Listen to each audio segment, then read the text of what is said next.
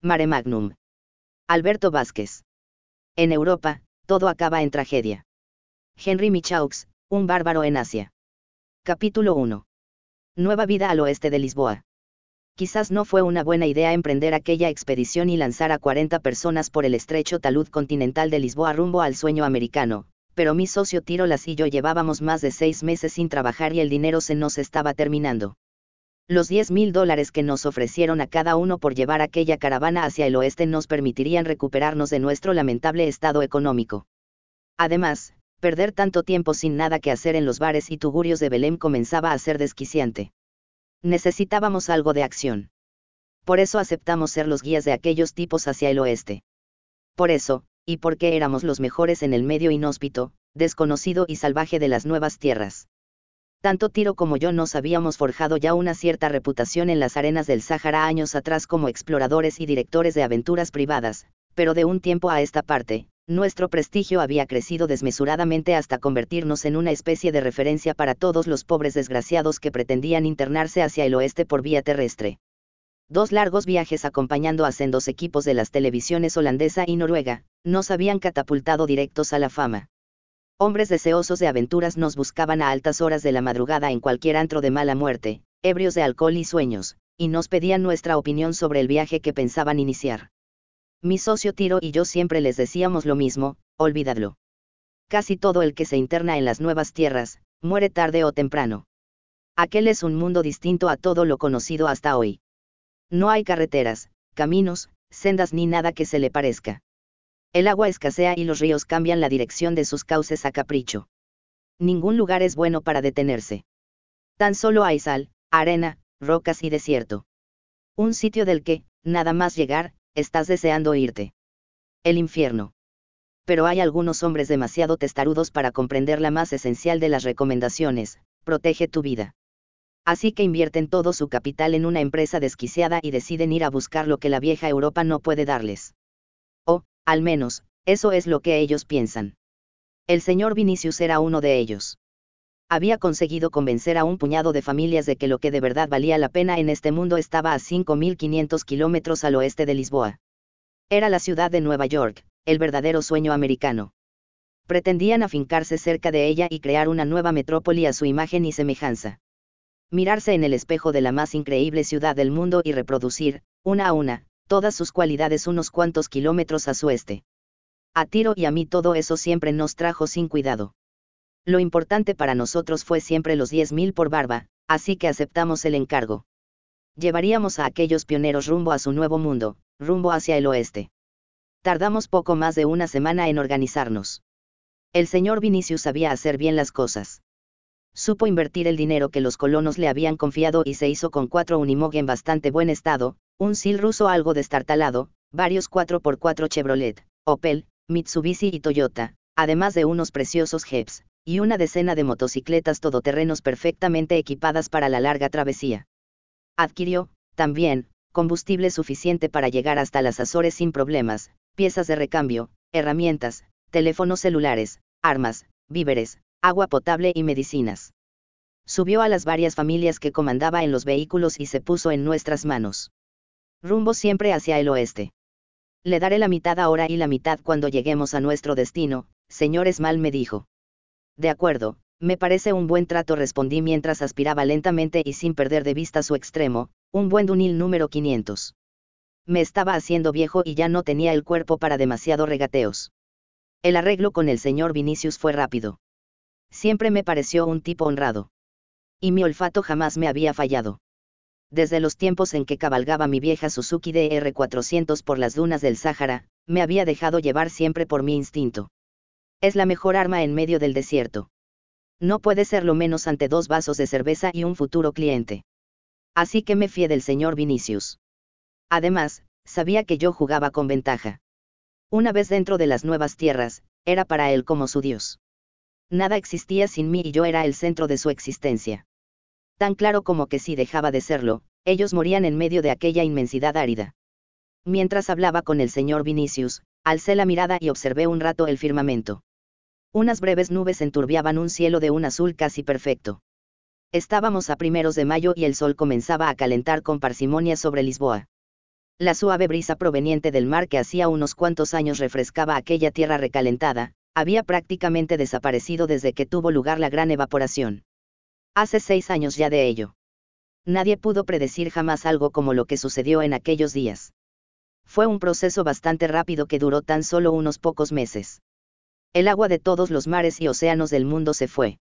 Dicen los científicos que salió despedida a las capas altas de la atmósfera y, desde ahí, al espacio exterior. ¿Quién sabe? Una especie de eyaculación planetaria o algo así. El agua que durante millones de años nos había atravesado a todos nosotros en un ciclo interminable, ahora se había marchado, con una colosal montaña de información acumulada, a otro lugar lejano en la galaxia. Un plan fenomenal. A Tiro y a mí eso nos importaba bien poco. Somos gente que se adapta a las circunstancias. Y para dos tipos cuyo oficio es el dirigir personas a través de los parajes más agrestes del planeta, aquello fue como encontrar el Edén. Un verdadero golpe de suerte. Así que no nos lo pensamos dos veces y nos fuimos derechos a Lisboa. Supimos intuir a tiempo que aquel sería el punto clave para las expediciones que se emprendiesen rumbo al oeste. Sabíamos que iban a llegar y llegaron. Y allí estábamos mi socio Tirolas y yo dispuestos a alquilar nuestros expertos servicios a quienes se decidiesen a contratarlos. No todo el mundo puede o necesita alquilar helicópteros.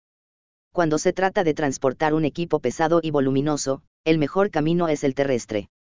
Además, los helicópteros son muy caros y su autonomía escasa. Todo esto añadido al hecho de que a ningún piloto en su sano juicio se le ocurriría internarse en un territorio desconocido y desierto en el que cualquier avería del aparato resultara fatal. Pero eso, Tiro y yo nos convertimos pronto en los amos de Lisboa. Porque, además de los dos viajes con los equipos de televisión en los que habíamos logrado alcanzar las Azores, rebasar la cima de la dorsal atlántica y descender prácticamente hasta su base antes de iniciar el camino de regreso, Tiro y yo habíamos tomado parte en decenas de pequeñas expediciones de varios días de duración y riesgo controlado. En estas excursiones, bajábamos a personajes de muy diferente pelaje que albergaban el sueño de vivir una exigua pero real aventura en las nuevas tierras. Los hacíamos descender a través del talud y avanzábamos unos cuantos kilómetros por la pendiente continental sin alcanzar nunca el verdadero fondo marino. Después de pernoctar un par de días al aire libre, los devolvíamos a casa atesorando una experiencia inolvidable. Después de unos cuantos años haciendo lo mismo, nos aburrimos y fuimos dejándolo. Teníamos algo de dinero ahorrado y era hora de ir gastándolo como es debido en los bares de Belém. Llevábamos unos cuantos días rumiando la idea de volver a ponernos a trabajar, cuando el señor Vinicius entró en contacto con nosotros y nos contó su plan. Debían ser las 5 o las 6 de la tarde y mi socio estaba ya bastante borracho después de todo el día bebiendo sin parar bailaba en un rincón de un garito indecente perdido entre las callejuelas cercanas a lo que un día fue la costa, cuando vi entrar al tipo. Era un hombretón de unos 60 años, rubio y con el escaso pelo que conservaba afeitado al cero. Vestía unos pantalones militares negros ajustados al tobillo, botas de motorista y una camiseta sin mangas que dejaba asomar el denso y dorado vello de su pecho. Se dirigió al camarero y este hizo una vaga señal en la dirección de mi mesa. ¿El señor es mal? Preguntó con voz ruda. Puede ser. El señor Bingo es mal. Repitió. ¿Quién lo pregunta? Me llamo Vinicius, Héctor Walter Vinicius, y me han dicho que es usted el mejor explorador que puedo encontrar en Lisboa. Eso dicen por ahí, dije mientras lanzaba una bocanada del humo de mi puro. Quiero contratar sus servicios. Quiero que dirija una expedición a través de las nuevas tierras. Sé que usted puede hacerlo. Las referencias que conservo de usted son inmejorables. Tengo a unas cuantas familias acampadas en la plataforma continental, a menos de un kilómetro de la línea de la costa. Ellos son mi gente, lo único que quiero en este mundo y por lo que daría mi vida misma. Le pido que sea la persona que nos guíe en dirección a nuestro deseo, queremos viajar directos al sueño americano. El sueño americano. Sí, renunciamos a nuestra vida de europeos mediocres y buscamos algo mejor para los nuestros. Los hijos que nuestras mujeres han parido, merecen una vida mejor. Queremos viajar a los Estados Unidos de América y construir nuestra nueva vida allí. Prueben a tomar un avión. Es imposible.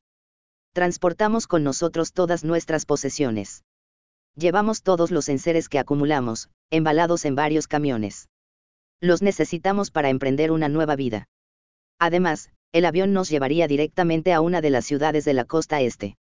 Y nosotros lo que queremos es colonizar las nuevas tierras. Hacerlas nuestras, convertirlas en nuestro territorio, izar allí nuestra bandera, crear desde cero un nuevo lugar para vivir. Somos pioneros y debemos viajar hacia el oeste en el que encontraremos una nueva vida. Y desean que yo les lleve hasta allí. Sabemos que es el mejor haciéndolo. Usted ha conseguido atravesar la dorsal atlántica en dos ocasiones. Tiene los contactos necesarios en las Azores gracias a los cuales podremos abastecernos en la mitad del viaje. Pero yo jamás he alcanzado la línea de la costa norteamericana. Lo sé, pero también sé que, una vez descendida la dorsal por el lado americano, el camino es bastante aceptable.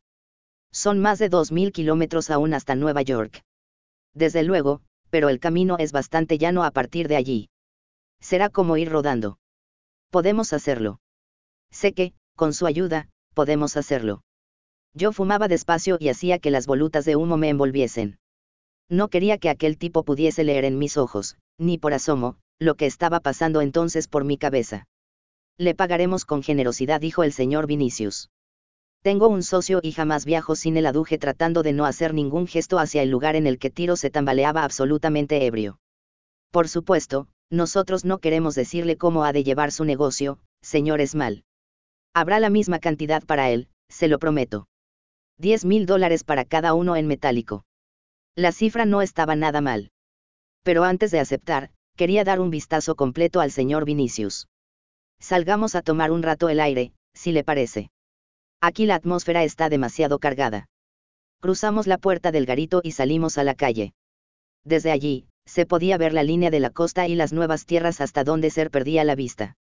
Las estuvimos observando un buen rato en silencio. Le daré la mitad ahora y la mitad cuando lleguemos a nuestro destino, señores mal dijo el señor Vinicius. Acepté. Capítulo 2. Palabras y oraciones a la puerta del infierno. Mi socio y yo descendimos a la plataforma continental en nuestras motocicletas todoterrenos. Los colonos habían situado su campamento muy cerca de la línea de la costa podíamos ver, mientras rodábamos despacio hacia ellos, los camiones y los vehículos formando un círculo en cuyo interior las mujeres cocinaban, los niños jugaban y la vida de esta pequeña comunidad aguardaba el momento de emprender rumbo al oeste. La plataforma continental de Lisboa es extremadamente pequeña. Apenas un par de kilómetros de ancho. Después, el talud se abre camino en una brutal caída de la que no se vislumbra el fin. Conocía bien aquel terreno. Lo había recorrido al menos en un centenar de ocasiones, hacia arriba y hacia abajo. Un mal lugar para adentrarse con mujeres y niños. De eso es de lo que les sobraba al grupo del señor Vinicius. Tan solo un puñado de hombres, algunos hijos mayores y el resto, un buen montón de mujeres, hijas y niños. Un mal asunto, sin duda. Cuando llegamos a la altura del campamento, un joven de unos 25 años quitó del freno de mano de un excelente Jeep Mahindra de color rojo espléndidamente equipado para el viaje en el desierto, techos de lona abatibles, gancho de remolque con motor, estriberas, defensa delantera y unas increíbles llantas doradas. El joven, sin dejar de observarnos, dejó que el vehículo se deslizara en la arena y permitió que nuestras motocicletas pasaran a través del hueco, al interior del círculo. Hola, amigos, Bienvenidos el señor Vinicius surgió de debajo de un unimog con las manos manchadas de grasa. Nos sentimos muy felices de tenerles con nosotros. Detuve mi Suzuki y Tiro hizo lo mismo con su Bertemati MX500. Un par de niños de no más de 10 años de edad, intentaron acercarse a nosotros con la intención de observar nuestras máquinas más de cerca, pero sus madres se lo impidieron sujetándolos por los hombros. El señor Vinicius sonreía abiertamente. Estos son los hombres que van a hacer realidad nuestro sueño. Acercaos y los conoceréis, dijo. Aquella pobre gente fue rodeándonos poco a poco. Mi socio y yo habíamos echado pie a tierra pero no habíamos descendido de las motocicletas. Aquel era nuestro sitio natural en medio de toda aquella arena y no nos gustaba abandonarlo sin una razón de peso. Las motocicletas eran nuestro verdadero seguro de vida. Con ellas teníamos una posibilidad de regresar sanos y salvos a casa. La caravana de pioneros estaba constituida por siete familias, cada una de ellas formada por un matrimonio de mediana edad y una prole bastante numerosa. Algunos de ellos eran ya prácticamente hombres. Otros, por el contrario, aún no habían terminado de crecer. Déjeme que le presente, en primer lugar, a mi familia. Esta es la señora Vinicius dijo mientras señalaba a una mujer de unos 55 años que aún conservaba cierto encanto. Y añadió, y esta es mi hija Lorne. El señor Vinicius pasó su tostado brazo, por el hombro de una jovencita de pelo moreno y tejanos raídos de no más de 20 años. Maldita sea, papá, Tienes las manos llenas de grasa, dijo la joven revolviéndose hasta deshacerse del paternal abrazo. El señor Vinicius volvió a sonreír, todo un carácter esta niña. Bien, permítame que le presente a los demás. Veamos, aquí tiene a los ictius, los licius, los sacius, los catius, los finetius y los fictius. Los aludidos iban acercándose el dedo índice a la frente a modo de saludo. Algún hombre se acercó y estrechó nuestras manos habían realizado un círculo en torno a nosotros y permanecían en silencio. Parecía que estaban aguardando algo de nuestra parte. Probablemente lo esperaban. Quizás era un buen momento para decir unas cuantas palabras aunque yo sabía que jamás había sido un orador notable. Este puede ser un buen momento para que dirija unas palabras, señores mal dijo el señor Vinicius leyéndome el pensamiento. En fin, que no me quedaba más remedio. Los pioneros esperaban escuchar la voz de su guía y ese era yo. Mi nombre es Bingo Esmal, comencé despacio y mirándoles a los ojos uno a uno, hombres, mujeres y niños y, como saben, he sido contratado, junto a mi socio Tirolas, para conducirles a través del desierto atlántico hacia el otro lado de la dorsal. Personalmente pienso que este viaje que van ustedes a emprender, es la mayor estupidez que he escuchado en los últimos años, pero la paga es buena y lo haré. Les llevaré al lugar que pretenden alcanzar. Saqué, de uno de los bolsillos de mi pantalón, un dunil a medio fumar y lo prendí despacio. Los colonos permanecían en el más absoluto de los silencios. Aspiré un par de veces y lancé una densa nube de humo blanco antes de continuar. Este viaje tiene una serie de normas básicas que todos ustedes cumplirán de manera obligada. Si no las acatan a rajatabla, morirán. O les mataré yo mismo si entiendo que con su actitud ponen en peligro la supervivencia del grupo. En medio de las nuevas tierras no existe más ley que la que yo imponga no habrá tribunales de apelación ni posibilidad alguna de eludir los mandatos que yo emita. Para ello, me ayudaré de esto, dije extrayendo de su funda de cuero en el flanco trasero de la Suzuki mi Heckler Koch semiautomática y alzándola en el aire. El efecto obtenido en los colonos supongo que fue el deseado. No suelo ser amigo de estos gestos teatrales, pero la ocasión lo requería. Era lo que ellos esperaban de mí y eso mismo tenía que darles. A fin de cuentas, yo era el hombre fuerte y duro que necesitaban para alcanzar su insensata fantasía. No podía defraudarles antes de comenzar. Así que blandí mi semiautomática sin rubor. Los niños se estremecieron al verla brillar al sol de la mañana, sus madres los atrajeron hacia ellas de forma inconsciente para apretar aún más su abrazo y los hombres fruncieron el ceño en una mueca que debió de ser una mezcla de consentimiento y preocupación. A partir de ahora, todos ustedes dejarán de ser individuos, familiares y amigos para pasar a ser miembros iguales de la caravana. Todos, hombres, mujeres y niños trabajarán según sus posibilidades y capacidades para llevar la caravana adelante. Ese será el único objetivo. Llegar a nuestro destino sanos y salvos. No les oculto que las nuevas tierras están plagadas de toda serie de peligros. Si hacen siempre lo que les digo y se comportan como deben hacerlo, llegaremos al lugar que pretenden ir, se lo aseguro. No me den problemas y yo no se los daré. Cumplan mis órdenes de forma rápida, eficiente y sin cuestionarlas en ningún momento y sobrevivirán. Respeten a sus vehículos sobre cualquier otra cosa. Podemos sobrevivir unos días sin agua y sin alimentos, pero no avanzaremos un solo kilómetro más sin combustible ni piezas de recambio. No dudaré en abandonar en el camino a cualquiera de ustedes que haga un uso inadecuado de su máquina. Di una nueva bocanada a mi puro y continué sin prisa. Llevan ustedes un buen equipo. En esto, he de felicitar al señor Vinicius. Disponemos de los vehículos, las armas y la tecnología necesaria para llegar. Cinco camiones, siete 4x4 y nueve motocicletas todoterrenos, son un material excelente para rodar por este desierto. Además, llevamos buenas armas y un equipo de teléfonos celulares inmejorable. En todo momento, tendremos conexión a través de los satélites Dromius con Lisboa, las Azores y Nueva York recibiremos todos los días los partes meteorológicos y nuestras posibles señales de socorro se escucharán en cualquier lugar del mundo. Pero nada más que eso. Oirán nuestras señales y se quedarán cruzados de brazos deseándonos la mejor de las suertes. Porque una vez ahí dentro dependeremos tan solo de nosotros mismos y de nuestro talento para avanzar y sobrevivir. Nadie, repito, nadie se aventura en las nuevas tierras para emprender una misión de rescate. Estaremos solos. Ustedes y yo. Así que lo mejor que podemos hacer es llevarnos bien desde el principio. Tuve que parar para poder dedicar un poco de tiempo a mi Dunil. Estos dichosos puros son como las buenas mujeres. Te proporcionan gratos momentos de placer pero piden, a cambio, una buena porción de tu tiempo. Llevamos, también proseguí, alimentos, agua, combustible, repuestos y munición suficiente para llegar hasta las Azores sin problemas. Una vez allí, podremos abastecernos de todo lo necesario para continuar el camino. Jamás, repito, jamás quiero que nadie haga un uso irresponsable del agua y del combustible. Los necesitamos para llegar de la misma forma que necesitamos nuestra propia sangre. Son indispensables. Hagan un uso razonable de todo ello y las cosas irán bien. Por supuesto, el acceso a estos suministros estará restringido. Ya he dado las instrucciones al señor Vinicius para que asigne, entre los hombres del grupo, los turnos de custodia necesarios. El agua, el combustible y los recambios viajarán todos ellos en un mismo camión guiado por el señor Ictius. Cuando estemos detenidos y por la noche, este camión estará siempre vigilado por un hombre armado. Cuando estemos en movimiento y ante cualquier avatar, proteger y salvar a este camión, será de prioridad absoluta para todos. Como ya he dicho, no dudaré en elegir entre este camión o cualquiera de ustedes. Lo siento, pero las cosas en el desierto son así. Me puse en pie sobre la motocicleta y, dejándome caer con todo mi peso, la arranqué a la primera. Una cosa más. Si algo me ocurriese, confíen en mi socio el señor Las. Él sabrá llevarles a donde tengan que ir, aceleré un par de veces. Nada más. Es hora de irnos. Un momento, señor Esmal me interrumpió el señor Vinicius. Nos gustaría, antes de partir, poder decir una oración. Una oración. Aquella idea me parecía un disparate.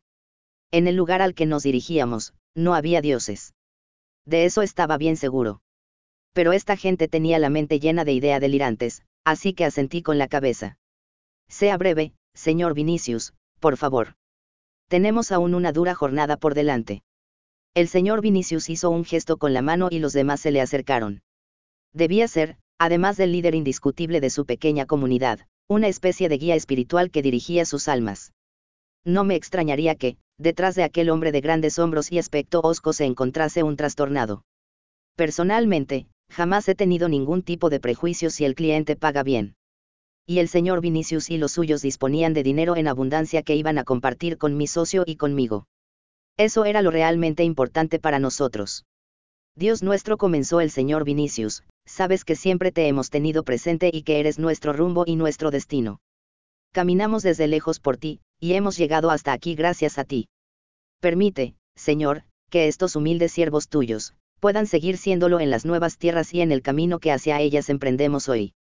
Guiados por tu palabra hemos llegado hasta aquí. Este es nuestro punto de partida hacia el cumplimiento de tu mandato divino. Repudiamos nuestro modo de vida europeo y caminamos, seguros, hacia el lugar señalado para adorarte durante el resto de nuestros días. Bendícenos, Señor, bendice este viaje hacia el oeste que iniciamos ahora en tu nombre y bajo tu protección y bendice, también, a la tierra americana que nos aguarda y en cuyo seno construiremos tu iglesia. Amén. Amén respondieron los demás al unísono. Era la hora de marcharnos de allí. Hice una señal con la cabeza a mi socio y escupí por última vez sobre la arena de Lisboa. Mi dunil se había apagado definitivamente. Capítulo 3. En el camino de los sueños de sal y arena. El descenso del talud continental fue más duro de lo que pensaba. Conocíamos piedra a piedra el camino pues lo habíamos recorrido en decenas de ocasiones, pero jamás habíamos llevado con nosotros una caravana tan pesada y numerosa. Los automóviles no eran un problema. Eran poderosos y descendían bien por los caminos estrechos y encrespados del talud. Conducidos por los cabezas de familia o por los hijos varones mayores, el descenso era lento pero constante y seguro. Aquella gente sabía lo que se hacía no eran, en absoluto, unos aficionados. Reconocían a la perfección el momento en el que habían de detenerse y hacer descender a las mujeres un trecho a pie. No ponían, en ningún momento, la integridad física de nadie en peligro. Al menos, no lo hacía más de lo estrictamente necesario. Las diez motocicletas, montadas todas ellas por los jóvenes más fornidos y corpulentos de la caravana, descendían con rapidez por las paredes del talud. En más de una ocasión ordené a un par de ellos adelantarse para estudiar el terreno y decidir la mejor de las rutas. No tenía demasiadas dudas al respecto, pero era importante para mí poner a prueba a aquellos muchachos. Supieron responder en todo momento. Avanzaron con destreza por el camino de rocas cubiertas por una fina capa de arena y sal, examinaron el terreno y regresaron pronto con la información. Todo ello, vigilado por la atenta mirada de sus padres. Los hombres de la caravana hablaban poco Parecían estar en permanente estado de alerta, más que por lo que pudiera depararles el difícil entorno en el que nos hallábamos, por el cariz que nuestra colaboración tomase. Cuando parábamos un rato para estudiar la situación y decidir los próximos pasos, se miraban de soslayo y trataban de transmitirse sus impresiones sin apenas cruzar palabra. Una situación un tanto tensa pero habitual en estos casos. No me preocupaba en absoluto. Mi verdadera preocupación era el descenso de los cinco camiones cargados hasta arriba de toda una suerte de enseres y artefactos. Los colonos lo eran desde el principio al final. Portaban en sus camiones todo lo necesario para emprender una vida desde cero. Lo que no acarreaban en aquellos camiones es que no era imprescindible para su futura subsistencia. Y a buen seguro, así lo era. Porque si algo comprendí rápido de aquella gente, es que no eran en modo alguno unos aficionados con mayor o menor devoción por su líder. No, los tipos eran muy buenos. Unos pobres desgraciados, a fin de cuentas, por lo descabellado de sus intenciones, pero unos verdaderos profesionales en la organización y desarrollo del viaje. Conocían sus oficios, eran mecánicos, constructores, agricultores, electricistas, cocineros, incluso los había con conocimientos prácticos de medicina. Tan solo les faltaba un expedicionario. Ahí entrábamos nosotros. La dificultad del descenso de los camiones retardaba a toda la comitiva. Sobre todo el viejo Sil ruso que era el peor de todos los vehículos que llevábamos. El señor Vinicius me confesó que su idea inicial era la de haber comprado tan solo camiones Unimog, el mejor camión del mundo para terrenos difíciles, pero no le fue posible. No quería arriesgarse a llegar a Lisboa y no tener los vehículos necesarios, así que los compró en Madrid. El tipo que se los vendió le obligó a hacerse con el paquete completo, cuatro Mercedes Unimog y un SIL 6x6, duro y tremendamente resistente, pero torpe y espeso en los terrenos muy escarpados como en el que nos hallábamos. Los buenos tiempos en los que transportaba misiles tierra-aire soviéticos de un extremo al otro de la Gran Rusia habían pasado definitivamente. El señor Vinicius, que no era tonto, consiguió un buen precio por todo y los puso en la autopista derechos a Lisboa. Una vez allí, cargó el SIL con los elementos más livianos y poco importantes de todo el cargamento. Si había que perder un vehículo y conseguir que la pérdida fuera soportable para el grupo, ese vehículo era el SIL. Como en el talud no había árboles ni nada que se les pareciera en los que sujetar los cables de acero y hacer más seguro el descenso, tuve que optar por utilizar automóviles como colchón de los camiones más importantes. Sabía que me la estaba jugando, pero, al menos en el caso del Unimog 404 conducido por el señor Ictius en el que portábamos el agua, el combustible y los recambios, el riesgo era necesario así que situé el Mitsubishi pajero conducido por el hijo del señor Sasius justo delante de él e hice que no se separase más de un metro de distancia. Así, si el Unimog se iba camino abajo, el Mitsubishi lo frenaría. Sabía que podía hacerlo. Su motor diésel era una máquina que se comportaba a la perfección en condiciones de esfuerzo extremo. Tan solo hacía falta que las ruedas acompañasen y el agarre no flaqueara. La fórmula funcionó sin problemas durante unos cuantos kilómetros. En un par de ocasiones, el parachoques del Unimog tocó la parte trasera del Mitsubishi pero el muchacho de los Asius dominaba bien su trabajo. Sabía cuándo emplearse a fondo con el freno y cuándo ir dándole un respiro para no calentarlo en exceso. En una de las ocasiones, el camión resbaló en un pequeño banco de arena y se deslizó hacia abajo haciendo añicos uno de los pilotos traseros del 4x4, pero intuyendo el muchacho que el señor Ictius se había hecho con el control de su máquina, aceleró un poco y abrió un pequeño hueco entre ambos lo suficiente para evitar quedarse enganchados por accidente. La suerte no debía detentarse más de lo necesario. Animado por nuestro pequeño éxito, hice pasar delante a los 4x4 más pequeños que utilizábamos solo para transportar personas y muy poco equipo y al Chevrolet que cargaba las tiendas de lona que serían las casas de los colonos en las nuevas tierras. Ellos descendían a buen ritmo y sin dificultades. No era buena idea obligarles a retardar su descenso y gastar, así, innecesariamente, combustible y pastillas de freno. Un par de motocicletas se quedaron con nosotros para servirnos de enlaces y el SIL pasó delante del Unimog del señor Ictius. No quería que, si el SIL perdía en control, arrastrase a los vehículos que pudieran encontrarse delante de él. Pero como tampoco era cuestión de perder un camión el primer día, puse el Opel Frontera delante de él y repetí la maniobra del Unimog. Vimos como el grueso de la caravana descendía por el talud con un paso ligero. Mandé a tiro con ellos para que los guiara y, sobre todo, para que frenara los ímpetus de los más jóvenes. La facilidad con la que estaban descendiendo podía confundirles y hacer que se confiaran. Ese era el peor pecado en el talud. Un exceso de confianza podía llevarnos irremisiblemente a la muerte. Detrás nos quedamos los dos camiones, los dos vehículos que hacían de colchón, un par de muchachos en sus motocicletas y yo.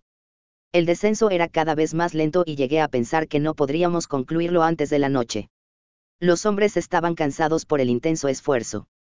Los chicos de las motocicletas, en no pocas ocasiones, tenían que bajarse de ellas y ayudar a los conductores de los camiones cubriendo áreas de escasa visibilidad. En un corto llano, el SIL comenzó a tener problemas. La arena estaba demasiado blanda y el camión tendía continuamente a hundirse. Nos encontrábamos cerca del final del descenso y podíamos, desde allí, observar cómo los demás ya lo estaban alcanzando. Usé los prismáticos para ver a tiro adelantándose y estudiando el firme del terreno. Ya se había dado cuenta de que hoy la arena estaba demasiado suelta y esponjosa. Eso no era nada bueno para nuestros pesados camiones, así que siempre era preferible adelantarse para dar un vistazo.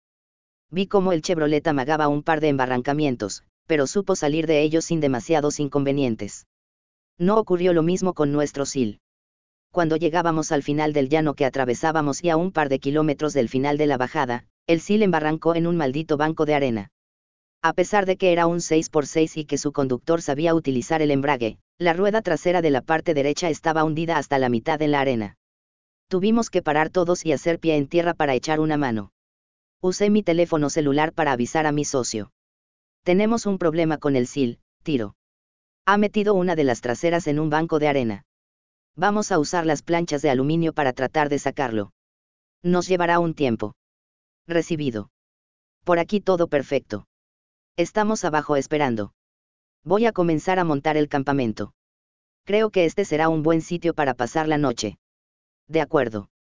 Estaremos con vosotros, a lo sumo, en un par de horas. Cerré la comunicación y me dirigí a mis hombres. Bien, amigos, ha llegado la hora del trabajo duro. Bajen las planchas de aluminio. Tenemos que poner a flote este camión. Señalé hacia abajo. Los demás han llegado al final del descenso. Van a alzar el campamento y nos aguardan para cenar. No les hagamos esperar demasiado. Los muchachos tomaron las palas y comenzaron a quitar arena en torno a la rueda varada. Después de un rato de cavar, consiguieron hacer un buen agujero en el que la rueda comenzó a moverse. Arrancamos el camión y tratamos de que avanzase, pero el hueco era demasiado profundo. No merecía la pena pensárselo más. Colocamos un par de planchas de aluminio haciéndole el camino a la rueda y el conductor pisó a fondo. El SIL salió lanzado hacia adelante. Habíamos tomado la precaución de situar el frontera unos cuantos metros más abajo para evitar un choque en una salida brusca, pero el SIL rodaba desbocado por el camino y su conductor parecía no hacerse con el control. Observábamos cómo se encendía y se apagaban sucesivamente las luces de freno. Trataba de no efectuar una frenada larga y perder, así, el gobierno del vehículo, pero el frontera estaba cada vez más cerca y aquello no paraba. Por fin, decidió jugársela a una carta, hundió su bota en el pedal del freno y empujó hasta el fondo. El leó y se cruzó en el camino. Durante un momento, las tres ruedas del lado izquierdo perdieron el contacto con la arena. Parecía que iba a volcar, pero hubo suerte y recobró el equilibrio. La carga se tambaleó y algunos objetos cayeron al suelo. Pero el viejo Sil se había detenido. El frontera había salvado su carrocería por un par de escasos metros. De repente, oímos los disparos. Miré rápidamente hacia abajo.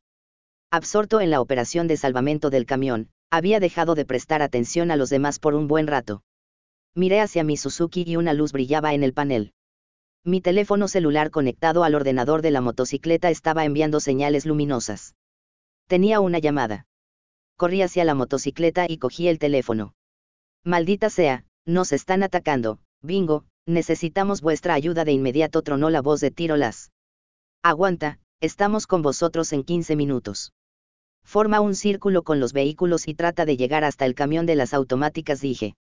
Han salido de debajo de las piedras, los muy cabrones. Disparan a matar, bingo. ¿Tenemos alguna baja? Creo que no, pero esto se está poniendo muy feo. Necesitamos refuerzos de manera urgente. Cerré la comunicación y me puse el casco. Nos vamos, grité. Las dos motocicletas y el frontera, conmigo. Los demás, tratad de descender lo más rápido posible. No quiero al grupo desperdigado. Señor Ictius, tenga su rifle preparado. Quiero su camión protegido. Nos va mucho en ello. El señor Ictius asomó la cabeza por la ventanilla. Con gesto serio respondió, confía en mí, señor Esmal. Esos hijos de puta no podrán con nosotros. Solté el seguro de la funda de mi arma y me lancé talud abajo a toda máquina. Capítulo 4. Ratas en el desierto. La caravana se hallaba justo en el lugar en el que el talud finalizaba de forma brusca dando paso a una llanura con una ligera pendiente. Mi socio había conseguido que los vehículos se ordenaran en círculo y ahora estos le servían de resguardo. Entre Tiro y el señor Vinicius habían organizado una tímida la defensa. Estaba disparando con sus armas cortas y repelían el ataque parapetados detrás de los vehículos. A todas luces, no habían tenido la oportunidad de descargar de los camiones las armas automáticas desenfundé mi pistola y comencé a disparar en dirección a nuestros agresores. Lo único que pretendía era alcanzar la caravana y sumarme a la lucha. Nada podríamos conseguir si no nos organizábamos en serio y de inmediato. Cuando Tiro nos avistó, dio la orden de disparar a discreción. Nos estaban cubriendo lo mejor que podían y, aunque funcionó, uno de los muchachos que pilotaban detrás de mí, sufrió un pequeño rasguño en un brazo producto de una bala enemiga. Ya estoy aquí. Nos ha costado entrar, le dije a tiro. Nos atacaron de imprevisto, Bingo respondió. No les vimos llegar. Están ahí, tras esa loma. Deben de ser 15 o 20 a lo sumo. Bien, lo importante es organizar la defensa. Voy a tratar de llegar hasta las automáticas. Cúbreme. Corrí agachado entre los vehículos, fui directo hacia el unimog en el que guardábamos el armamento. El señor Vinicius había comprendido mis intenciones y ya se acercaba junto con un par de hombres. Subí al camión y durante un instante pude ver una bala pasar como una centella a un par de polmos de mi rostro. Me lancé hacia dentro de furgón y caí rodando entre cajas, lonas y demás artefactos que transportábamos en él. A la derecha, señor Esmal, las armas están a la derecha, me gritó el señor Vinicius desde fuera. Allí estaba, brillando en la penumbra del interior del camión, un buen arsenal de ametralladoras listas para ser utilizadas. Las fui cogiendo una a una y pasándoselas al señor Vinicius. Vamos a joder bien a esos cabrones, dije. Teníamos, también, un par de rifles de asalto usados por los soldados de la OTAN que la perspicacia del señor Vinicius había podido conseguir. Me los eché a la espalda y, de un salto, descendí del Unimog. Cuando llegué a la altura del grupo, los hombres estaban situándose en posición de hacer uso de las ametralladoras habían abandonado las pistolas de 10 milímetros con las que habían estado luchando hasta ahora y empuñaban, no sin cierto orgullo de pioneros, las automáticas. ¿A qué esperan para hacerlas sonar? Aullé. El festival dio comienzo de inmediato. Aquel material era mortífero de necesidad y muy pronto comenzamos a tener controlada una situación que nos había estado venciendo por momentos. Oímos algunos gritos tras la loma rival. Esos cerdos comenzaban a besar la arena. Tenga, señor Vinicius dije mientras le ofrecía uno de los rifles de asalto. Apóyese sobre un vehículo, apunte con tiento y disparé. Caerán como miserables. El señor Vinicius hizo lo que le ordené. Se escudó tras unos de los jeps, afinó su puntería y apretó el gatillo. Las balas salieron derechas a su objetivo. Un tipo surgió tras la loma, dio un salto hacia adelante y cayó muerto. Dispárele a la cabeza. Quizás esté solo herido. Pero, ¿Quiénes son estos animales? No sabía que bajar aquí pudiera ser tan peligroso. Son ratas blancas. Por lo general, no suelen dar demasiados problemas. Su proceder es bastante cobarde. Se dedican al pillaje y a atracar a los turistas. Una escoria a la que hay que hacer frente sin miramientos. Eso téngalo usted por seguro. Vienen de África. Son grupos más o menos organizados de magrebíes y subsaharianos. Antes de la gran evaporación, utilizaban el estrecho de Gibraltar para entrar en Europa. Se la jugaban en el mar y, aunque muchos de ellos perecían en las aguas, otros conseguían llegar y burlar a la policía de la frontera.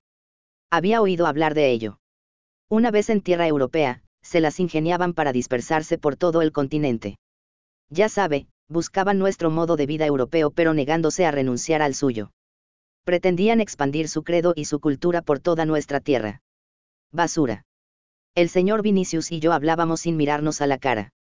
Estábamos bastante ocupados disparando contra aquellos cabrones africanos.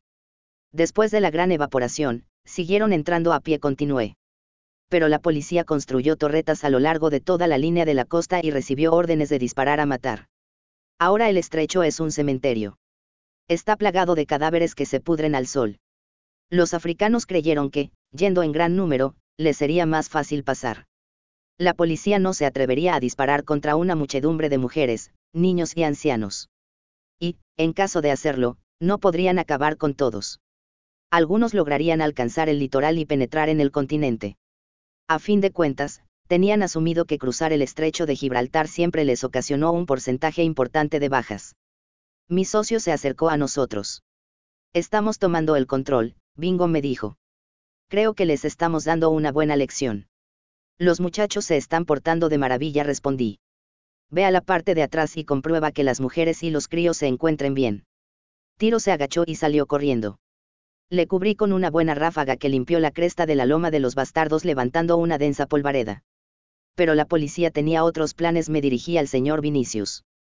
Le importó una mierda a aquella gente. Hicieron lo que tenían que hacer, proteger Europa de todos aquellos despojos. Así que dispararon con ametralladoras y causaron una carnicería que los mantuvo a raya durante más de un año. Después, volvieron a las andadas, pero los nuestros no se amilanaron. Cuando las cosas se pusieron difíciles y no había balas para todos, llegaron a utilizar misiles. Hay un par de cráteres bien abonados en medio del estrecho. Deben haber brotado árboles a estas alturas. Hice una pausa para enviar a uno de los muchachos a por más munición y proseguí, con la frontera tan bien custodiada, no conseguía entrar ningún elemento en el continente. Parecieron desistir. Pero esa morralla no sabe quedarse quieta en sus tierras y lo que de verdad le gusta es venir a jodernos, así que comenzaron a abrirse camino por las nuevas tierras. No suelen aventurarse demasiado lejos. Carecen de cualquier conocimiento para guiarse en la llanura abisal y necesitan tener siempre a golpe de vista el talud viajan en vehículos desvencijados que consiguen robar a los turistas y viven exclusivamente del pillaje, del robo y de la extorsión. De esta forma, comenzaron a viajar hacia el norte. Llegaron a Lisboa y muchos de ellos se asentaron por aquí. Esto está plagado de pequeñas tribus de maleantes africanos. No son demasiado peligrosos. Por eso les llamamos las ratas blancas. Disponen de armas pero no son buenos tiradores. Pueden llegar a matar si hace falta, porque para ellos la vida humana no tiene ningún valor, pero si se les trata como es debido, regresan a sus madrigueras de inmediato. Paré un momento a descansar. Apoyé la espalda contra la carrocería del vehículo y saqué un dunil del bolsillo. Lo que le digo, señor Vinicius, auténtica basura. Los disparos se iban espaciando cada vez más. Ordené un alto el fuego para evaluar la situación. Que nadie se mueva ni dispare, dije mientras encendía el puro. Vamos a ver si hemos solucionado definitivamente el problema. Tras la loma enemiga no se observaba movimiento. No sabía si habíamos acabado con todos, pero, al menos, se estaban muy quietecitos. Cubridme indiqué a los hombres que se hallaban más cerca de mí. Salté encima del vehículo que nos parapetaba y salí a terreno descubierto. Comencé a caminar agachado y en zigzag. De repente, se oyó una explosión y después una humareda se alzó tras la loma. Conocía de sobra aquel sonido. Alguien había arrancado un vehículo cuyo motor hacía aguas por todos lados. Corrí todo lo que pude y alcancé la loma justo en el momento en el que un asqueroso Land Rover que se caía a trozos, abandonaba el lugar. Aún llevaba conmigo mi rifle de asalto, así que clavé una rodilla en tierra y me dispuse a hacer un buen tiro. Al margen de este vehículo, no pude ver ningún movimiento más. Habíamos dado buena cuenta de aquellos cabrones. En un vistazo rápido, conté una docena de cadáveres desperdigados por el suelo. No había ningún hombre blanco. Solo árabes y negros. Vestían ropas mugrientas y no parecían demasiado bien alimentados. Uno de ellos tenía la boca entreabierta y pude vislumbrar su dentadura destrozada por la caries. Aún había un par de vehículos más con las puertas abiertas calentándose al sol. El Land Rover que huía era una verdadera pieza de museo. Debía de tener más de 50 años y no estaba ya para demasiadas alegrías. La cabina estaba protegida por una lona trasera, así que no podía ver a los que iban en ella. Una verdadera lástima. Me hubiese encantado hacer un disparo directo a la nuca del conductor y ver cómo el vehículo continuaba su camino por su propia cuenta. Decidí disparar contra una de las ruedas traseras. El disparo la reventó a la primera. Animado por el éxito, disparé en dirección a la otra rueda. Esto fue ya demasiado y el Land Rover se detuvo clavado en la arena. Dos tipos salieron de la cabina, uno en cada dirección, y comenzaron a correr como poseídos por el demonio. Había llegado el momento de la verdadera diversión. Apunté despacio, calculé la velocidad del viento, Hice un par de movimientos para soltar los músculos del cuello y le reventé la cabeza a aquel desperdicio de un certero balazo. El otro tipo se me estaba escapando. Pero yo ya estaba preparado de nuevo. Volví a apuntar y disparé. El africano seguía corriendo por el desierto. Había fallado. Me volví a preparar, pero cuando me disponía a apretar el gatillo, alguien efectuó un disparo detrás de mí. El cabrón cayó al suelo y se quedó inmóvil. Me podía apostar lo que fuese a que estaba muerto. Giré la cabeza y, allí estaba mi socio acompañado de Lorne Vinicius. La joven portaba en la mano una pistola humeante. Lo siento, bingo. La muchacha insistió y no pude negarme, se excusó mi tiro. Genial. No era suficiente que los problemas surgiesen solos. Mi propio socio tenía que ir directamente a buscarlos. Me puse en pie y, sin brusquedades, le quité la pistola de la mano a la chica. Iba a decirle algo, pero decidí callarme. Con las mujeres, esa suele ser la mejor de las opciones. En cambio, Tiro debía oírme. No quiero que las mujeres utilicen las armas si no es estrictamente necesario. Queda claro. Dije con voz firme. Se nos había ido acercando el resto de los hombres. Esto va para todos, dije dirigiéndome a ellos. Mantengan a las mujeres alejadas del armamento. Este trabajo es cosa nuestra. Pero señor es mal. Comenzó a decir Lorne Vinicius. Calla le espetó su padre. Haremos justo lo que dice el señor Esmal sin discusión. Y ahora vuelve con las demás mujeres. Sin una palabra. Lorne arrugó en ceño y dio media vuelta hundiendo los talones en la arena. Comenzó a caminar deprisa hacia los vehículos.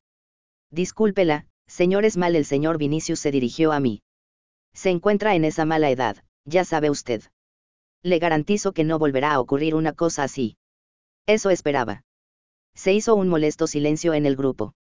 Notaba a tiro algo contrariado. Sabía que estaba avergonzado, pero, aunque era capaz de poner mi vida en sus manos en medio en cualquier situación, cuando había unas faldas de por medio, mi socio era otra persona. Me temo que era algo superior a sus fuerzas. Creo que es hora de echar un trago, dije. Capítulo 5. Un lugar llamado Sueño Americano.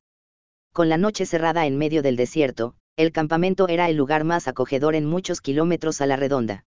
Habíamos encendido una buena hoguera y, tras la cena, cuando las mujeres se habían ya retirado a dormir en sus improvisadas camas bajo los camiones, los hombres nos reunimos a charlar sobre lo que se nos venía encima.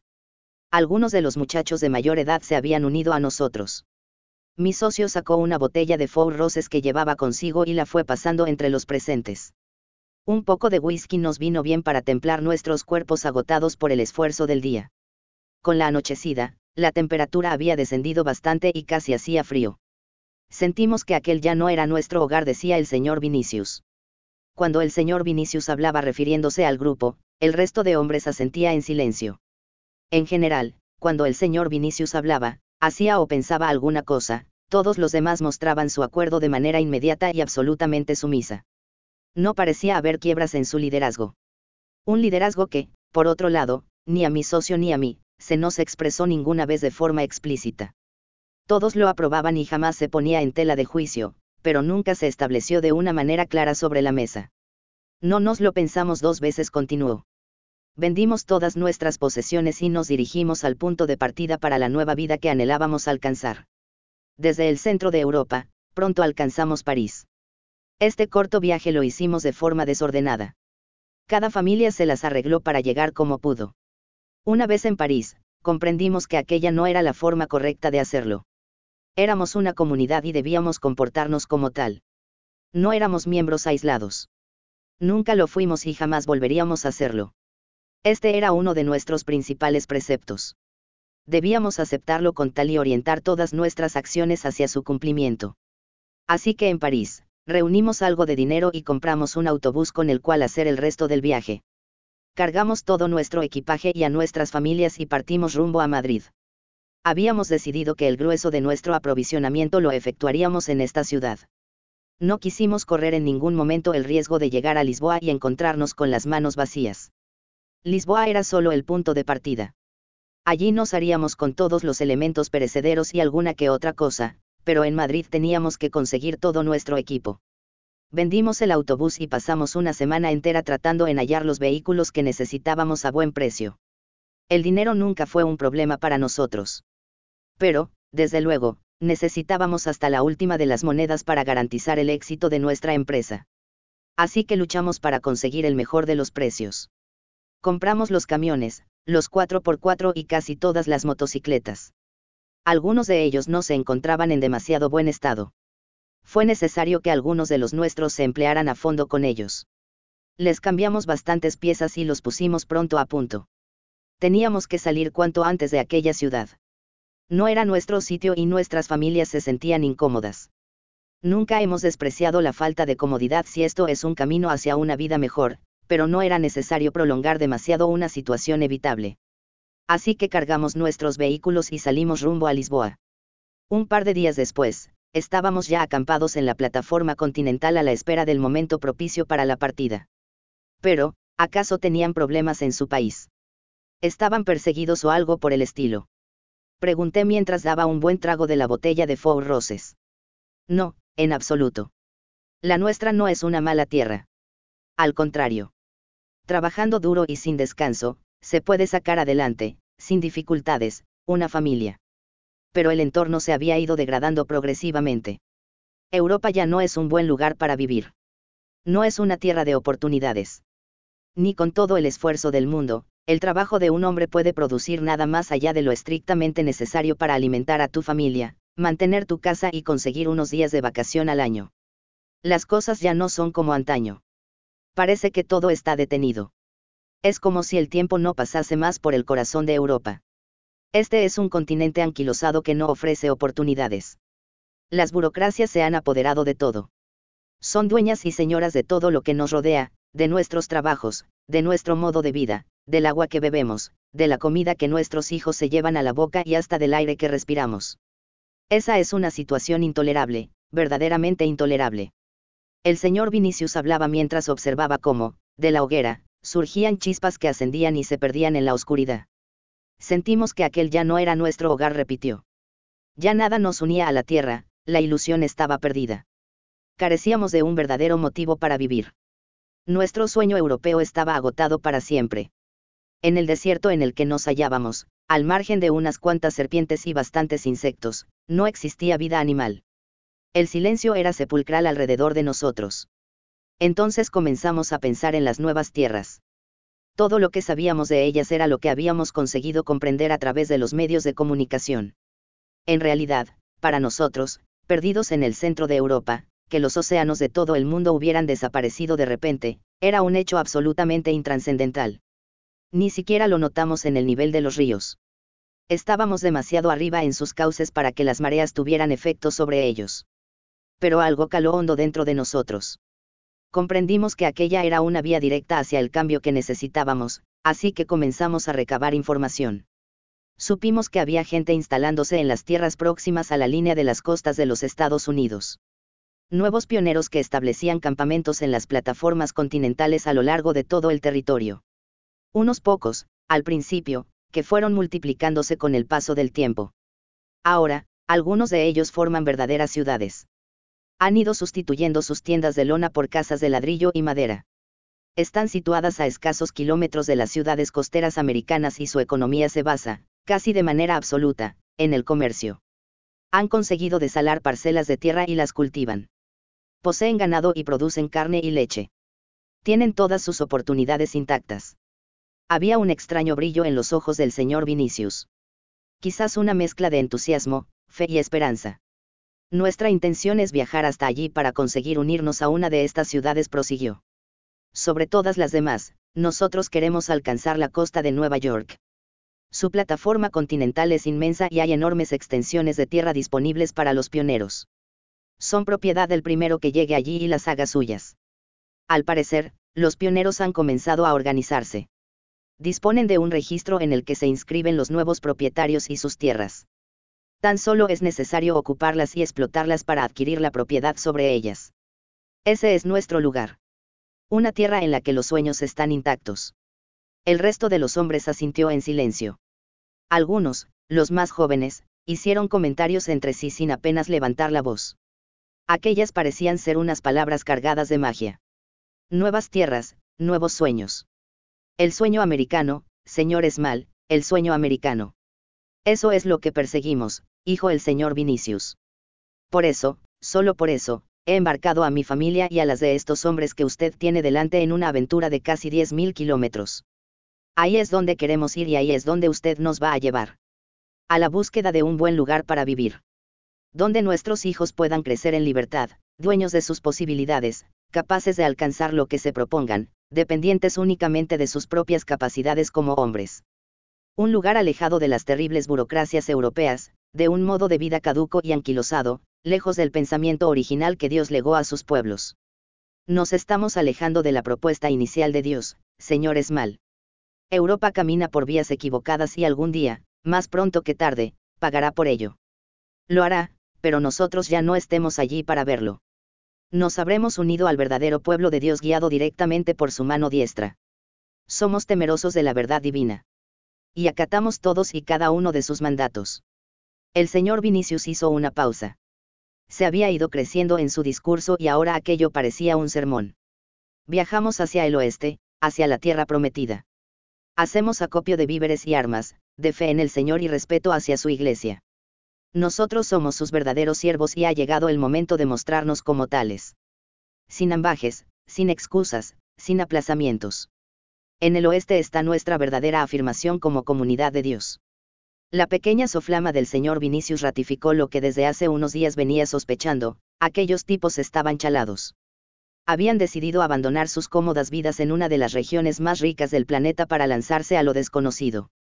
Abandonaban el bienestar de sus casas, la calefacción en invierno, la comida siempre disponible, el agua corriente, las calles pavimentadas, el alcantarillado público, la electricidad, el aire acondicionado, los hospitales, la vida tranquila, todo, a cambio de un sueño intangible que, al parecer, iba a hacerles más felices en este mundo y asegurarles, de paso, su mejor estancia en el otro.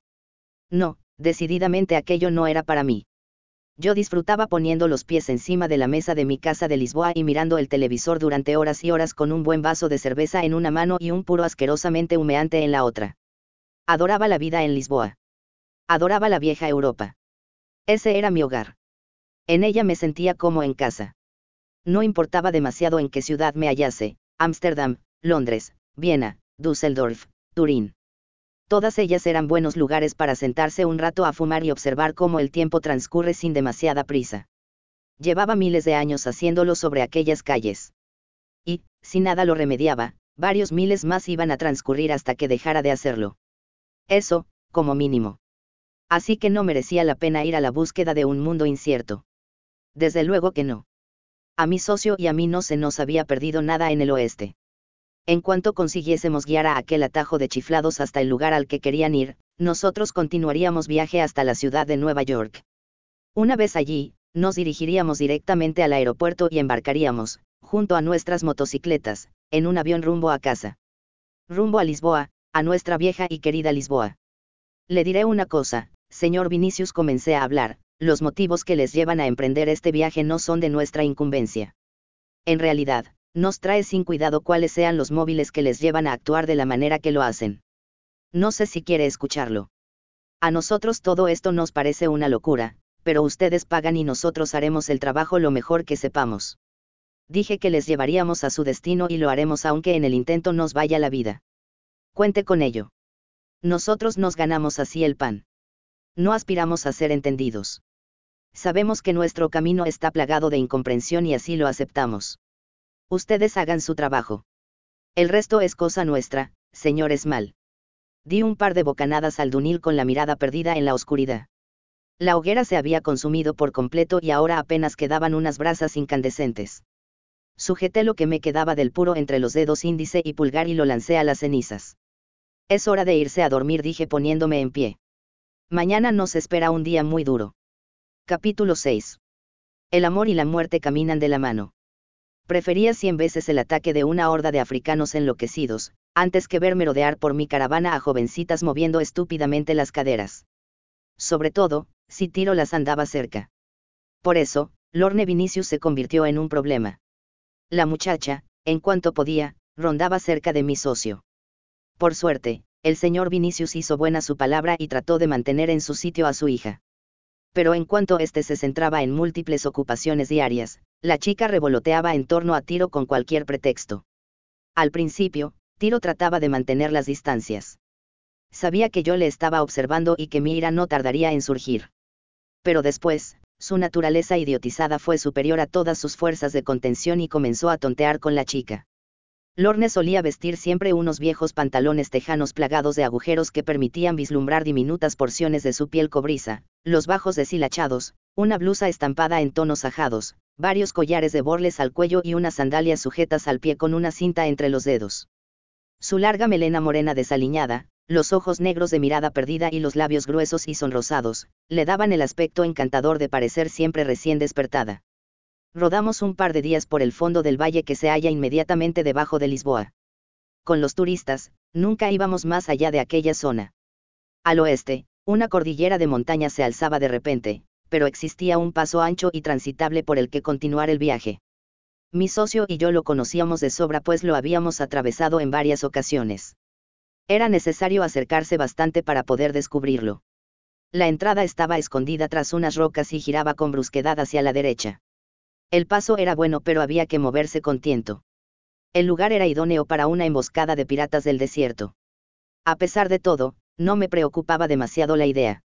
Sabía que aquella zona estaba demasiado lejos de cualquier sitio habitado para que los estúpidos y primitivos piratas africanos llegasen hasta allí. Sus Land Rover jamás aguantarían cuatro o cinco días seguidos de viaje por el desierto abierto. Necesitaban acceder a tierra habitada con demasiada frecuencia para aprovisionarse de repuestos y combustible. Tardamos un par de jornadas en alcanzar la zona. El viaje estaba siendo tranquilo y, por suerte, no habíamos tenido incidencias de consideración. Un par de ruedas pinchadas, algún que otro embarrancamiento sin importancia y la indisposición pasajera de una de las mujeres a la que el continuo renquear de su vehículo la mareó un poco. No tenía la menor duda de que mi socio se sentía atraído por Lorne Vinicius. En demasiadas ocasiones y sin necesidad real de hacerlo, la motocicleta de tiro se acercaba al Unimog de los Vinicius. Durante un buen rato, mi socio rodaba paralelo al camión y conversaba de cualquier cosa con el señor Vinicius. Lorne solía viajar en la cabina sentada entre su padre y su madre. Como casi siempre la conversación discurría por terrenos que poco tenían que ver con el desarrollo de la caravana, la muchacha se inmiscuía, a la mínima ocasión, en el diálogo. La caravana apenas se detenía en todo el día. Rodábamos de sol a sol y sin parar, incluso, en las horas de mayor calor. A fin de cuentas, aún estábamos en mayo, así que el sol, aunque intenso en medio de aquel desierto casi blanco de arena y sal sin, en ocasiones, una sola sombra en decenas de kilómetros a la redonda, no hacía insoportable el viaje. Las escasas paradas que efectuábamos eran para atender los vehículos. Tenerlos rodando durante tantas horas, hacía que el mantenimiento continuo fuese absolutamente necesario.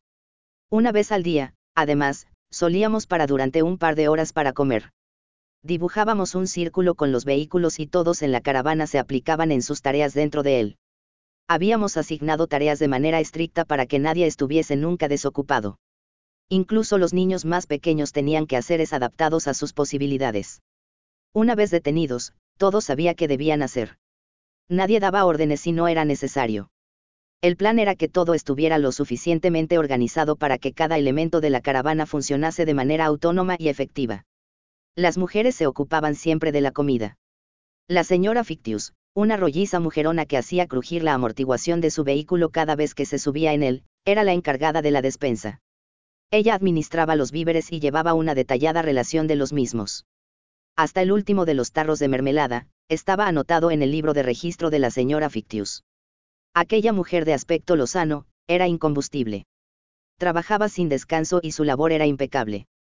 Con tres o cuatro como ella, podría haber llevado a media Europa hasta las mismísimas puertas del infierno. Además de llevar el registro de los alimentos, la señora Fictius se encargaba de decidir qué habíamos de comer los demás en cada momento. Ella preparaba el menú y dirigía su ejecución. Lorne le ayudaba en estas tareas. Al principio fue una más de las jóvenes que debían prestar sus brazos a estas tareas, pero, en muy poco tiempo, reunió la confianza de la señora Fictius y se convirtió en su mano derecha. Al tercer día de expedición, Lorne ya daba indicaciones a sus compañeras y tomaba decisiones propias relacionadas con su labor. El señor Vinicius no vio mal aquella situación. Lorne, a fin de cuentas, hacía bien su trabajo y nunca trataba de evitarlo. Siempre estaba dispuesta a ayudar allí donde fuese necesario. Esto, unido al hecho de que siempre se hallaba bajo la estrecha vigilancia de la señora Fictius, hizo que su atención sobre la muchacha se relajase. Tiro se dio cuenta pronto de esta situación y no perdió el tiempo a la hora de aprovecharla. Mi socio y yo éramos los únicos en la caravana que no teníamos tareas concretas asignadas más allá de la que nos había llevado hasta allí. Cuando la caravana se detenía, mi socio y yo rodábamos un rato más por los alrededores. Nos gustaba dar siempre un vistazo por las cercanías que nos evitase cualquier mal encuentro. Cuando regresábamos de nuestra pequeña ronda, comunicábamos las novedades al hombre que se hallase con el turno de guardia y aparcábamos nuestras motocicletas. A partir de ese momento, gozábamos de cierta libertad para movernos por el campamento. Libertad que Tiro aprovechaba para rondar cerca del Lorne. Según él, con la intención de ayudarla en sus quehaceres. Lorne, permíteme que acarree yo esa gran cacerola, decía con voz atontada. Una chica como tú no debería estropirse las manos en estas labores. A la señora Fictius aquello no le hacía demasiada gracia. No decía nada porque, a fin de cuentas, Tiro era uno de los guías y podía hacer y decir lo que le viniese en gana, pero su mirada no era precisamente de aprobación. Yo me daba cuenta de que aquellos repentinos ataques de efusividad en su labor, eran producto de los tonteos de su subalterna. Así que Tiro volvía a las andadas una y otra vez, déjame que lleve yo ese saco de legumbres, decía. No se preocupe, señor Las, no es tan pesado como parece, replicaba la muchacha fingiendo cierto azoramiento. En ese momento, se agachaba con la intención de mostrar a mi socio parte del interior de su escote y Tiro no pedía la ocasión de dar un vistazo rápido a su ropa interior. En un par de ocasiones, harto de observar aquella situación, llamaba a mi socio con cualquier excusa, Tiro, acércate. Tenemos un problema con el eje trasero de este camión, gritaba para asegurarme que me oía. Mi socio levantaba la cabeza del escote del Orne Vinicius y, sin perder su sonrisa bobalicona, respondía, ahora mismo voy, bingo. Es tan solo un minuto. Y se acercaba a regañadientes. Aléjate de esa muchacha. No es cosa buena, le decía yo. Tan solo quiero echar una mano, ya lo sabes, alegaba. No juegues conmigo, tiro. Te conozco de sobra y sé cuáles son tus intenciones. Pero, como siempre que se trabaja de mujeres, Tiro ignoraba por completo mis indicaciones y volvía a lo suyo. Oh, Lorne, hoy estás verdaderamente hermosa, le decía. Muchas gracias, señor Las, es usted muy amable. Esos collares, no serán el regalo de algún novio que abandonaste en Europa. Preguntaba mientras lo señalaba con el dedo. Oh, no, señor Las, me los regaló mi madre el día que cumplí los 18 años. En una ocasión que nos habíamos detenido para comer, ordené recoger el campamento antes de tiempo y ponernos en ruta con presteza, solo para poder evitar oír tanta memés junta. Era superior a mis fuerzas. El contacto intensivo con aquellos chalados, estaba contagiando a mi socio Tiro parecía estar perdiendo él mismo, el poco juicio que le quedaba. Es hora de marcharnos. Recojan todo cuanto antes y suban a los vehículos. Nos vamos, dije en voz alta para que todo el mundo me oyese. No era costumbre oponerse a mis mandatos y, en aquella ocasión no fue menos. Pero el señor Finetius, un tipo delgado y fibroso con el pelo ralo, estiró, desde debajo de Sil, un par de brazos repletos de grasa y aceite y gritó, deme un par de minutos, señor Esmal. Enseguida termino con esto. El señor Finetius era uno de nuestros mecánicos. Había aprovechado la hora del almuerzo para hacer algunos retoques en los bajos del viejo Sil. Aquella máquina necesitaba un mantenimiento intensivo y no era raro encontrar en todo momento a uno de nuestros hombres hurgando en sus entrañas con la intención de realizar un ajuste o practicar una reparación de urgencia. Me di cuenta de que mi enfado era únicamente con Tirolas y, a lo sumo, con aquella zorrita de labios carnosos que pretendía embaucarlo, pero que, por ello, no debía presionar, sin razón aparente, al resto de la comitiva que hacía su trabajo sin tacha. Tómese su tiempo, señor Finetius. Le esperaremos el tiempo que sea necesario, hije. No tardo nada, dijo el aludido mientras sus brazos volvían a desaparecer bajo el sil. Estuve enredando en mi Suzuki para ocupar el tiempo mientras el señor Finetius finalizaba su labor. La tapa del depósito del combustible hacía tiempo que no cerraba bien y, a veces, cuando el terreno era escarpado y la motocicleta se agitaba demasiado, solía escaparse un pequeño reguero de líquido. Estaba tratando de apretar con fuerza la tapa, cuando vi surgir, bajo el sil, una repugnante víbora que se alejaba serpenteando a toda velocidad. En un gesto rápido, desenfundé mi arma y le disparé una ráfaga caliente. El bicho quedó inerte en la arena con el cuerpo fragmentado en cuatro o cinco trozos. ¿Ha visto eso, señor Finetius? Dije. Ha pasado muy cerca de usted. El señor Finetius parecía no haberme escuchado. Digo que una serpiente acaba de rondarle, grité. Volví a obtener el silencio por respuesta. Señor Finetius. Me acerqué al camión. ¿Se encuentra usted bien? Aún con el arma en la mano, me agaché y vi al señor Finetius bajo el camión. Miraba hacia arriba, como si estuviese observando los bajos del vehículo con detenimiento. Pero el señor Finetius no se movía. Temiéndome lo peor, dejé el arma en la arena y tiré con fuerza de las piernas del hombre. La delgadez de su cuerpo hizo que bastase un tirón para sacarlo casi por completo. El sol había comenzado a declinar desde su punto más alto en el firmamento y aún apenas conseguía que los cuerpos arrojaran sombras sobre la arena. Con esa primera luz de la tarde, pude ver claramente la huella de los dos colmillos de la víbora en el cuello del señor Finetius. El inmundo animal le había mordido con tan mala suerte, que uno de los orificios estaba en medio del trayecto de la vena yugular. El veneno que le había sido inoculado, surtió efecto casi al instante. El señor Finetius estaba muerto. Capítulo 7. Requiem por un continente. El incidente nos hizo perder medio día.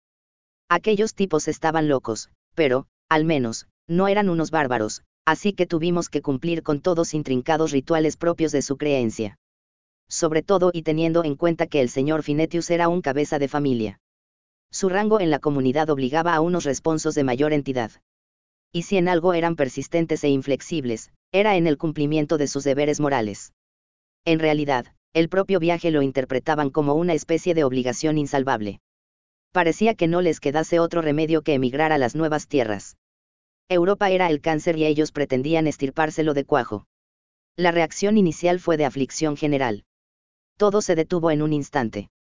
Cada uno de los miembros de la expedición cesó en sus actividades y permaneció quieto y en silencio en el mismo lugar en el que el suceso les había sorprendido. Algunos se encontraban dentro de los 4x4 a la espera de la señal de salida. Otros cargaban bultos en los Unimogs. Un joven lustraba los radios de su motocicleta. Oyeron los disparos de mi arma y pudieron ver cómo tiraba de las piernas del señor Finetius. Ocurrió en pocos segundos. Uno de los hombres tenía ya en marcha su vehículo calentaba el motor mientras aguardaba. Había concluido su trabajo y permanecía sentado al volante fumando un cigarrillo. Cuando vio el cadáver, simplemente giró el contacto del vehículo y detuvo el motor. Tan solo eso. Siguió allí sentado fumando en silencio. Esperaba. Los propios hijos de la víctima quedaron paralizados en el sitio.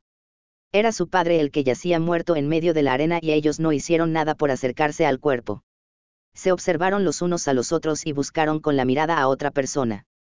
La única persona que podía devolver, con su grito desesperado, el ritmo de la vida a su cadencia habitual. La señora Finetius surgió del interior de uno de los camiones. Había subido a él con intención de ordenar unos cuantos bultos. La señora Fictius había solicitado su ayuda después del almuerzo y ella, una mujer a la que el trabajo físico no le arredraba en absoluto, aceptó de buen gusto. Ascendió al camión y estuvo separando en grupos varios bidones de agua.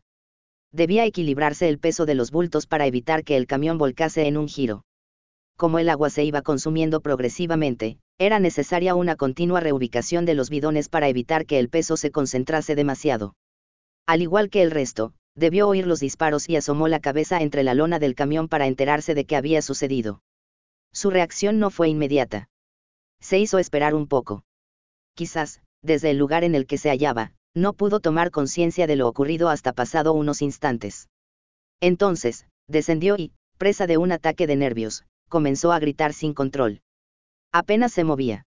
Estaba ahí mismo, junto al Unimog en el que había estado trabajando. Era como si acercarse demasiado fuese a complicar aún más las cosas. Su grito de consternación fue una especie de señal para el resto. Entonces, y solo entonces, el resto del grupo supo que debía hacer algo. Además, parecía que sabían qué era lo que de cada uno se esperaba que realizase exactamente. Un par de mujeres, las de mayor edad, se dirigieron sin vacilar hacia la señora Finetius y la tomaron cada una por un brazo. Comenzaron a hablarle en voz baja, casi al oído. Palabras de aliento para una viuda que acababa de estrenar su condición hacía un par de minutos. En las próximas horas ya no se separarían un instante de ella. Se convirtieron en su sombra la guiaban por el campamento, hacían que tomase algún alimento o un poco de agua. De una forma u otra, eran las personas que se dedicaban a acompañarla en su sentimiento desolado. Los hijos del señor Finetius escucharon los gritos de su madre. En ese momento, un resorte accionó sus cuerpos y se lanzaron a la carrera hacia su padre recién muerto. Se arrojaron sobre él con violencia. Una de las jóvenes en las que cuyo trayecto yo me interponía llegó, incluso, a empujarme con violencia para que le permitiese pasar. Lloraron y gritaron con todo el dolor de sus almas. Algunos jóvenes se acercaban y trataban de infundirles algo de consuelo con palmadas en los hombros y abrazos a los niños. Recogí mi arma de la arena. Estaba allí desde que la había lanzado para arrastrar al señor Finetius. Volví a ponerla dentro de su funda en la motocicleta. Miré alrededor mío. Mi socio tenía la misma cara de asombro que debía tener yo mismo.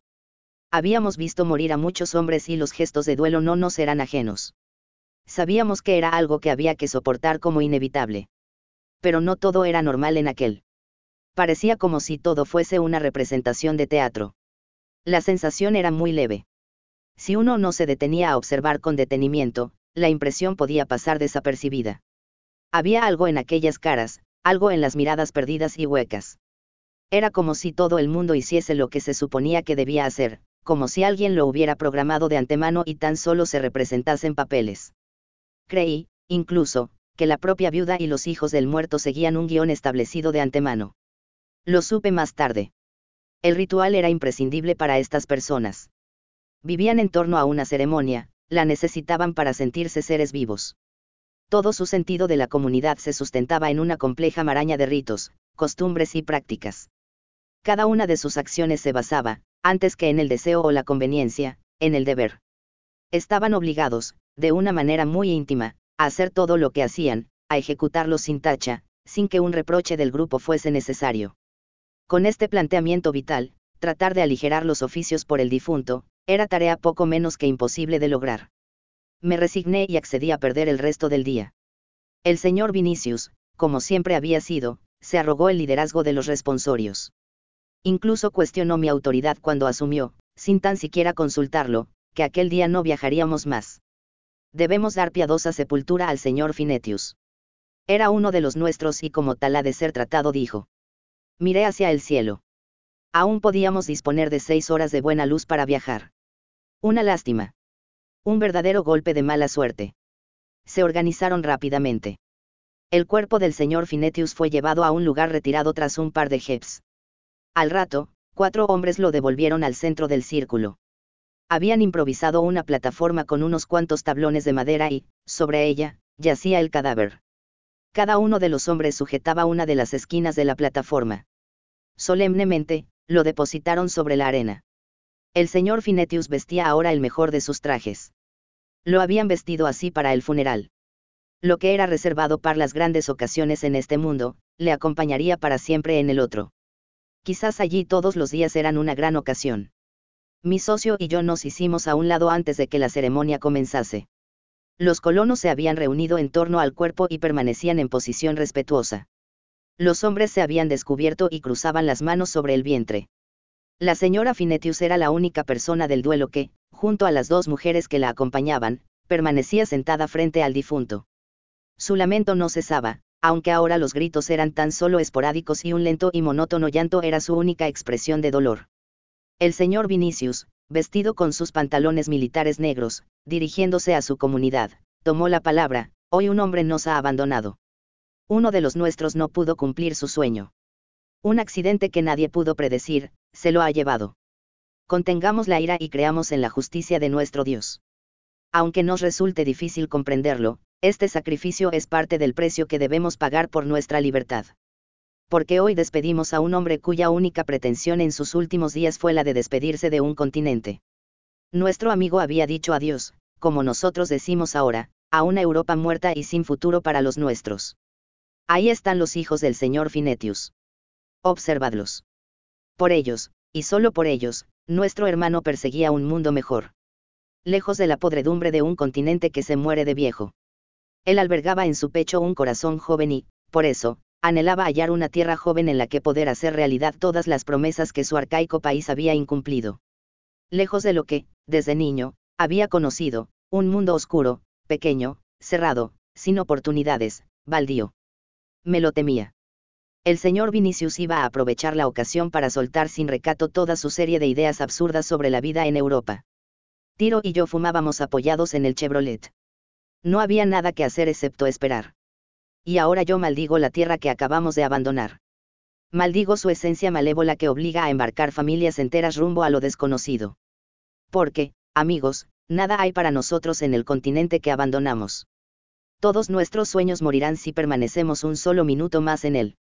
Era absolutamente necesario abandonarlo a su suerte pues la nuestra propia estaba en peligro. El éxodo era un deber moral.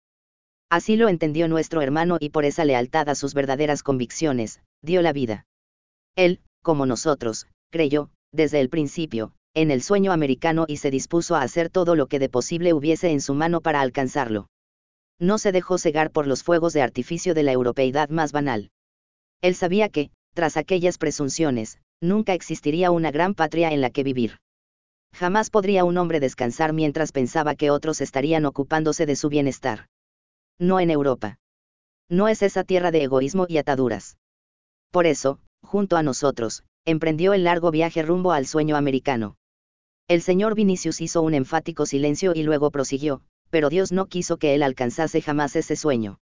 Esa fue su decisión. Démoslo, pues, a la tierra con pesar, pero con regocijo. Ahora nuestro compañero, nuestro padre y esposo, está con Dios. Su alma justa y buena perdurará con él. Bajó la mirada al suelo y la mantuvo así durante unos minutos de reflexión. Recordé los tugurios de Lisboa que en los últimos meses se habían convertido en nuestro auténtico hogar. Añoraba el viejo Belém. Los bares abiertos hasta el amanecer, el sosegado transcurrir del tiempo, la extraña mezcolanza de calidez sureña y modernidad europea. Eso era Lisboa mi vieja y querida Lisboa. Decididamente el señor Vinicius y los suyos estaban chalados. ¿Por qué se empeñaban en abandonar el mejor lugar del mundo para vivir? Había estado en muchos lugares repartidos por casi todo el mundo. Pero nada como Europa. No había en el mundo una ciudad tan acogedora para vivir que Lisboa. Allí era imposible sentirse extranjero. Las gentes eran cordiales, tranquilas, la felicidad se respiraba en el ambiente. No, estaba claro yo no cambiaba el lento traquetear de los tranvías de Lisboa por ningún otro lugar en el mundo. El señor Vinicius y los suyos, desde luego, no eran de la misma opinión. Aunque el coste por alcanzar tanto sueño ridículo comenzaba a tener consecuencias irreparables. ¿Cuántos más caerían en este viaje demencial? Aún no habíamos hecho más que empezar. Nos hallábamos a unos 400 kilómetros de Lisboa. Quizás algo más. Lo peor del viaje estaba por llegar. A buen seguro, más almas nos abandonarían antes de llegar a nuestro destino. Un par de hombres tomó unas palas y comenzó a cavar en la arena. Un triste destino final para un mecánico nacido en el centro de Europa. Capítulo 8. Miedo en el desfiladero. Nos encontrábamos en la bocana del desfiladero. La llanura finalizaba con brusquedad y una alta cordillera de montañas con paredes encrespadas interrumpía la horizontalidad que, a lo largo de los últimos días, nos había traído hasta aquí. La entrada al paso que atravesaba el desfiladero no tenía más de tres o cuatro metros de ancho. Se hallaba oculta tras unas rocas que hacían que fuese invisible si uno no se acercaba lo suficiente. Unos años antes, mi socio y yo la habíamos descubierto de manera accidental. Era una especie de secreto que guardábamos con celo. En Lisboa, muchos expedicionarios pretendieron que les diésemos la situación del lugar exacto, pero siempre nos negamos. A fin de cuentas, Aquel era nuestro oficio y disponer de cierta ventaja sobre los demás era algo que redundaba, sin duda, en nuestro propio beneficio. No había razón alguna para ir contando por ahí nuestras rutas predilectas. Que cada cual buscase su camino en la arena. Una vez dentro del desfiladero, este se iba haciendo paulatinamente más ancho hasta alcanzar, en algunos tramos, los 15 o 20 metros de distancia entre pared y pared. El piso era de buena calidad para los vehículos miles de años de sedimentación reunida en un lugar tan estrecho, habían convertido al suelo en una suave alfombra de arena fina y apretada. Los todoterrenos rodaban por allí casi como por cualquier autopista europea. Tan solo los continuos requiebros en la ruta, hacían que la marcha tuviese que moderar su velocidad una y otra vez.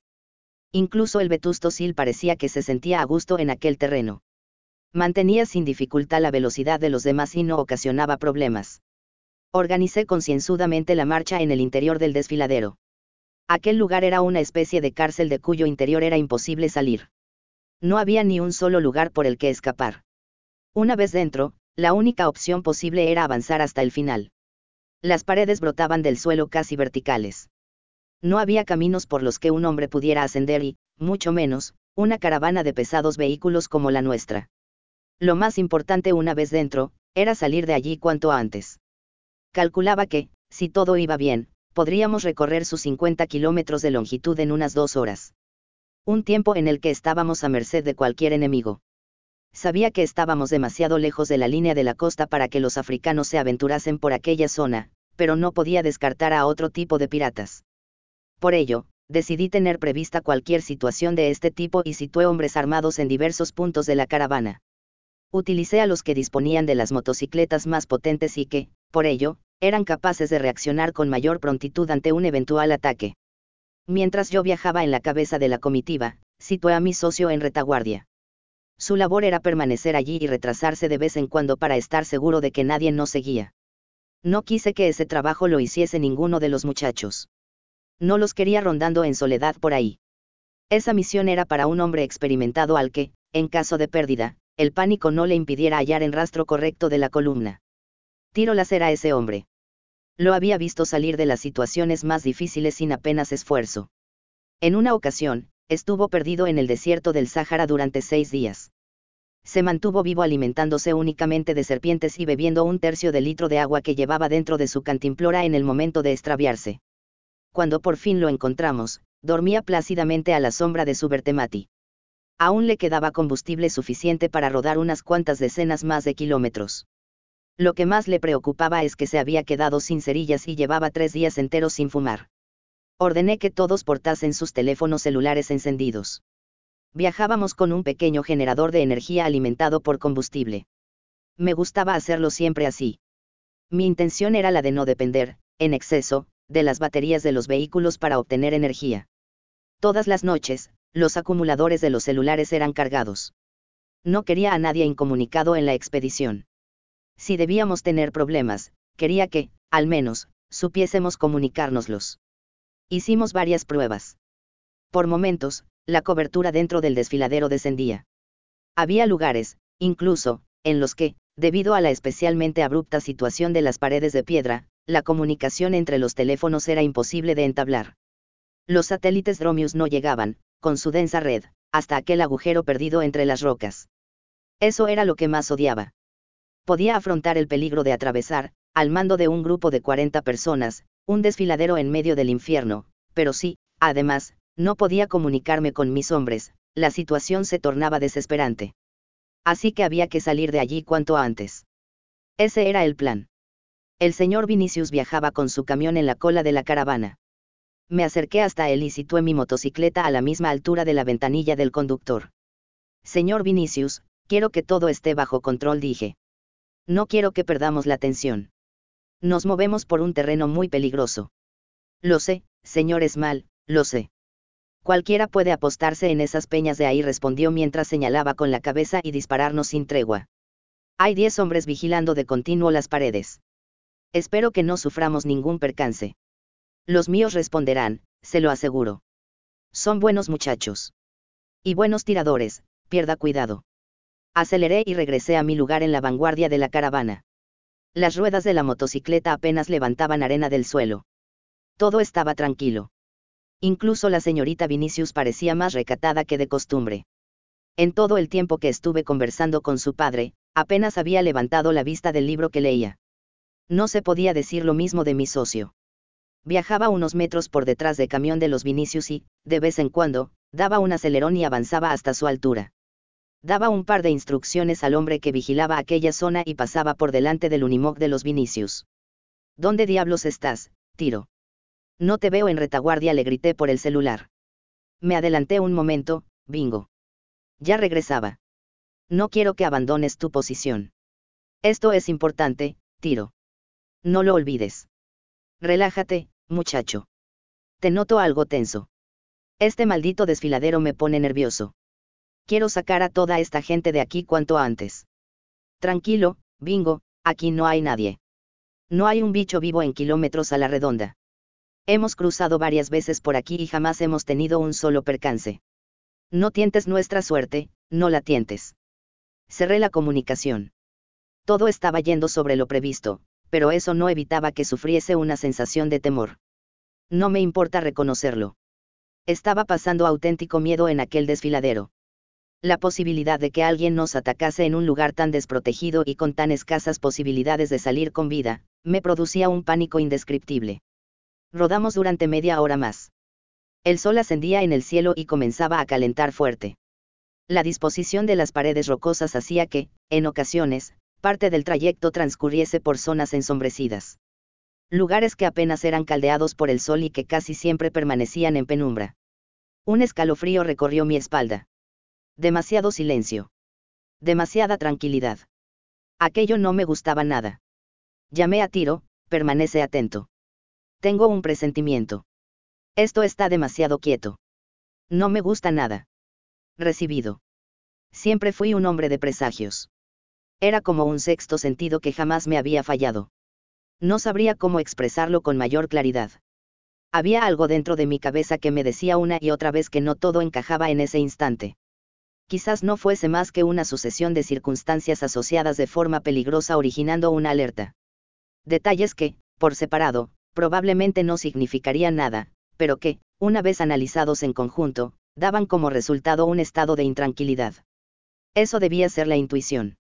De pronto, los vi. Eran dos sombras en lo alto de una de las crestas rocosas. Permanecían inmóviles y no parecían demasiado preocupadas por ocultar su presencia. El sol estaba a sus espaldas y, en el contraluz, pude distinguir la silueta de las motocicletas que montaban. Tenían un pie en tierra y las máquinas, a buen seguro, detenidas. Y, desde luego, nos estaban observando a nosotros. Tiro susurré por el teléfono temeroso de que el eco llevase mis palabras hasta las dos figuras. Tiro, ¿has visto eso? Los veo, bingo, los veo. Llevan ahí unos cinco minutos. La voz de mi socio sonaba entrecortada. La cobertura se volvía escasa por momentos. Maldita sea, Tiro, hay un par de tipos ahí arriba. Sabía que algo estaba sucediendo. Lo presentía. Mi olfato nunca me engaña arrojé el puro que fumaba sobre la arena. Estaba demasiado nervioso para poder prestarle toda la atención que merecía. Llamé al señor Ictius. No quiero que se alarme, pero hay dos motoristas vigilándonos desde la parte superior de la pared que tenemos a nuestra izquierda, dije. No quiero que mire ahora. Haga como si nada extraño ocurriese. Voy a ordenar a un par de hombres que cubran su vehículo. Sabía que, si íbamos a ser atacados, el Unimog conducido por el señor Ictius con todo nuestro combustible, el agua y los víveres, sería el principal objetivo de los piratas. No estaba seguro de que ellos lo supiesen, pero era posible que nos estuvieran siguiendo desde hace tiempo. No quería correr más riesgos de los que ya estábamos corriendo. Reduje mi velocidad y dejé que la caravana me fuese sobrepasando. Dos hijos de los Licius rodaban en torno a la mitad de la columna en sendas motocicletas todoterrenos. Tratando de parecer despreocupado, me situé entre ellos y les hablé, tenemos una visita no deseada. Están sobre la pared de piedra. Hice una pequeña pausa para que se hicieran cargo de la situación. Despacio y sin llamar la atención, id junto al camión del señor Ictius. Uno a cada lado. Tened las armas disponibles. No las desenfundéis. Tan solo estad preparados para hacer uso de ellas si fuera necesario. Los muchachos cumplieron mi orden con diligencia. Ahora tenía el camión tan protegido como aquel lugar permitía. Lo cual era prácticamente lo mismo que decir nada. Dos tipos con un buen par de rifles con mira telescópica, podían acabar con 10 o 12 de los nuestros antes de que nosotros lográsemos salir de allí en estampida. Si nuestra velocidad de reacción era la suficiente, quizás podríamos dejar la cifra en 5 o 6 bajas. Nunca menos. De cualquier forma, una nefasta perspectiva de buena gana me hubiese lanzado a la carrera por el desfiladero y hubiera tratado de dar alcance a aquellos tipos. No me gustaban las visitas inesperadas. Y esta, sin duda, lo era. A pesar de que nada en su comportamiento hacía pensar en que podían ser agresivas para nosotros, no me fiaba. Aquello era el desierto atlántico y los tipos que rondaban por allí no eran precisamente gente normal y corriente. Pero estaba al mando de una comitiva de colonos. No podía obviarlo la caravana fue avanzando sin variar el ritmo. Unas mujeres, las cuales no habían sido informadas de la situación, solicitaron detenernos un rato para descansar. La negativa fue rotunda y algo malhumorada. No había tiempo para explicaciones. Estas mujeres no hacían otra cosa que plantearme problemas. Estaba en su naturaleza acabar con la paciencia de uno a base de requerimientos y peticiones. Al demonio con ellas. Bastante hacía con tratar de salvarles la vida. Veinte minutos después la caravana había superado el lugar en el que habíamos avistado las dos sombras. Continuamos todos atentos. Ordené que nadie bajara la guardia. Podían aparecer en cualquier momento y desde cualquier lugar. La cadena montañosa finalizó tan bruscamente como había surgido. El desfiladero se estrechó y, tras unas cuantas curvas, apareció el desierto abierto. Volver a ver aquellas grandes extensiones de arena y sal me hizo recobrar el aliento. Aún rodamos unos 50 kilómetros hacia el oeste. Quería estar todo lo lejos que pudiese de aquellas rocas. Capítulo 9. Búsqueda de las sombras desconocidas. Hasta después de la cena no conseguí serenarme un poco. La señora Fictius había cocinado un buen arroz con trozos de carne y, una vez con el estómago lleno, pude comenzar a pensar con claridad. Los hombres, como ya se estaba haciendo costumbre entre nosotros, nos solíamos reunir, tras la cena, en torno a una fogata. Comentábamos las incidencias acaecidas durante el día y debatíamos los problemas cotidianos que se nos iban presentando. Aquella noche no hubo hoguera. No quería delatar nuestra presencia de una forma tan clara y explícita en medio de la noche con, al menos, un par de tipos rondando por ahí, lo mejor era no dar demasiadas señales de nuestra posición. Las dos sombras en la pared de roca fueron el tema principal aquella noche. Los hombres que no se habían percatado del suceso, fueron informados con rapidez. Creo que deberíamos tomar precauciones. No está de más llevar siempre hombres armados protegiendo la caravana, dijo uno. A partir de ahora estamos relativamente a salvo, respondí con una taza de café en la mano y mi dunil en la otra. Una vez en terreno abierto, atacarnos es más difícil. Los veremos llegar sin dificultades y tendremos tiempo de prepararnos para hacerles frente. En caso de que sus intenciones sean perversas, señaló otro. Desde luego. En ningún momento mostraron agresividad hacia nosotros. Simplemente se apostaron en lo alto de las rocas y nos observaron. Porque de eso sí estoy absolutamente seguro. No estaban allí matando el tiempo. Nos contemplaban sin ningún tipo de duda. Los hombres bebían café, fumaban y, de vez en cuando, se susurraban al oído. Había una botella de Four Roses rondando por ahí y algunos nos servimos un poco en la taza del café. Cojamos las motocicletas y vayamos a por ellos ahora mismo, sentenció uno de los jóvenes con menos seso. Eso sería un suicidio. En primer lugar, es una locura recorrer este desierto en mitad de la noche. Podríamos perdernos en menos de diez minutos. En segundo lugar, los tipos podrían localizarnos antes de que nosotros diésemos con ellos. Eso sería lo más probable. Basta con que dispongan de sensores de calor para que la presencia de nuestras motocicletas se vislumbre como luciérnagas en la noche. Y, aunque careciesen de ellos, el ruido de los motores nos delataría de inmediato. No, esa no es una buena idea. ¿Y si hacemos algo por el estilo cuando amanezca? Dijo Tiro podríamos esperar a las primeras luces del alba y salir a dar una vuelta de reconocimiento por ahí. Me detuve a pensar unos instantes antes de dar una respuesta. El plan de mi socio no era malo, pero no quería asumir riesgos innecesarios. Es posible que me estuviera haciendo viejo. Hace unos años no lo hubiese dudado dos veces. Habría salido a por ellos antes de que ellos nos diesen alcance a nosotros. Pero ahora prefería adoptar posturas más conservadoras sería que los años comenzaban a pesarme. O quizás las casi 40 personas que, bajo mi entera responsabilidad, estaba conduciendo a través del Atlántico. De acuerdo, daremos una vuelta. Pero solo cuando haya luz suficiente. Nunca antes del alba dije. Y tú te quedas, tiro. Demonios, Bingo protestó, yo quiero ir contigo. No eso es imposible. Alguien ha de quedarse al cargo de la caravana cuando yo no esté. Debes permanecer aquí no dejaré a todas estas personas sin nadie a su cargo en medio del desierto más duro del mundo. Pero bingo. Es mi decisión, tiro. Te quedas. Mi socio sabía que, cuando tomaba una decisión, nunca daba marcha atrás, así que no insistió. Es algo que aprendí en el ejército. Cuando un hombre decide algo, sobre todo si ese hombre tiene un rango superior a los que le rodean, jamás debe desdecirse de su palabra. Incluso en los casos en los que, más tarde, se dé cuenta de que está equivocado. Las decisiones hay que mantenerlas hasta el final. Es lo que los demás esperan de quien esté al mando. Uno no puede ir cambiando de opinión a cada momento. Lo único que se consigue de esta forma es crear confusión entre los subordinados. Así que, aunque no estaba demasiado seguro de lo que estaba diciendo e, influenciado quizás, en exceso, por mi estómago lleno y el café con whisky, prometí una pequeña expedición de reconocimiento por la mañana. Iremos solo dos hombres, añadí. Dos motocicletas tan solo. Es la única manera de tratar de pasar desapercibidos. Miré en torno a mí. Necesitaba elegir un compañero. Frente a mí se sentaba uno de los muchachos a los que había ordenado proteger el camión de los víveres. Un joven alto y fuerte, de 21 o 22 años, bien parecido. No le había oído hablar en demasiadas ocasiones y eso siempre era un punto a su favor. Si algo no podría soportar, es a alguien con incontinencia verbal a primeras horas de la mañana. Muchacho dije. ¿Cómo te llamas? Licius, señor, Bras Licius. Bien, Bras, tú me acompañarás mañana. Está de acuerdo. Desde luego, señor Small, desde luego. Haré lo que usted me pide.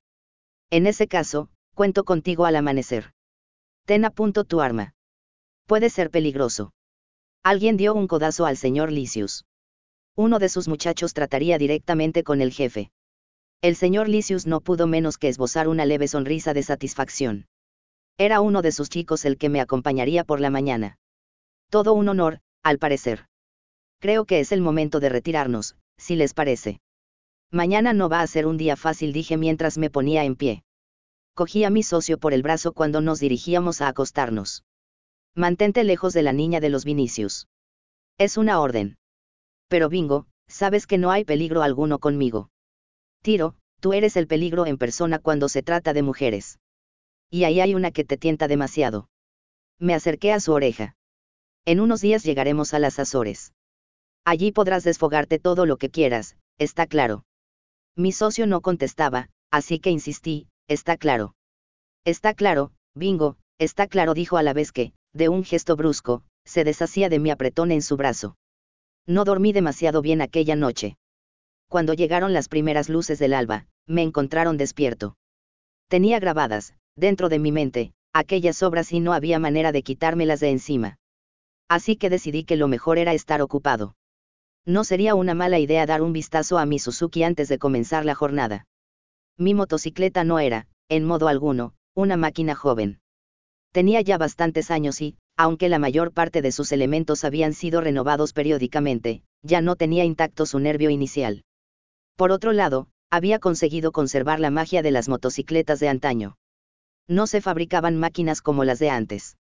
Aunque había probado nuevas motocicletas y, durante temporadas había rodado sobre algunas de ellas, con ninguna me compenetraba de igual manera que con mi veterana Suzuki. Nos conocíamos perfectamente el uno a la otra sabía cómo iba a responder ante cualquier eventualidad. No me jugaría nunca una mala pasada, de eso estaba seguro. Lo cual no se podía siempre de la mayoría de los hombres. Braslicius apareció puntual. No tenía aspecto de acabar de despertarse, así que supuse que los nervios por su nueva misión le habían mantenido en vela durante gran parte de la noche. Le saludé con un gesto. Había calentado algo de café y se lo ofrecí. Bebimos en silencio mientras observábamos cómo el sol se levantaba sobre el continente europeo. El espectáculo era maravilloso, pero yo lo único que deseaba en aquel momento era meterle sendas balas en la cabeza a los dos tipos que íbamos a buscar. Arrancamos las motocicletas y salimos del campamento. El hombre que permanecía de guardia nos saludó agitando despacio su arma. La temperatura era bastante baja y tuvimos que cerrar nuestras guerreras hasta el cuello. A lo largo de la hora siguiente, no crucé una sola palabra con el chico de los licios. Rodamos en dirección a la cordillera montañosa, hacia el lugar en el que el día anterior habíamos avistado las dos sombras. Una vez allí, ascendimos entre las rocas sin rumbo fijo. El terreno se habría escarpado ante nosotros, pero nuestras motocicletas se las arreglaban bien para ascender. Bras conducía su máquina con pericia. No se vio en la necesidad de hacer pie a tierra en ningún momento. No puedo decir lo mismo de mí quizás había engordado un poco después de tantos meses de sedentarismo en Lisboa. En cuatro ocasiones tuve que apoyar un pie en el suelo para no perder el equilibrio. Vamos a detenernos un momento, dije. Bras detuvo la motocicleta al instante. Como se hallaba delante de mí, y me daba la espalda, levantó la rueda delantera y giró sin moverse del sitio. El muchacho tenía una gran fuerza física. Hacían falta unos cuantos buenos músculos para mover así una motocicleta tan pesada como la suya. Voy a realizar una llamada, añadí mientras encendía mi teléfono celular. Iba a recabar algo de información. Tenía un contacto en la policía de las Azores y, de vez en cuando, hacía uso de él para hacer algunas averiguaciones. Desde la gran evaporación, la policía de las Azores había pasado de ser un cuerpo regional sin demasiados recursos a una de las policías más avanzadas, dotadas de tecnología y preparadas del mundo. Aquel trozo de tierra civilizada en mitad del desierto atlántico se había convertido en uno de los lugares más transitados del mundo. Su aeropuerto había sido ampliado en dos ocasiones a lo largo de los seis últimos años. Visitantes de toda condición llegaban hasta allí no siempre con la intención de hacer turismo por las laderas de la dorsal. Ladrones, piratas, fugitivos y maleantes de todo tipo se daban cita en lo que hasta hace bien poco habían sido unas tranquilas islas perdidas en medio del océano. Cabaco. Pregunté al teléfono. Cabaco González era un tipo que había conocido años atrás cuando era sargento del ejército portugués en Angola. A pesar de que la descolonización había tenido lugar mucho tiempo antes, al gobierno de Lisboa siempre le había gustado mantener retenes militares de forma no oficial. Vestían de paisano, pero no mostraban demasiado interés por ocultar su condición. Mataban la mayor parte del tiempo en los bares de Luanda ocupándose de beber en firme. Cuando estaban lo suficientemente alcoholizados, el gobierno los devolvía a la metrópoli y eran sustituidos por personal de refresco. En fin, unas largas vacaciones a cuenta del contribuyente. ¿Quién es? Cabaco, soy Bingo Esmal. Disculpa que te llame tan temprano. Bingo Esmal. Maldito zorro. ¿Cuánto tiempo más vas a dejar pasar sin tomar una copa con tu viejo amigo Cabaco? Quizás te acepte esa copa antes de lo que piensas. Estoy a medio camino entre Lisboa y tu bar preferido. Todavía te dedicas a llevar infelices al desierto. Bonito oficio el tuyo. Ya sabes, bromeé, un hombre tiene que comer todos los días. ¿Qué es lo que se te ofrece a estas horas? Necesito una información. Tú dirás quiero saber si habéis detectado piratas últimamente en la zona este. Esto está cada día más plagado de maleantes, muchacho. Los muy cabrones le están perdiendo el respeto al desierto. Pero tan al este como te encuentras tú no los habíamos detectado nunca. ¿Puedes darme tu situación exacta? Estamos en la cordillera montañosa que hay a unos 500 kilómetros al oeste de Lisboa. Esa zona es una zona, por lo habitual, tranquila. Está demasiado lejos de cualquier lugar civilizado sería una locura tratar de subsistir allí. Pues aquí hay gente, eso puedo asegurártelo. Estaremos atentos a cualquier señal. Es lo único que puedo decirte desde aquí. Gracias, Cabaco, te debo una. Unas cuantas, muchacho, unas cuantas. Cerré la comunicación. El sol comenzaba a calentar y el olor a sal impregnaba el ambiente. Un típico día en medio del Atlántico. Capítulo 10. La soberbia no tuvo la culpa. Rondamos aquella zona un rato más y no hallamos rastros de los dos hombres. El camino se volvía cada vez más escarpado. El tránsito era, a cada momento, más dificultoso. Algunos trozos de roca se desprendían con demasiada facilidad al paso de las ruedas de nuestras motocicletas. Había que prestar toda la atención posible al camino. De esta manera, escudriñar el paraje se tornaba una misión complicada. No quedaba más remedio que parar, de cuando en cuando, para dar un vistazo. A lo lejos, en la llanura, nuestro campamento comenzaba a cobrar vida. Con los prismáticos podíamos observar el movimiento previo a la partida. Esa era mi orden para tiro. Ellos debían emprender el viaje sin dilación. Ya les alcanzaríamos más tarde. Nuestras motocicletas podían viajar a una velocidad muy superior al resto de los vehículos. Les daríamos alcance antes de que cayese la noche. Mientras, nuestra pequeña excursión a través de la cordillera montañosa comenzaba a aburrirme. No había ni rastro de las obras avistadas el día anterior. Y no parecía que iba a haberlo. Aquel lugar era inmenso y estaba repleto de lomas, colinas, crestas y rocas que se alzaban en medio del camino sin aviso previo. Un lugar perfecto para esconder un ejército completo. Pero, a veces, cuando uno menos se lo espera, tiene un golpe de suerte imprevisto. O quizás sucedió que ellos no hicieron nada por ocultarse. De cualquier forma, ahí estaban, a unos 200 metros de donde nosotros nos encontrábamos, montados en sus motocicletas y observándonos, de igual manera a la que, en el día anterior, los avistamos.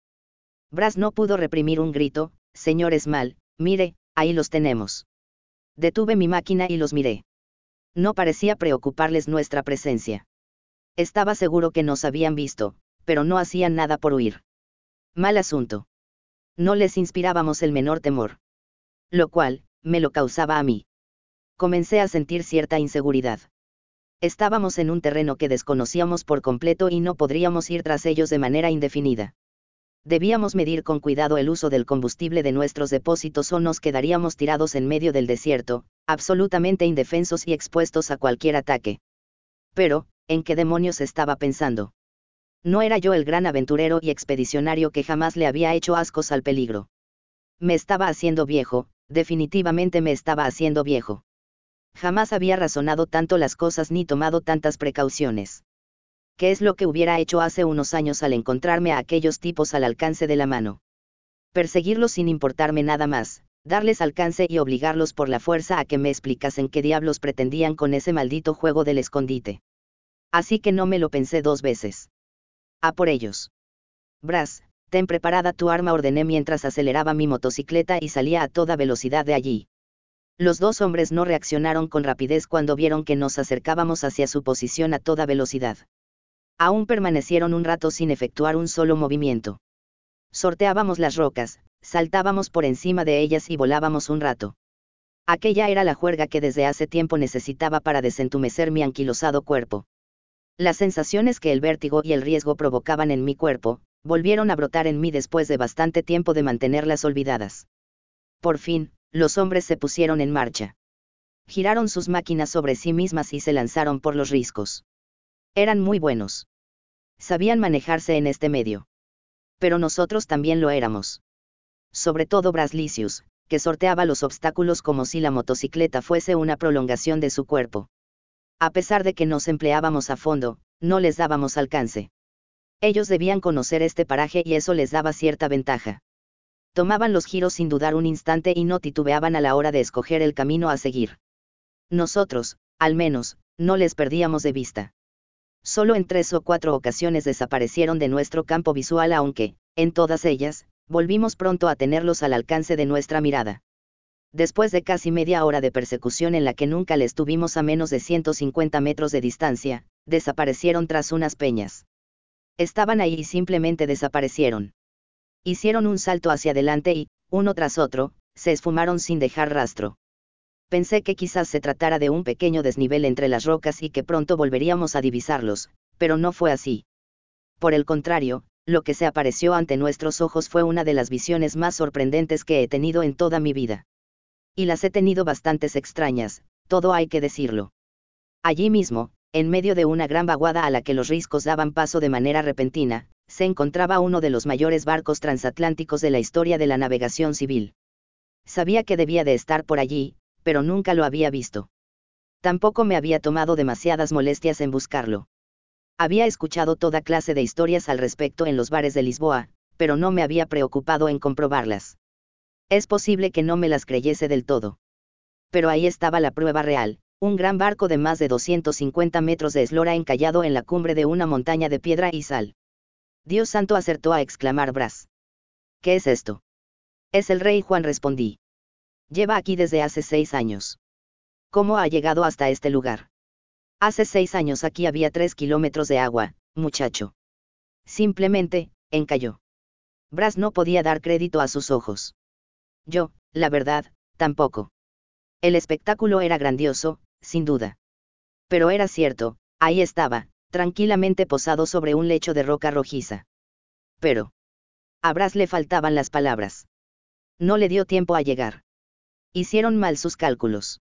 Cuando dio comienzo la gran evaporación, el barco estaba amarrado en Buenos Aires. Nadie pensaba que la pérdida de agua iba a ser total, así que no se dieron prisa en reaccionar y estuvo allí durante unos cuantos meses más. Cuando los armadores tomaron conciencia de que el problema del agua se agravaba, lo mandaron llamar. El barco es, al menos lo era, de un gran consorcio portugués. Hubiera agua o no en los océanos, este cascarón vale cientos de millones. Ellos lo querían en Lisboa, así que dispusieron que iniciara el regreso. Para aprovechar el viaje, esperaron a que se llenase de pasajeros. Mover este barco por el Atlántico sin pasajeros, es un lujo que nadie se podía permitir. Hice una pausa para detenerme a pensar. Ese fue el problema.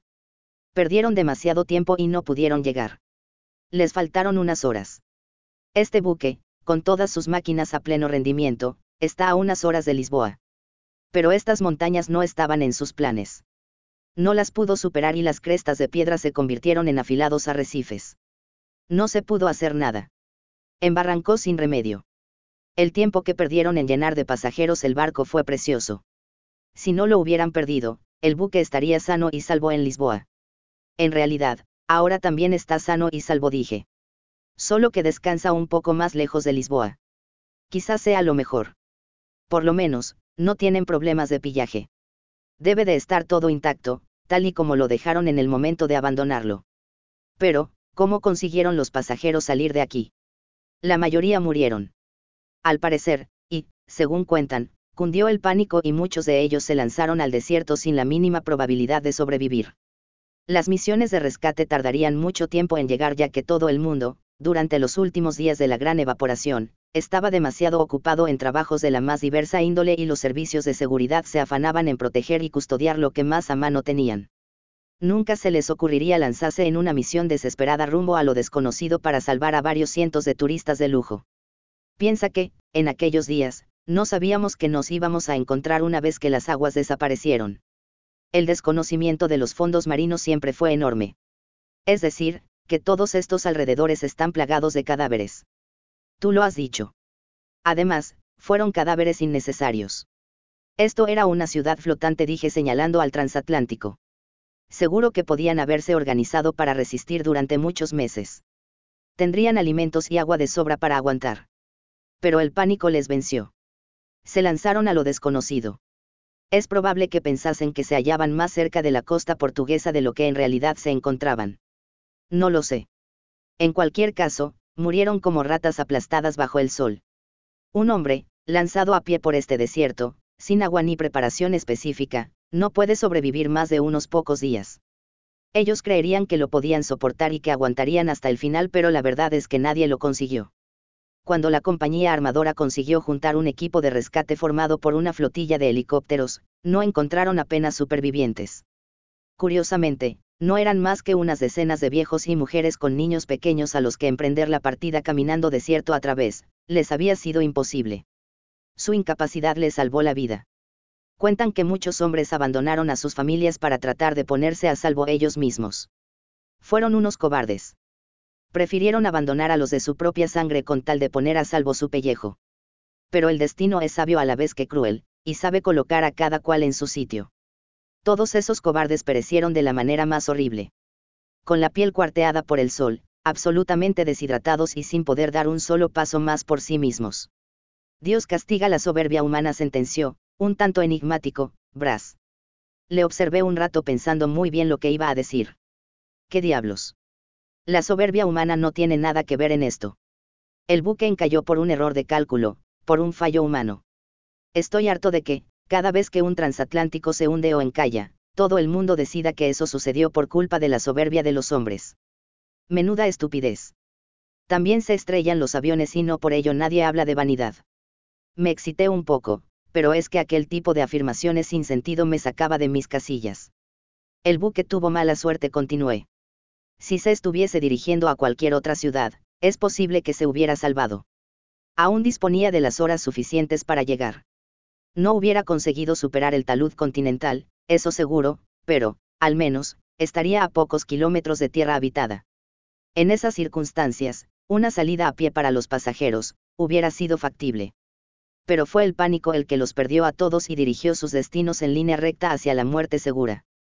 En definitiva, un error humano seguido de un pánico generalizado. Eso fue lo que los mató a todos. Brass no había dejado de mirar al rey Juan durante nuestra conversación. Estábamos justo detrás de su popa y teníamos una visión longitudinal de la nave. Apenas se había escorado y mantenía el porte y la elegancia de antaño intactos. Ni siquiera el brillo de sus elementos metálicos había menguado en exceso. Se aparecía ante nosotros fabuloso y rebosante de magia. Era la primera vez que veíamos una cosa así, probablemente, sería la última. No hay demasiadas oportunidades de encontrar todos los días transatlánticos intactos varados en medio del desierto. Había visto muchos restos de naves naufragadas que la gran evaporación dejó al descubierto, había visto pequeñas embarcaciones varadas por falta de agua navegable, pero algo de aquella grandeza, jamás. Están ahí, dije. ¿Qué? Respondió Brass. Los tipos. Digo que están ahí, en la cubierta de popa. Míralos. Capítulo 11. Rodando sobre cubiertas de madera. Oímos unos disparos y varias balas pasaron cerca de nosotros. Demasiado cerca. Vamos, grité a Brass. ¿Cómo dice, señor Esmal? Preguntó agachando la cabeza para esquivar el fuego. Adelante, muchacho, vamos a saltar. Ahí abajo, a la cubierta del buque. Saltar. La mejor manera de defenderse de un ataque es atacando. Aceleré mi motocicleta y di marcha atrás para tomar impulso. Un par de giros de muñeca y todo hacia adelante. Brass no tardó en imitarme. Dals duro, muchacho. Las motocicletas saltaron al vacío en una caída de 5 o 6 metros. Perdí algo el equilibrio al aterrizar, pero me rehice pronto. Brass, llegó unos segundos después. Su máquina se clavó en el suelo y la amortiguación la balanceó arriba y abajo unas cuantas veces. Volvimos a oír las balas zumbando en nuestros oídos. Solté el seguro de la funda de mi arma y me hice con ella. Puse el dedo en el gatillo y disparé una ráfaga hacia el frente, sin apuntar a ningún sitio en concreto. Era un aviso, estábamos dispuestos a entablar batalla. No íbamos a soportar una lluvia de proyectiles sin darles nada a cambio. Aquí estaba nuestra respuesta. Brass empuñaba ya su semiautomática. Dispara, ordené. Al cuerpo, sin tregua. Hizo una ráfaga de aviso. Estábamos en la cubierta de popa y la inclinación del piso era casi inexistente. Las motocicletas podían rodar por allí como por una pista de asfalto recién construida. Aquí y allá podíamos ver pequeños obstáculos ante los que había que mantener cierto cuidado, hamacas volcadas, sillas plegables, bolsas de plástico, algo de basura desperdigada. Los restos que atestiguaban la presencia de personas en aquel lugar. Los dos tipos debieron de quedarse algo confundidos ante nuestra reacción, porque solo acertaron a dar media vuelta y ponerse a cubierto de nuestro fuego. Tras ellos, Brass dije. Ahí están, tras esos botes salvavidas. El transatlántico permanecía prácticamente intacto. Si tuviese agua bajo la quilla, podría encender motores y salir de allí rumbo a cualquier lugar del mundo. Solo las numerosas huellas de ruedas sobre la cubierta de madera hacían suponer que allí estaba ocurriendo algo fuera de lo normal.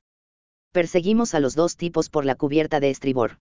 Nos lanzamos a la carrera escalera abajo y esquivamos varios botes salvavidas. Estuve a punto de irme al suelo en una ocasión. El piso resbalaba en algunos tramos y las ruedas de nuestras motocicletas, pensadas para rodar por terrenos agrestes, no se adherían lo necesario al suelo de madera. Atravesamos una puerta y accedimos al interior de buque. El terreno se tornaba peligroso.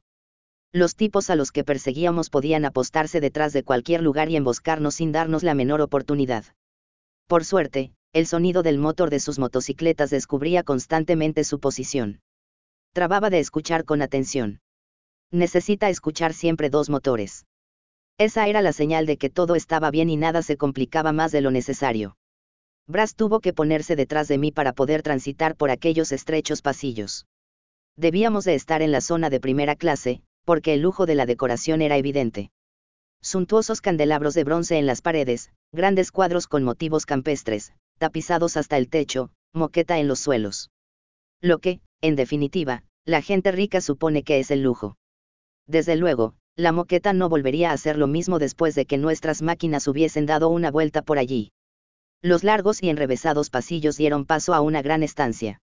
Debía de ser un gran salón de baile preparado para, al menos, 100 o 200 personas disponía de dos alturas, las cuales se comunicaban gracias a una escalinata ostentosamente alfombrada que se bifurcaba en dos sentidos.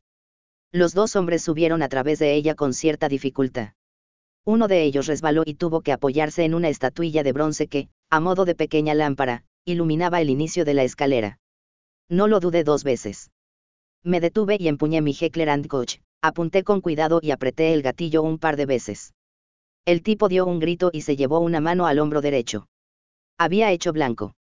A pesar de estar herido, el tipo se rehizo y recuperó el equilibrio de su máquina.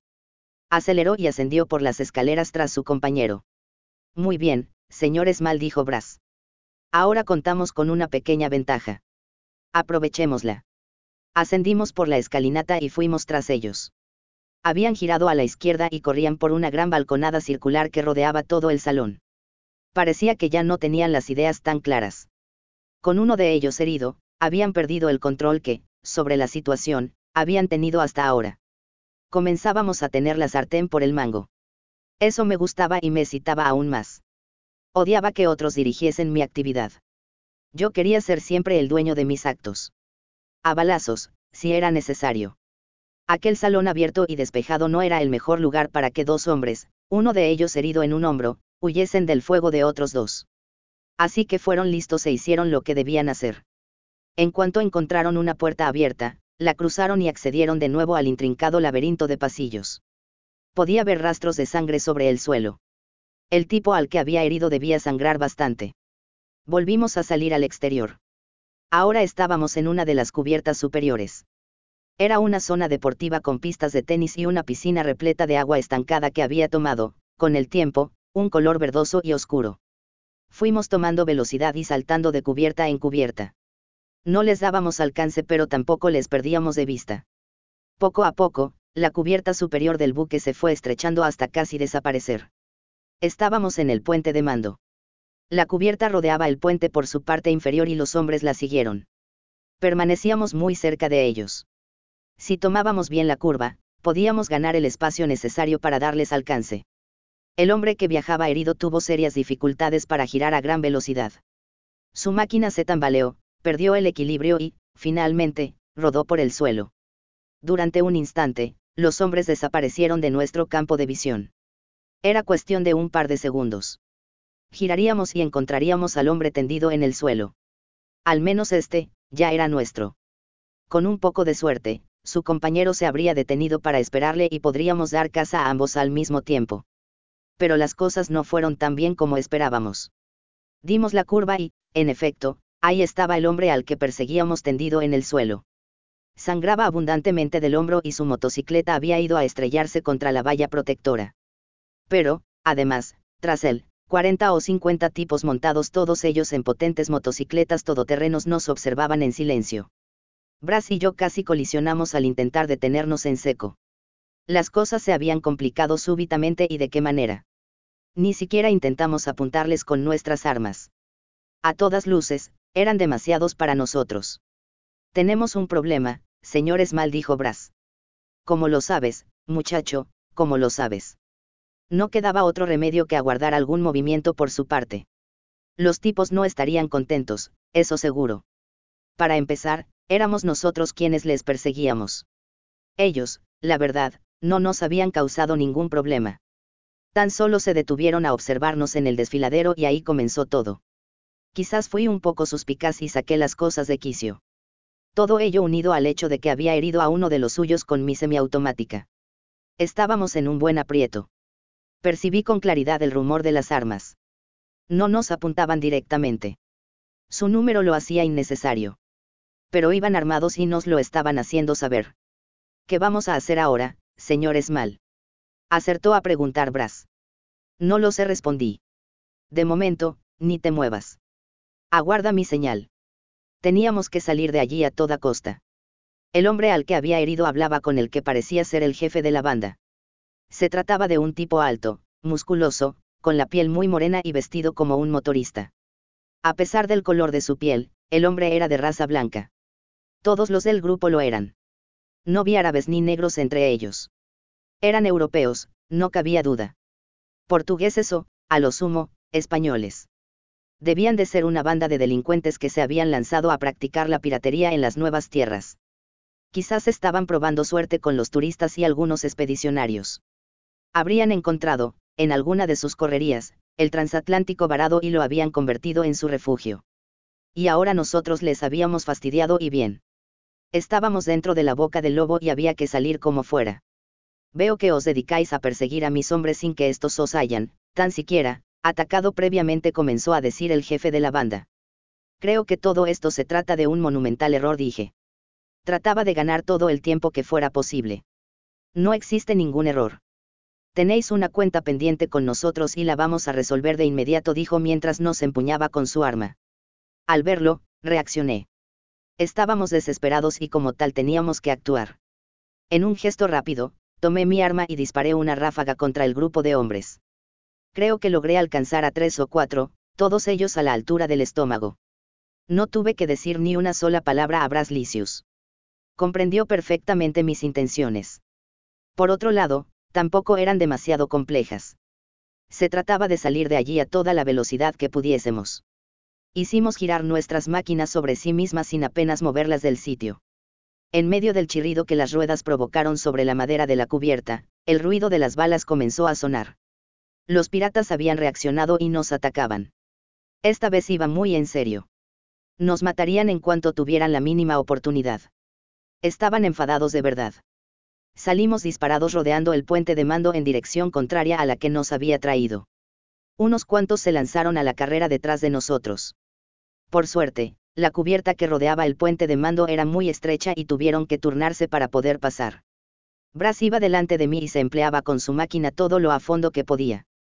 Por suerte, era imposible para nuestros perseguidores, guiar una motocicleta a toda velocidad por un lugar tan estrecho como aquel y, al mismo tiempo, hacer fuego con sus armas. Corrían el riesgo de rodar por los suelos al primer error. Lo cual, desde luego, no hacía desaparecer el peligro, pero, al menos, no daba una oportunidad. Fuimos saltando de cubierta en cubierta. Buscábamos la popa del barco. Es posible que existiese algún lugar más idóneo para abandonar la nave, pero no era momento de andar buscándolo. Íbamos a tratar de salir por el mismo lugar a través del que habíamos penetrado. Nos mantuvimos siempre en cubierta. Conociendo que el transatlántico estaba plagado de indeseables, era una locura volver a adentrarse por pasillos y salones. Nadie sabía lo que podíamos encontrarnos así que rodamos paralelos a la borda del barco con seis o siete piratas pegados a nuestras ruedas traseras. Llegamos a la popa y rápidamente nos dimos cuenta de que allí no había salida posible. El lugar desde el que habíamos saltado estaba demasiado alto para poder volver a acceder a él. Había que buscar otro punto para apearnos del barco, así que continuamos rodando un buen rato cubierta tras cubierta. Les estábamos dando demasiado tiempo para organizarse, de manera que ocurrió lo que tenía que suceder, nos atraparon como ratas en una ratonera. Los piratas nos rodeaban por todas partes. Solo había una solución. Saltar al vacío y esperar que la caída no fuese demasiado dura. Miré por la borda y calculé. No habría más de 10 metros hasta las rocas. Teníamos que jugárnosla. Brass comprendió, raudo, mis intenciones. No hubo, casi, ni que indicarle nada. Salta. Capítulo 12. El lugar al que todo el agua se fue. Me sentía un tanto ridículo agazapado, junto a Bras Licius y nuestras respectivas motocicletas, en aquel maldito hueco entre las rocas. La noche había caído, oscura y cerrada sobre el desierto, y los piratas parecían haber cesado en la persecución. Pero yo, a estas alturas, no me fiaba de nada, así que, al encontrar unas cuantas rocas que formaban, por su disposición, una diminuta y resguardada covachuela, decidí que ese sería un buen lugar para pernoctar. Tenía un feo hematoma en el costado que me produje al golpearme contra el depósito del combustible de mi máquina en el momento de lanzarnos al vacío para huir del transatlántico. Me rehice rápido y aguanté el dolor todo lo que pude hasta que cayó la noche. Por suerte, Brass no tuvo, a excepción de algunos rasguños, ningún percance mayor. Pudo, así, guiar nuestra huida. Yo apenas podía limitarme a conducir mi motocicleta. El dolor se volvió, por momentos, insoportable. No sé qué hubiese sucedido de no tener al muchacho conmigo. El señor Lysius podía estar orgulloso de su chico. Los piratas se asombraron un tanto ante nuestra decisión de saltar por la borda.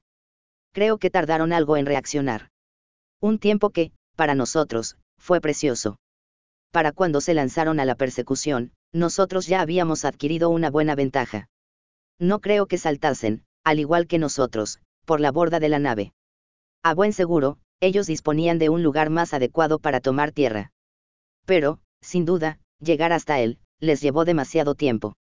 Para entonces, nosotros ya nos habíamos repuesto del impacto contra el suelo y estábamos a un par de kilómetros de allí. Durante todo el resto del día, pudimos ver la nube de fina arena que, a su paso, levantaban los piratas lanzados tras nuestra pista. Una vez en terreno abierto, nos convertimos en un objetivo muy vulnerable pero no había otro remedio. Teníamos que alcanzar a los nuestros y obtener, así, la ayuda que necesitábamos. sin parar de rodar en ningún momento y con el costado doliéndome horriblemente, pude llamar por teléfono a mi socio. Además de que un par de hombres armados no nos vendrían nada mal en aquel momento, el combustible comenzaba a escasear. No alcanzaríamos la caravana a aquella velocidad. Estamos consumiendo muy deprisa el poco líquido que nos restaba. Así que mi socio lo vio claro, necesitábamos que uno de los 4x4 diese la vuelta y nos ofreciera su apoyo. De inmediato, ordenó que un jeep con tres hombres jóvenes a bordo regresara en nuestra ayuda. Mientras, y, puesto que la noche se nos echaba encima, nosotros debíamos buscar un lugar lo más resguardado posible y esperar. Cuando la puesta del sol hizo que, tanto nosotros como nuestros perseguidores, necesitáramos utilizar los faros de las motocicletas para poder seguir rodando por el desierto, la persecución se simplificó bastante. Para ellos no éramos más que dos puntos rojos en medio de la noche y, de igual manera, nosotros no estábamos perseguidos sino por varias decenas de potentes haces de luz blanca. Nuestra posición permanecía descubierta en todo momento pero, al mismo tiempo, con la de ellos ocurría algo similar. La única forma de desaparecer por completo era apagar los faros. Pero, al mismo tiempo, en ese instante se terminaba nuestra marcha. No podíamos rodar un solo metro más sin una fuente de luz que alumbrase el camino. La noche había caído muy cerrada y no había luna tuvimos suerte de acertar a vislumbrar la pequeña cueva en medio de la arena. No me lo pensé demasiado. Me dolía todo el cuerpo y sabía que Bras no estaba lejos del agotamiento. Había sido un día muy duro para él. Sin duda, no estaba acostumbrado a este tipo de emociones. Entramos en la cueva y nos acurrucamos contra el fondo. Las motocicletas, tumbadas en la arena, ocupaban el resto del espacio. No tenía más de tres metros de fondo y otros dos de ancho. Un lugar ciertamente incómodo pero lo suficientemente resguardado como para hacerlo casi invisible. Apagamos los faros y los motores y, en la oscuridad, masticamos unas barras de chocolate y frutos secos que habíamos traído con nosotros. Con un poco de suerte, los piratas no nos encontrarían y podríamos pasar desapercibidos en nuestro escondrijo. Si nos daban por perdidos, quizás se cansarían y regresarían a su guarida en el buque varado. Por la mañana, después de toda una noche de viaje, los hombres de apoyo llegarían hasta nosotros como más armas y reservas de combustible. Trata de dormir un poco, me dirigí a Brass en la oscuridad. Sí. Nos tumbamos. La cueva no permitía que estuviésemos en pie. Tan solo nos dejaba permanecer agachados en cuclillas, así que la postura más cómoda era absolutamente tumbados. Me situé junto a la entrada y observé el exterior. Todo parecía tranquilo. Cerré los ojos. En mi mano derecha tenía mi arma dispuesta por si algún visitante nocturno nos acechaba. ¿Cómo fue, señor Small? Preguntó súbitamente Brass. Parecía haber meditado bastante la idoneidad de hacer la pregunta antes de formularla. ¿A qué te refieres? No necesitaba una respuesta. Sabía que era lo que Brass deseaba conocer. La gran evaporación. A eso me refiero. Me gustaría saber qué sucedió. Usted sabe que nosotros estábamos en el centro de Europa y allí no hay mar ni nada que se le parezca. Lo seguimos por la televisión pero no es lo mismo. Desde luego que no es lo mismo, muchacho, desde luego que no. Al parecer, el tan ansiado sueño no iba a llegar pronto. Podría haber mandado callar a aquel muchacho, pero después de su comportamiento a lo largo del día, satisfacer su curiosidad juvenil es lo menos que podía hacer por él. Todo ocurrió sin previo aviso, comencé. Yo estaba, durante aquellos días, pasando una temporada en las playas de Dakar. Había concluido la época de las carreras de vehículos a través del desierto y trataba de descansar durante un par de semanas. Siempre me gustó Dakar. Un lugar especial, sin duda alguna. Escudriñé el exterior de la cueva. Todo estaba oscuro y tranquilo. No puedo recordar la fecha exacta. A mediados de enero, quizás. Un buen día nos levantamos y notamos como un ligero vapor emanaba de la superficie del océano. El agua, sin embargo, permanecía a su temperatura habitual. No había ascendido ni medio grado. Simplemente, una parte de ella se estaba transformando en estado gaseoso y ascendía hasta formar unas densas nubes unos cuantos kilómetros por encima de nosotros. Fue un proceso lento al principio pero que, gradualmente, se fue acelerando. Un mes después del inicio de la evaporación, el agua ascendía en nubes densas y apretadas. Era imposible ver nada a través de ellas. Es como si una niebla cerrada se hubiera apostado sobre el mar. La única diferencia es que se movía en sentido ascendente produciendo un leve y arrullador murmullo. No estaba caliente. No, en ningún momento. El agua permaneció siempre en su temperatura habitual. Podías bañarte en el mar con toda tranquilidad. De hecho, sumergirte en aquellas aguas en medio de aquella poderosa neblina ascendente, producía una sensación de relajamiento indescriptible. No estaba nada mal, de veras. Mucho mejor, sin duda, que una sauna. ¿Y la gente? ¿Cómo reaccionó? Al principio con cierto temor y extrañeza. Después, con una mezcla de fascinación e intranquilidad. A fin de cuentas, en Dakar mucha gente dependía del mar para subsistir. La pesca, las playas, las calas fascinantes, todo ello reportaba un buen chorro de beneficios a esa pobre gente. Ahora ya no les queda nada de nada. Lo han perdido todo. Continué. Con el paso de los meses, tres o cuatro a lo sumo, el asunto de la evaporación tomó proporciones serias. Decidí quedarme en Dakar más tiempo del que tenía previsto. Tenía noticias de que el fenómeno estaba sucediendo en todo el planeta al mismo tiempo, pero no quería alejarme de aquella costa. Lo que ocurría era absolutamente excepcional y no quería perdérmelo por nada del mundo. El océano ya había perdido más de los dos tercios de su líquido. Los científicos se devanaban los sesos tratando de buscar una explicación a todo aquello. Los gobiernos buscaban medidas de control que detuviesen el proceso, pero nada se podía hacer. Aquello sucedía de una manera inevitable. Simplemente, el agua del mar se estaba marchando a otro lugar. Dijeron que a las capas altas de la atmósfera y, desde ahí, al espacio exterior. Creo que incluso pusieron en órbita, con suma urgencia, un transbordador espacial para observar, desde fuera, el fenómeno. Como puedes ver, no tuvieron demasiado éxito. ¿No cree usted que pudo ser un aviso de Dios? ¿Cómo dices, muchacho? Sí, ya sabe, una señal divina. Dios hace cosas de esas. Recuerde lo que ocurrió con el diluvio universal. Esto pudo ser una cosa por el estilo, pero en el sentido inverso. Dios nos envió un aviso en forma de gran evaporación. Nos quitó algo que siempre tuvimos, que fue importante para nosotros y, sin lo cual, podríamos pervivir sin problemas, pero su falta sería, para siempre notoria. Piense que el hecho de que solamente el agua salada fuera la que se evaporó es un dato a tener en cuenta para su valoración porque el agua de los ríos, los lagos y los embalses, el agua dulce, en definitiva, no se marchó tan bien. Aún la tenemos disponible. Sigue cursando su ciclo como si nada hubiera sucedido. Y la lluvia no ha dejado de caer. Traté de pensar en lo que Bras me decía, pero estaba demasiado cansado. No lo sé, muchacho. Quizás tengas razón. Aunque yo no creo demasiado en Dios ni en historias de ese tipo. Yo creo, más bien, que el agua se marchó porque tenía que ocurrir. Supongo que, al final, encontrarán una explicación racional para todo esto. No se cierre usted a otras interpretaciones bajo el volumen de su voz hasta convertirlo en un susurro. Le voy a confesar una cosa, señor Esmal. Nosotros creemos que fue una señal divina. Por eso estamos haciendo lo que hacemos. Por eso abandonamos el viejo mundo. Porque Dios nos ha dicho, con su señal, que en este impera la corrupción y que es necesario buscar nuevos lugares, mucho más puros y acordes con su ley, para vivir. Buscamos la tierra prometida, el territorio destinado para los que creen y confían en su mandato. Aquello comenzaba a parecerse demasiado a un sermón. Braslicius era un buen muchacho, de eso no había duda. Se había comportado como un verdadero hombre a lo largo del día. No vaciló en ningún momento y supo estar siempre a la altura de las circunstancias. Todo eso me condujo a olvidar que esta gente estaba completamente chalada.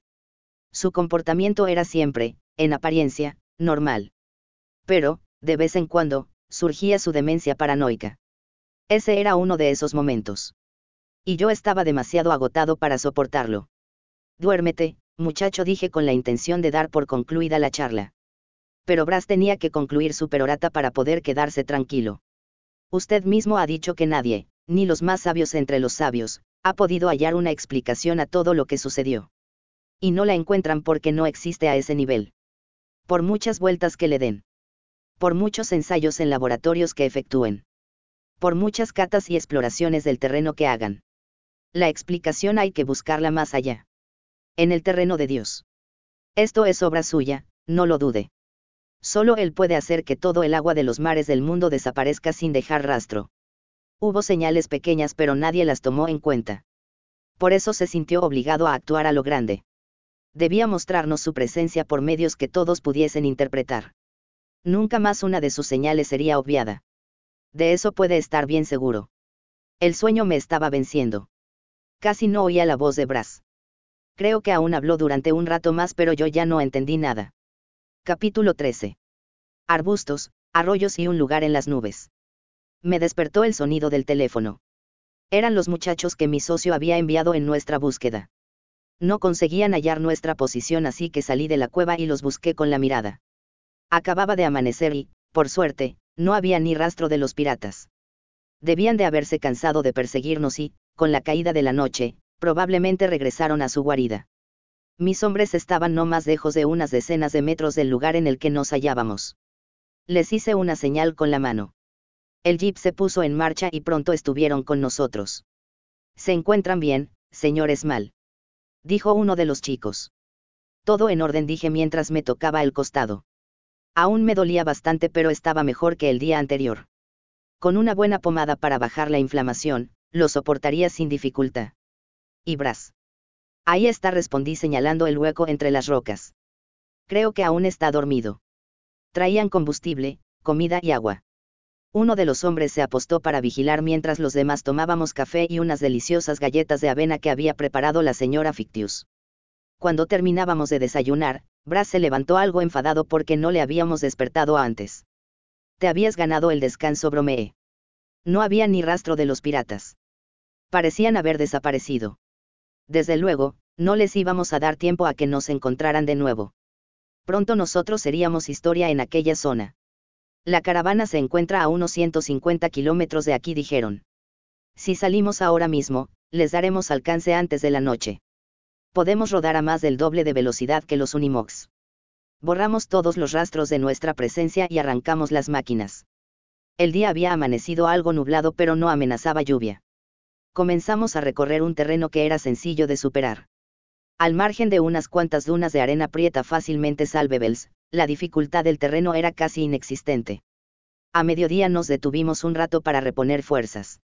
Ya estábamos lejos de la zona en la que perdimos de vista a los piratas, pero no quisimos encender fuego. Eso nos demoraría en exceso. Continuamos con nuestra dieta de galletas y algunos frutos secos y nos hicimos de nuevo a la ruta. En varias ocasiones hallamos pequeños riachuelos de agua dulce. Vimos, en torno a ellos, huellas recientes de vehículos. Los nuestros se habían detenido, sin duda, con la intención de repostar agua. Disponían del equipo necesario para comprobar su potabilidad. Nosotros, por el contrario, carecíamos de ellos me podía apostar lo que fuera con quien quisiese a que aquel agua estaba en perfectas condiciones para ser consumida. Había pasado muchos días en el desierto atlántico y sabía que no se trataba de otra cosa más que de agua de lluvia que había encontrado, en su camino, unas cuantas capas de tierra impermeable que no permitían su filtración.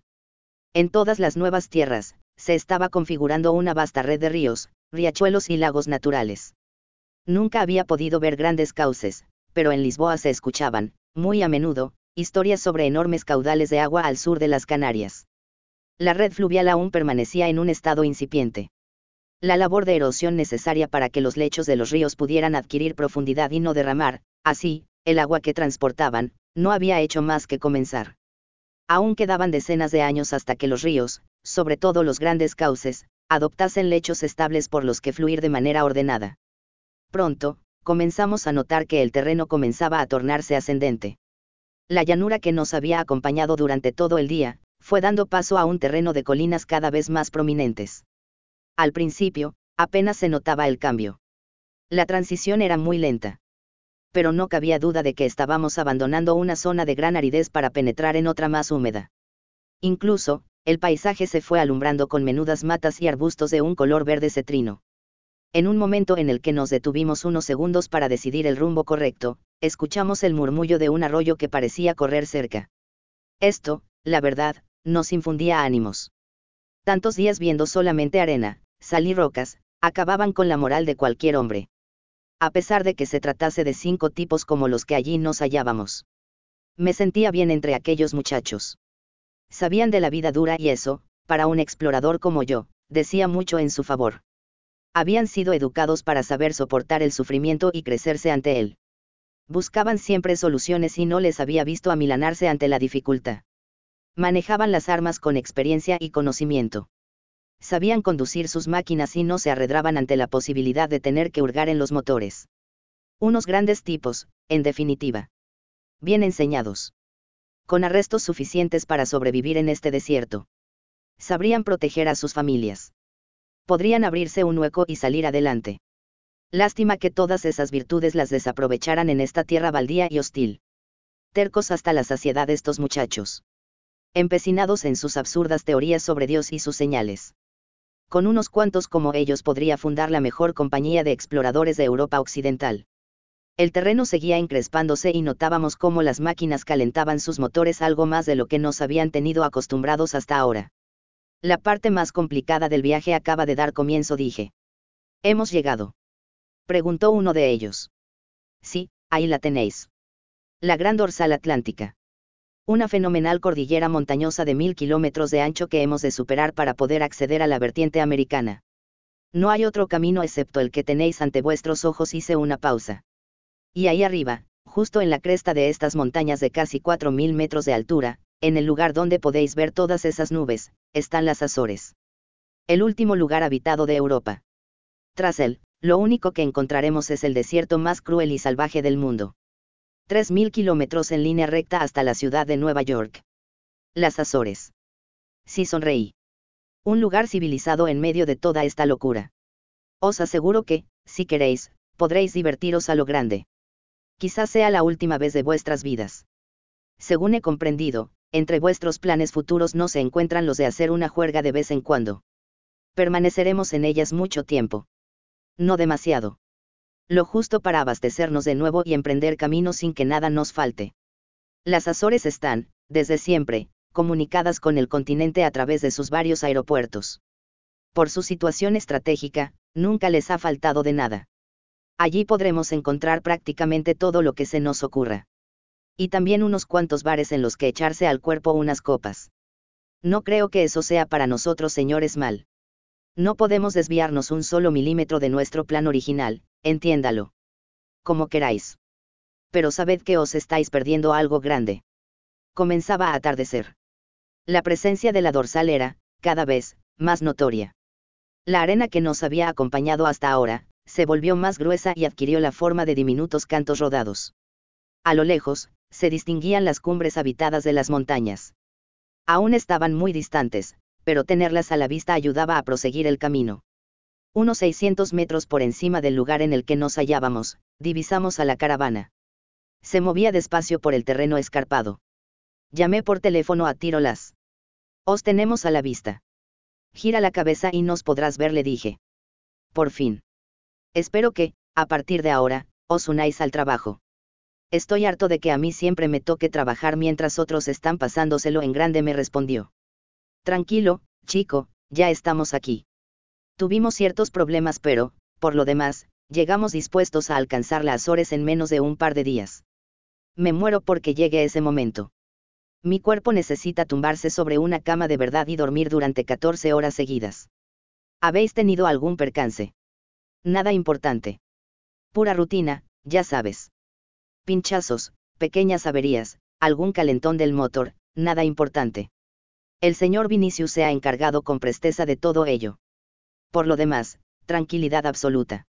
Al menos, la caravana había transitado sin contratiempos. Lo único que me faltaba en ese momento era tener que comenzar a solventar incidentes.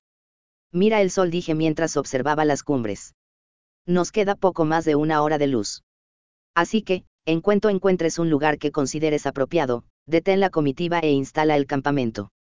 Pasaremos la noche por aquí. Este parece un lugar tranquilo. De acuerdo. No tardéis. Aún me queda un poco de whisky para compartir. En media hora os alcanzamos. Cerré la comunicación. Los muchachos rodaban en silencio. El sol había descendido lo suficiente como para dejar en penumbra toda la vertiente de la dorsal. De vez en cuando, nos veíamos obligados a efectuar bruscos giros para rodear grandes trozos de roca que nos encontrábamos en el camino. Entonces, el sol nos iluminaba con su luz cada vez más rojiza. El terreno adquiría, así, un aspecto extraño e inquietante. La sal, que hasta ahora se nos había presentado en forma de gránulos mezclados con la arena, se aparecía en grandes trozos del tamaño de un puño que crujían y se desmenuzaban al pisarlos con nuestras ruedas. no me estaba yendo mal del todo. Había perdido un hombre en un accidente estúpido, pero el balance general era positivo. Habíamos sido atacados en dos ocasiones, la segunda de ellas por culpa nuestra, pero no había que lamentar bajas. Mi golpe en el costado y un cansancio generalizado eran las únicas consecuencias de aquellos infortunados encuentros. Por otro lado, los vehículos estaban respondiendo de manera asombrosa. Si conseguíamos llegar hasta las Azores en aquel estado, me daba más que por satisfecho. Y nada hacía pensar que no lo pudiéramos conseguir. Tan solo nos tenía que acompañar un poco la suerte y que los bandidos de las Azores nos dejasen en paz. El grupo respondía bien. Es posible que fuese demasiado severo en mi calificación inicial. Eran hombres duros y mujeres resistentes. No se amilanaban ante el trabajo intenso. Sabían lo que se traían entre manos. El señor Vinicius, que era un líder nato, había adiestrado con precisión a su comunidad. Su carácter correoso parecía que tenía el don de inculcarse, de manera natural, en las personas con las que entablaba contacto. Los muchachos eran tipos recios que no dejaban que sus deseos vitales se interpusieran ante lo que ellos creían su destino supremo. Jamás los vi palidecer. Siempre eran capaces de tragarse su agotamiento y aguantar un rato más sin desfallecer. El único problema que me preocupaba era Lorne Vinicius. Aquella muchacha con aspecto de buena chica, podía ser una fuente inagotable de problemas. Conocía, de sobra, a las de su especie. Siempre, en apariencia, comedidas y educadas pero que, sin que te daises cuenta, eran capaces de organizar una compleja red de subterfugios, argucias y falsedades que expandían alrededor suyo. Si tenías la desdicha de caer en ella, podías darte por acabado porque esta clase de serpientes es de las que no te suelta hasta que te destruye por completo. Te clavan sus dientes y aprietan. Cuando la sangre fluye, se la beben hasta dejarte seco. Y mi socio parecía dispuesto a lanzarse de brazos abiertos en su red. Desde luego, ese era un problema, un verdadero problema. Quizás, tras un par de días en la civilización, Tiro se calmase un poco. Eso esperaba. Porque si algún fallo había que encontrar en mi socio, este siempre provenía de su pasión desmedida e incontrolable por las faldas. Después de tantos años rodando juntos, sabía que, en último extremo, la única forma de parar sus pies era meterle un tiro en la cabeza. Un tipo obstinado en su obsesión por las mujeres. Capítulo 14.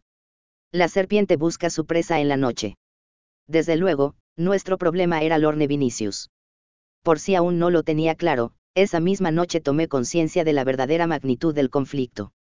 Alcanzamos la caravana cuando el sol se ponía sobre las cumbres. Habían comenzado a organizar el campamento nocturno y Tiro salió a recibirnos con el torso desnudo. Sudaba abundantemente y manchas de aceite le cubrían los brazos y el pecho. Portaba una llave inglesa en la mano. El SIL volvía a dar problemas pero, según él, lo tenían todo bajo control. Es cosa de un par de retoques, dijo. Lorne apareció pronto. La chica de los Vinicius apenas abría la boca pero yo sabía leer el lenguaje de su cuerpo. Era una verdadera puta. Con todas las letras y en todas las acepciones de su significado. La muy fulana rondaba el rastro de mi socio, sembraba su pútrida simiente y olisqueaba buscando el momento propicio para lanzar el ataque definitivo. Mi socio, un imbécil integral de pies a cabeza con menos eso que su Bertemati 500, se hacía eco de todas sus señales. Oh, vaya, señor Las, tiene una mancha de grasa en la nariz, decía. Desde luego. En la nariz y en el 90% restante de su cuerpo. Bastaban cinco minutos de hurgar en los bajos del sil para acabar perdido de una mezcla asquerosa de aceite, arena y sal. Pero Tiro se empecinaba en no analizar, ni por un momento, de forma racional la situación se dejaba llevar porque todo aquello le encantaba de verdad. Y esa era la principal artimaña de la muchacha. No es nada. Solo un poco de suciedad respondía mientras la mirada se le perdía en su escote. En la cena, se sentaron uno al lado del otro.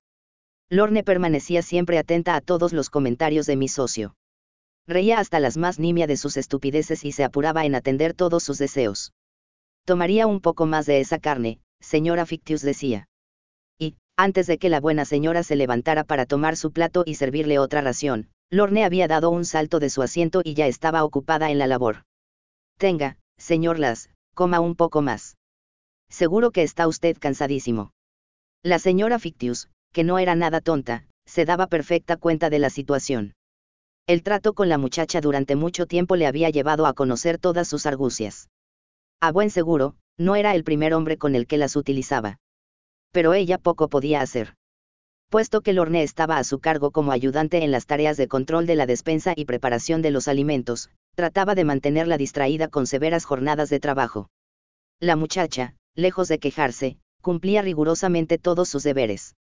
Era lo que se les había inculcado desde pequeños, el cumplimiento de las obligaciones y la obediencia incondicional. A pesar de todo, continuaba implacable en su plan para embaucar a mi socio. Después de retirarnos a dormir, se produjo el incidente más grave. Hasta ahora, el asunto no había ido, en ningún momento, demasiado lejos. Lorne estaba buscando la oportunidad propicia para saltar sobre el cuello de mi socio. Sin prisa. Sin precipitaciones. Olisqueaba el ambiente y valoraba con sumo cuidado sus posibilidades. No se arriesgaría, por nada del mundo, en un ataque sin posibilidades de conclusión favorable. Los hombres siempre dormíamos a la intemperie. A las mujeres con niños pequeños, se les permitía hacerlo dentro de los camiones entre los huecos que dejaba la carga. El resto de las mujeres, pernoctaban bajo los vehículos. No hacía demasiado frío, pero en las horas previas al amanecer, la temperatura podía bajar bastante. A veces, se levantaba un suave pero persistente viento del este que helaba las venas. Para protegernos de él, utilizábamos gruesas mantas portuguesas en las que nos envolvíamos de pies a cabeza. Tras la cena, Tiro y yo estuvimos un buen rato charlando y haciendo planes. No nos atrevimos a encender fuego. Estábamos demasiado cerca de las Azores y aquella era una zona de piratas. El frío, pronto, comenzó a calar en los huesos, de manera que decidimos irnos a dormir. No había transcurrido ni media hora, cuando escuché una serie de ruidos. Tomé mi arma y me decidí a echar un vistazo. No tardé en darme cuenta de lo que estaba ocurriendo. Una sombra recorría el campamento sigilosamente. Sabía de quién se trataba. No me cabía la menor duda. Me agazapé y esperé. Mi socio se había tumbado a dormir algo separado del grupo. Solía roncar con profusión y eso, al parecer, le sirvió de excusa para no permanecer unido al grupo. Lorne Vinicius apareció un rato después. Recorrió, con sigilo, el campamento, saltó entre los hombres que dormían y se deslizó bajo la manta de tirolas. Les dejé que retosaran un rato. Tenía que dejar que mi socio diese un mordisco a la manzana antes de quitarle de la boca el fruto entero. Pero solo un bocado. Nada más. Después, saqué mi semiautomática y la puse en la sien de tiro. Deja a la muchacha, dije con voz que trató de parecer autoritaria. Déjame en paz, Bingo respondió sin moverse un milímetro. Suéltala ahora. Mi socio aflojó su abrazo y la muchacha se incorporó bajo la manta. Tenía la blusa abierta y uno de sus pechos, erecto, firme y desafiante, se aparecía ante mí sin disimulo.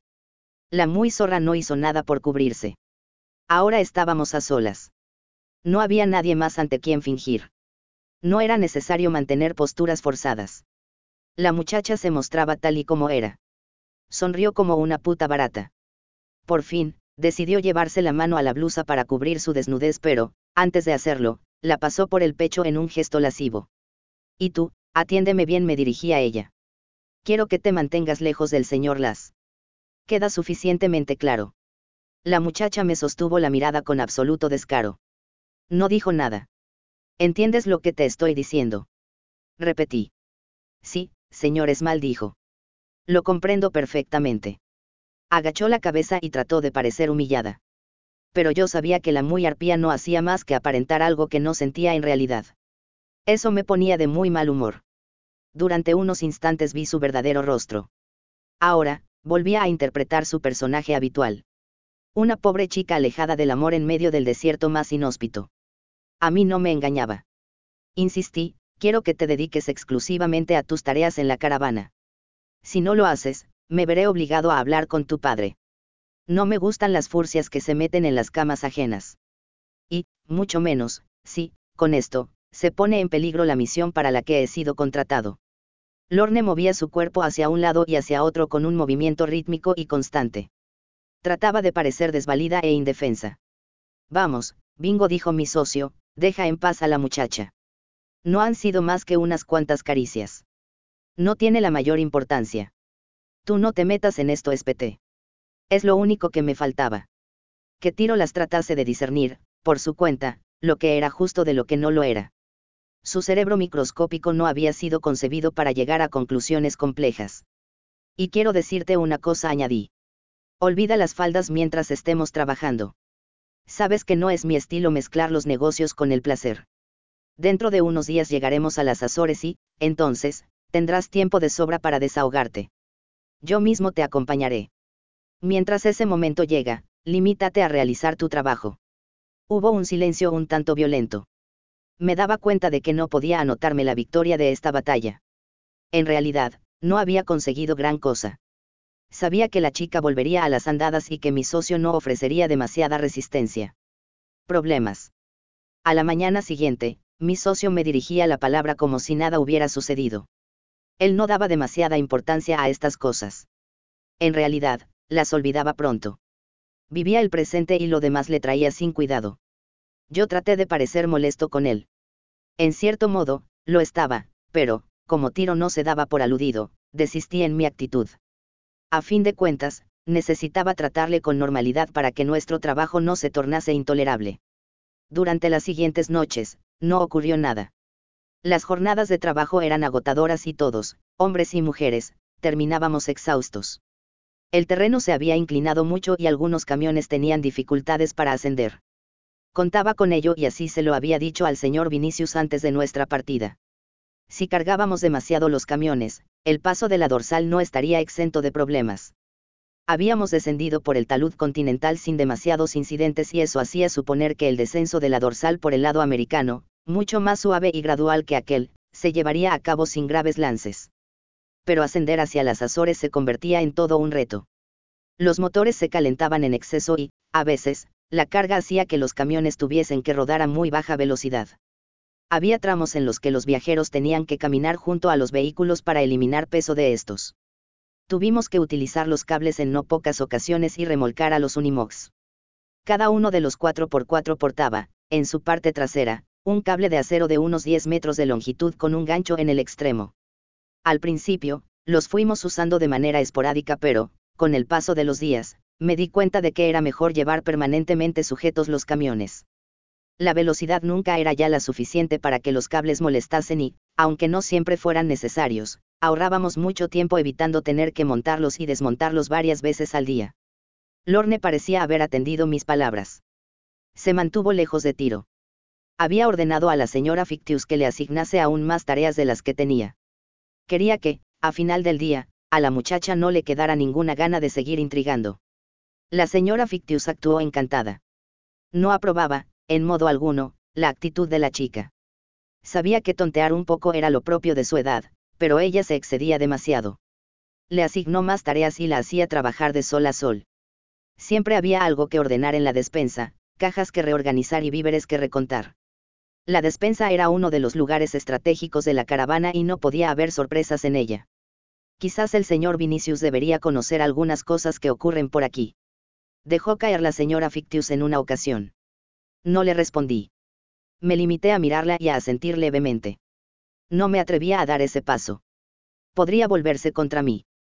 Necesitaba a tiro y no podía permitir que la desconfianza cayese sobre él. Además, era mi socio y mi amigo. No tenía la menor duda de que era un descerebrado, pero no era mal muchacho. Si hablaba con el señor Vinicius, quizás solo conseguiría que el ambiente de la caravana se enrareciese. Lo mejor era esperar. Las Azores estaban ahí mismo y mi socio podría desfogarse sin causar más problemas. Lástima que la zorrita no pudiera hacer lo mismo. Yo, personalmente, era capaz de pasearla por todos los tugurios de las Azores hasta encontrarle un buen muchacho portugués que le calmase los ánimos si, de esta manera, consiguiera que la paz retornase a mi caravana. Pero el señor Vinicius era capaz de meterme una bala en la cabeza si hacía una cosa de ese estilo. Lorne era su niña, su única hija y la adoraba no permitiría que cualquier tipo se la acercase con torcidas intenciones. Mi socio, incluido. Capítulo 15. Existencia en las cumbres de las montañas. Conseguimos alcanzar las Azores con el SIL casi en las últimas. Necesitaba una revisión a fondo que, al menos, nos ocuparía dos días. El señor Vinicius rápidamente lo dispuso todo para que así fuese. No quería que perdiésemos un minuto más de los necesarios. Y yo estaba de acuerdo en eso. No quería abandonar la tensión del viaje. Los dos días de descanso me vendrían bien, pero no era necesario ninguno más. La primera de las Azores que, desde nuestra posición, avistamos con nitidez, fue Sao Miguel. Se trataba de un territorio de poco más de 60 kilómetros de largo con ciudades de cierta entidad que le hacían a uno sentirse de nuevo en la civilización. Disponía del aeropuerto internacional más importante de todas las Azores a través del cual era permanentemente abastecida desde Lisboa y Frankfurt. Si siempre lo habían sido, ahora las Azores eran, más que nunca, uno de los lugares estratégicamente mejor situados en el mapa del globo. Bordeando Santa María, entramos en Sao Miguel a través de una playa de su cara sur cerca de Pante Delgada. Fue una magnífica sensación volver a sentir el asfalto bajo nuestras ruedas. Llevábamos el polvo, la arena y la sal de muchos días en el cuerpo. El cansancio lo debíamos llevar dibujado en la cara porque, los primeros lugareños que avistamos, se llevaron las manos a la cabeza al observar nuestro lamentable estado. Después de instalar el campamento y dejar a señor Vinicius al cargo de la caravana, mi socio y yo nos dirigimos a Pante Delgada. Necesitábamos un buen baño, una comida decente y una copa en un vaso limpio. Aparcamos las motocicletas frente a un hotel y reservamos un par de habitaciones. Una vez en el interior de la mía, me quité la ropa junto a la cama y sacudí toda arena que llevaba encima antes de meterme en la bañera. Por lo menos, me había deshecho de un par de kilogramos de peso. Nunca había sido demasiado amigo de los baños, pero aquel me supo a gloria. Lo necesitaba de verdad. Me serví un vaso de whisky del bar de la habitación, encendí un dunil número 500 y me tumbé en la bañera. Tenía el cuerpo dolorido y cansado. Aquel agua caliente era un bálsamo para mi piel. Aspiré el humo del puro. En silencio, las bocanadas salían de mi boca y ascendían mezclándose con el vapor. El whisky no era de mi marca pero no estaba nada mal. Después de lo que habíamos pasado, hasta el más infecto de los brebajes satisfaría mis necesidades. Comenzaba a sentirme bien. Tomé el teléfono y llamé a la recepción. Quería que alguien diese un buen lavado a mi ropa. Un rato después, llamaron a la puerta. Adelante ordené. Una mujer joven entró en la habitación y trató de hallarme. Aquí grité a través de la puerta entreabierta del baño. La mujer asomó su cabeza y, evitando mirarme directamente, dijo me envían a recoger su ropa. Era morena y con la tez oscura. El uniforme del hotel le sentaba estupendamente y se ajustaba con cierta picardía a las curvas de su cuerpo. Los senos se apretaban dentro de la blusa y brotaban hacia arriba. La falda cubría sus piernas hasta las rodillas y dejaba entrever unas fabulosas piernas rectas y delgadas. Me di cuenta, entonces, de que había casi un mes que no miraba con deseo a una mujer. Había estado demasiado ocupado en mis obligaciones al frente de la caravana como para poder pensar en otra cosa. Está ahí fuera, le respondí. Muchas gracias. La tendrá lista en un par de horas. ¿Quiere que se la enviemos? Se lo ruego. La mujer salió de la habitación con mis malolientes ropajes apoyados en su regazo. Volví a dar una calada a mi cigarro mientras sorbía despacio del vaso. Cinco minutos después, me había quedado profundamente dormido. Desperté cuando alguien golpeó la puerta. El cigarro flotaba, apagado, en el agua de la bañera. El vaso de whisky había rodado por el suelo derramando el líquido por toda la alfombra. Tardé unos instantes en tomar conciencia del lugar en el que me encontraba. Notaba cierta extrañeza al no hallarme en mitad del desierto. Cuando uno pasa demasiado tiempo ahí abajo, termina por creer que no existe nada al margen de ello. Volvieron a llamar a la puerta. Pase grité. La misma mujer que había recogido mi ropa, la traía ahora recién doblada y planchada. Hay algunas manchas que no han salido, señor. El agua de la bañera estaba fría y no quedaba ni rastro del vapor. Debían haber transcurrido las dos horas. Déjela sobre la cama, dije mientras me incorporaba. Salí de la bañera y me sequé el cuerpo con una toalla de un blanco inmaculado y suave como las plumas. Después, me la puse rodeando la cintura y salí fuera del baño. La mujer permanecía en medio de la habitación esperando instrucciones. En aquel momento me pareció bellísima. ¿Desea algo más el señor? Preguntó mirándome a los ojos. Sí, pero supongo que usted no puede dármelo, respondí mientras ponía atención en escudriña su respuesta. La mujer no bajó la mirada en ningún momento ni dio señales de azoramiento. Me temo que no, señor dijo. Dio media vuelta y salió de la habitación cerrando la puerta con mucha delicadeza. Demasiada delicadeza, diría yo. El sol estaba a punto de ponerse. Miré por la ventana de la habitación y observé cómo caía por el mismo lugar al que nos dirigíamos. Nos restaba, aún, la parte más dura del viaje. No estaba demasiado seguro de poder llevar a aquel grupo de chiflados hasta su destino. No lo veía nada claro. Pero tendría que intentarlo. Eso sería dentro de dos días. Ahora era el momento de correrse una buena juerga en compañía de mi socio. Nos la habíamos ganado, de eso no había la menor duda. Me vestí y salí al pasillo. La habitación de mi socio era la inmediatamente contigua a la mía. Llamé una vez a la puerta y la empujé. Estaba abierta. Mi socio estaba terminando de afeitarse mientras fumaba un puro de considerables dimensiones. Sobre la cama había unos cuantos botellines de licor vacíos. Tiro había dado buena cuenta del bar de su habitación. Estaba claro que esa noche buscaba diversión. Y la había empezado a buscar por su cuenta. Antes de salir de su habitación del hotel, ya estaba medio borracho. Mientras esperaba que terminase, decidí servirme una copa. Mi socio había acabado con las existencias de whisky, así que me serví un vodka. No estaba demasiado frío, pero me cayó bien en el estómago. Me había despertado con el cuerpo algo desencajado. Dos horas a remojo, aunque tuviera unos cuantos baños atrasados, era demasiado para mi piel poco acostumbrada a la humedad. Con la ropa limpia, la cara rasurada y oliendo a jabón, éramos personas diferentes. Al menos, así nos sentíamos. Dejamos las motocicletas en aparcamiento del hotel y, caminando, salimos a las calles de la ciudad con el ánimo despejado y una mezcla de cansancio y ganas de diversión en el cuerpo. Para desembarazarnos del primero y profundizar abiertamente en las segundas, Tiro y yo seguimos una drástica y antigua dieta, ingerir todo el alcohol que nuestro cuerpo pudiese soportar antes de caer paralizados. A partir de ese momento, el recuerdo se hace cada vez más endeble. Grandes lagunas en mi pensamiento me obligan a suponer la mayor parte de lo que aquella noche ocurrió. Lo primero que puedo volver a recordar con nitidez, era el sol de la mañana en nuestras caras. Estábamos tendidos junto a unos contenedores de basura perdidos en una de las callejuelas de Pante Delgada. Tiro tenía bastante sangre coagulada en la cara. Parecía haber brotado de su nariz y haberse solidificado allí mismo antes de que nadie la limpiase. Su camisa aparecía rota por varias partes y había perdido casi todos los botones. El pantalón estaba sucio y grandes manchas oscuras, presumiblemente de su propia sangre, rodeaban los muslos. Mi aspecto no era, en ningún modo, bastante mejor.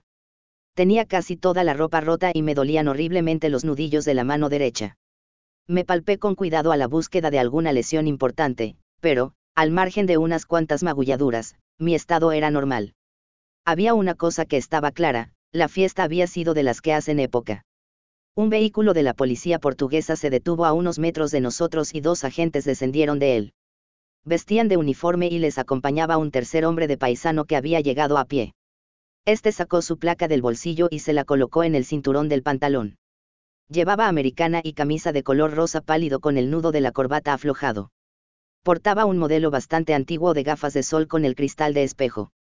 Me daba cuenta de que nuestra situación, tumbados entre bolsas repletas de basura, era lamentable y no quería ni pensar en lo que habíamos realizado aquella noche. Por mi cabeza pasaban sillas destrozadas, mujeres corriendo en ropa interior, botellas de whisky rotas por el suelo y peleas a puñetazos. Veo que ya habéis llegado a la ciudad. Levanté la mirada y vi el rostro de Cabaco González mirándome directamente. Eso me temo hacerte a decir mientras me rascaba la parte trasera de la cabeza. Nos hemos dado cuenta. Medio pante delgada se ha dado cuenta. Os habéis hecho notar, de eso no hay duda. Creo que montamos algo de jaleo. Ya sabes, con la intención de divertirnos. Algo de jaleo. La vuestra ha sido la mayor juerga que se recuerda hace años en este lugar. Tiro comenzó a moverse y abrió los ojos. Tu amigo es un buen elemento. Tenemos varias quejas contra él. Eso, tan solo en las horas que lleváis en la ciudad. Habéis batido todas las marcas. ¿Qué diablos ha pasado? Preguntó mi socio mirando en torno a él. Escuchadme, dijo Cabaco. Sabéis que os aprecio. A ti, Bingo, te conozco desde los tiempos de Angola, pero tienes que darte cuenta de que esto no es Luanda. Créeme que me doy cuenta, dije. Y siento mucho las molestias que hayamos podido ocasionar. Sabes que, por lo general, nos gusta pasar desapercibidos. Quizás en otras ocasiones, pero no en esta. Habéis armado demasiado jaleo. Tengo un buen montón de quejas amontonadas sobre la mesa de mi despacho. Debería deteneros ahora mismo y poneros a la sombra unos cuantos días. González hizo una pausa. Creo que lo mejor que podéis hacer es abandonar la ciudad de inmediato. Mañana, sin falta alegué. Danos tan solo 24 horas más. Las necesitamos para que nuestros clientes terminen de abastecerse. Después, partiremos sin demora. ¿Cuál es vuestro camino? Todo al oeste. Al oeste. Al oeste no hay más que piratas, forajidos y ladrones. 500 kilómetros al oeste del último territorio de las Azores, comienza la tierra inexplorada. Allí gobiernan asesinos y delincuentes huidos de las yestiches de medio mundo. Lo único que conseguiréis yendo hasta aquel lugar, es poner en peligro vuestras vidas.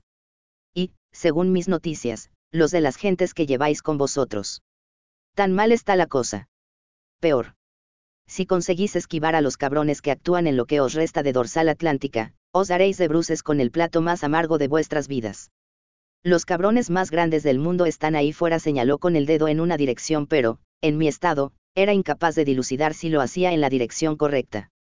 Por no hablar de todo lo demás. Os enfrentáis al peor de los desiertos del mundo. Lo que habéis pasado hasta llegar aquí es un juego de niños comparado con lo que os resta. Me temo que lo sé, Cabaco, me temo que lo sé. Es el consejo que tengo para ti, muchacho coge a esa piltrafa que tienes por compañero, a los malditos locos a los que guías y da media vuelta antes de que sea demasiado tarde. Creo que ya es demasiado tarde, intenté incorporarme entre la basura. Está decidido. Iremos hasta el final. Pero Cabaco deslizó sus gafas de sol hasta sostenerlas en la punta de la nariz. ¿Qué demonios es lo que buscáis allí? El sueño americano, Cabaco, el sueño americano. Capítulo 16. El infierno en el que nada sobrevive. El resto del día nos lo pasamos descansando. Por suerte, el bueno de Cabaco nos permitió pasar la jornada completa en la ciudad con la condición expresa de que no saliésemos de nuestra habitación del hotel si no era para arrancar las motocicletas y dirigirnos al desierto. No hubo que hacer ningún esfuerzo. La resaca nos estaba devorando por dentro y ocupamos gran parte del día en dormir. Por la tarde, conseguimos algo de ropa nueva en una pequeña tienda cercana y, después de pagar la cuenta, nos dirigimos al aparcamiento. Allí estaban ellas dos. Nuestras motocicletas se aparecían ante nosotros resplandecientes. El día anterior habíamos encargado al propietario de un taller mecánico que había unas cuantas calles más allá del hotel, que les diese un vistazo completo. Queríamos que las revisara de arriba abajo. Les esperaba un duro trago y debían estar a punto. Ambas tenían cubiertas nuevas y les habían sacado brillo a todos los componentes metálicos. Monté sobre la Suzuki y accioné el arranque. Rugió a la primera. Apreté las hebillas de mis botas y me dirigí, con tiro detrás de mí, hacia la salida. Miré al cielo. Estaba prácticamente despejado y, aunque el viento que azotaba permanentemente las Azores impedía que el calor hiciera subir demasiado la temperatura, el ambiente era cálido. Nos dirigimos al punto de encuentro. La caravana se encontraba donde la habíamos dejado el día anterior. Parecía que había transcurrido una eternidad, pero no habían sido más que unas cuantas horas. Me sentí bien. Aún tenía algo de resaca, pero haber perdido de vista a toda aquella gente al menos durante unas horas, me había causado un buen efecto. Me tomaba las cosas de otra forma. Por otro lado, sabía que ahora comenzaba lo realmente complicado. La etapa final del viaje era la más complicada con diferencia. Por si no lo tenía claro, Cabaco me lo había expuesto sin el menor asomo de duda. Nos dirigíamos al peor territorio sobre la faz de la Tierra. Lo pasaríamos mal ahí abajo y, probablemente, algunos de los nuestros no sobrevivirían a la terrible prueba. Espera, al menos, que otros sí lo hiciéramos. No me apetecía, la verdad, dejarme la vida en medio de la nada más desapacible y perdida del mundo. Yo siempre había soñado con envejecer tranquilamente en mi casa de Lisboa, mirando por la ventana al desierto, dejando pasar los días sin prisa. O, quizás, volver a África y buscar un buen refugio en las playas de Dakar. En cualquier caso, mi objetivo era salir vivo de allí y cumplir la misión para la que había sido contratado. Con el dinero obtenido, mi socio y yo podríamos pasar una buena temporada acodados en la barra de cualquier antro de Lisboa. Sin prisas, sin estrecheces. Descansando mi cuerpo dolorido. Cada día me iba pesando más el paso por este mundo. Por decirlo de una manera más exacta, el paso de este mundo por mi cuerpo envejecido. Ya no era un muchacho. Demasiados kilómetros, demasiada arena y demasiado polvo. El olor a combustible lo llevaba implantado en cada uno de los poros de mi piel y no creo que ni con un millar de baños jabonosos, pudiera deshacerme de él. Lo llevaba conmigo para siempre. Era mi marca, mi sello personal. Bingo Esmal, el hombre que cabalga su motocicleta siempre hacia la puesta del sol. Siempre hacia el oeste. Abriendo caminos y explorando las nuevas tierras. Ese era yo y esa imagen de mí me hacía sentirme bien. Miré de reojo y observé a mi socio rodando en silencio a mi lado. Él no se planteaba ninguno de estos asuntos.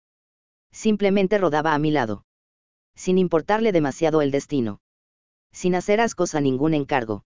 Olvidando el valor real de las cosas materiales. Nunca le vi preocuparse por el dinero ni por sus posesiones terrenales. Tírolas, al margen de su motocicleta y la ropa que llevaba puesta en cada momento, no atesoraba nada más. Vivía en habitaciones de alquiler y, cuando no tenía dinero, en el sillón de cualquier amigo. Se alimentaba de comida rápida y de whisky americano. No era, lo que podemos decir, un tipo demasiado listo. Se obcecaba con facilidad y era testarudo como un viejo camión militar. Apenas diferenciaba un buen negocio de uno nefasto.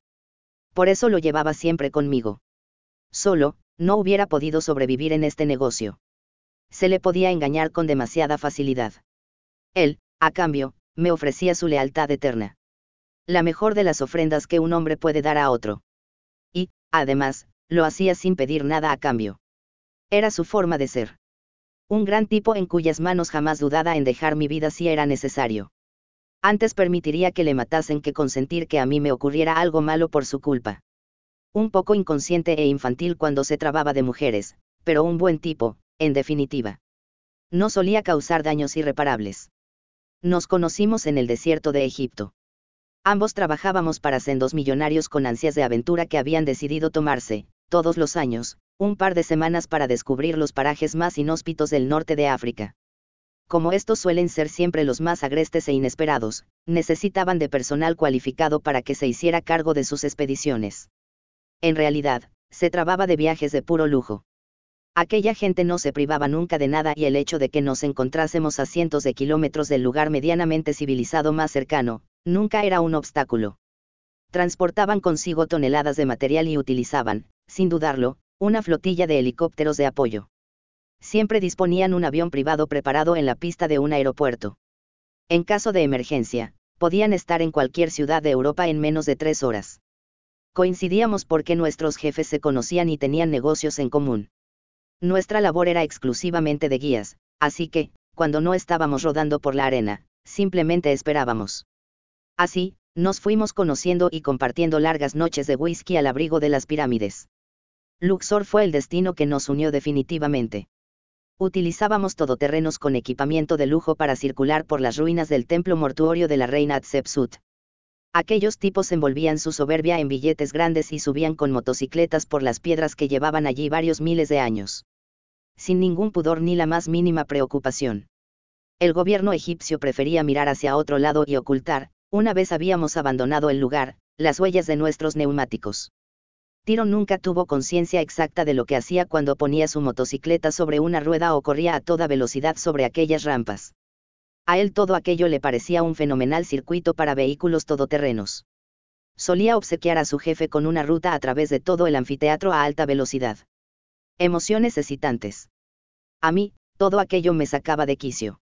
Además, mi patrón, al ver lo que en la expedición de su amigo hacían, comenzó a pedirme cosas similares. Yo, por supuesto, me negué. Hatshepsut llevaba allí demasiado tiempo como para que se permitiera que un grupo de cretinos millonarios occidentales turbase su paz eterna. Un día llamé la atención a Tiro sobre lo que estaba haciendo. Se encogió de hombros y dijo algo así como, de acuerdo, no lo volveré a hacer más. No se le ocurrió nada más solemne. Simplemente dijo que esa sería la última vez. Si estaba haciendo algo mal, nunca era demasiado tarde para rectificar. A partir de aquel día, Tirola se convirtió en mi socio. Finalizamos las expediciones que teníamos contratadas, cobramos el dinero acordado y nos fuimos directos a Dakar. Allí vivimos, sin demasiadas preocupaciones, varios años exceptuando unas cuantas temporadas en otras zonas de África y algún viaje muy bien pagado a Sudamérica, no nos movimos de allí. Era una gran vida. Lo que siempre llamamos, para referirnos a aquella época, los buenos tiempos. Después llegó la gran evaporación y nuestro regreso a Europa. La gente perdió el interés por los desiertos de siempre y quiso explorar los nuevos.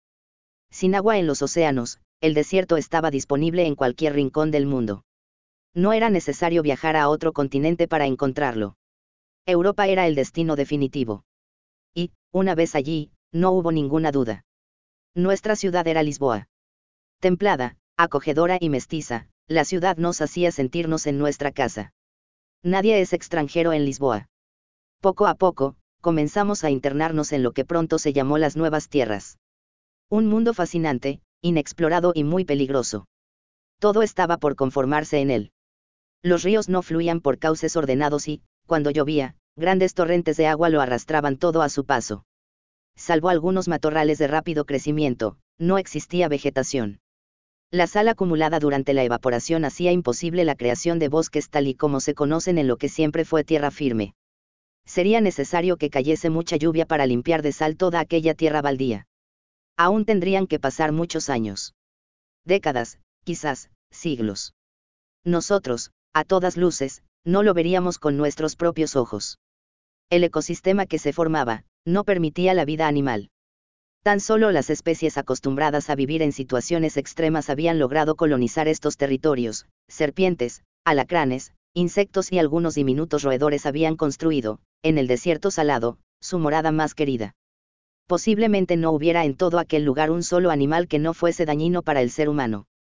Todos picaban, mordían o le arrancaban la piel a uno en cuanto se descuidase. Había que andar con mucho tiento. Una picadura en medio de la nada más absoluta, sin posibilidad alguna de rescate real, con el hospital más cercano a cientos de kilómetros, se convertía en mortal de necesidad. Había visto a hombres morir allí por mordeduras de serpientes que, en condiciones normales, no son letales. El veneno tardaba unas horas en actuar, pero allí todo eso carecía de importancia. El tipo atravesaba una larga agonía en la que, en todo momento, era consciente de que su suerte estaba echada. No había nada que hacer por él a excepción de acompañarle en sus últimas horas. Si hubiera estado en la civilización, hubiera tenido tiempo de llamar a un taxi, ponerse ropa limpia y salir tranquilamente hacia el hospital. En las nuevas tierras, solo podía limitarse a esperar que la muerte le sobreviniese cuanto antes y la agonía no se prolongara demasiado. Aunque llamábamos, por hacerlo de alguna manera, desierto a ese lugar, lo correcto hubiera sido llamarlo infierno. Era lo más parecido que se me ocurría. Si el infierno existía de verdad, tenía que ser muy parecido al Atlántico sin una sola gota de agua. Un vasto territorio de rocas, arena, sal y calor en el que nunca nada importante podría desarrollarse. Aunque los colonos se empeñasen en lo contrario, aquella era una tierra maldita que nadie quería para sí. La sal acababa con todo penetraba en los motores de los vehículos, en las despensas, en todos los orificios del cuerpo. Entraba en la nariz y en las orejas, formaba una costra que era necesario extraerse periódicamente para que la piel no se abrasara. Se introducía entre los pliegues de la ropa e irritaba brazos, piernas, ingles y todo aquel lugar en el que la carne se plegara sobre sí misma. Llegamos a encontrar extensiones de sal de más de dos metros de espesor. La sequedad había conseguido que la capa de sal se resquebrajase dando lugar a rocas enormes de varias toneladas de peso.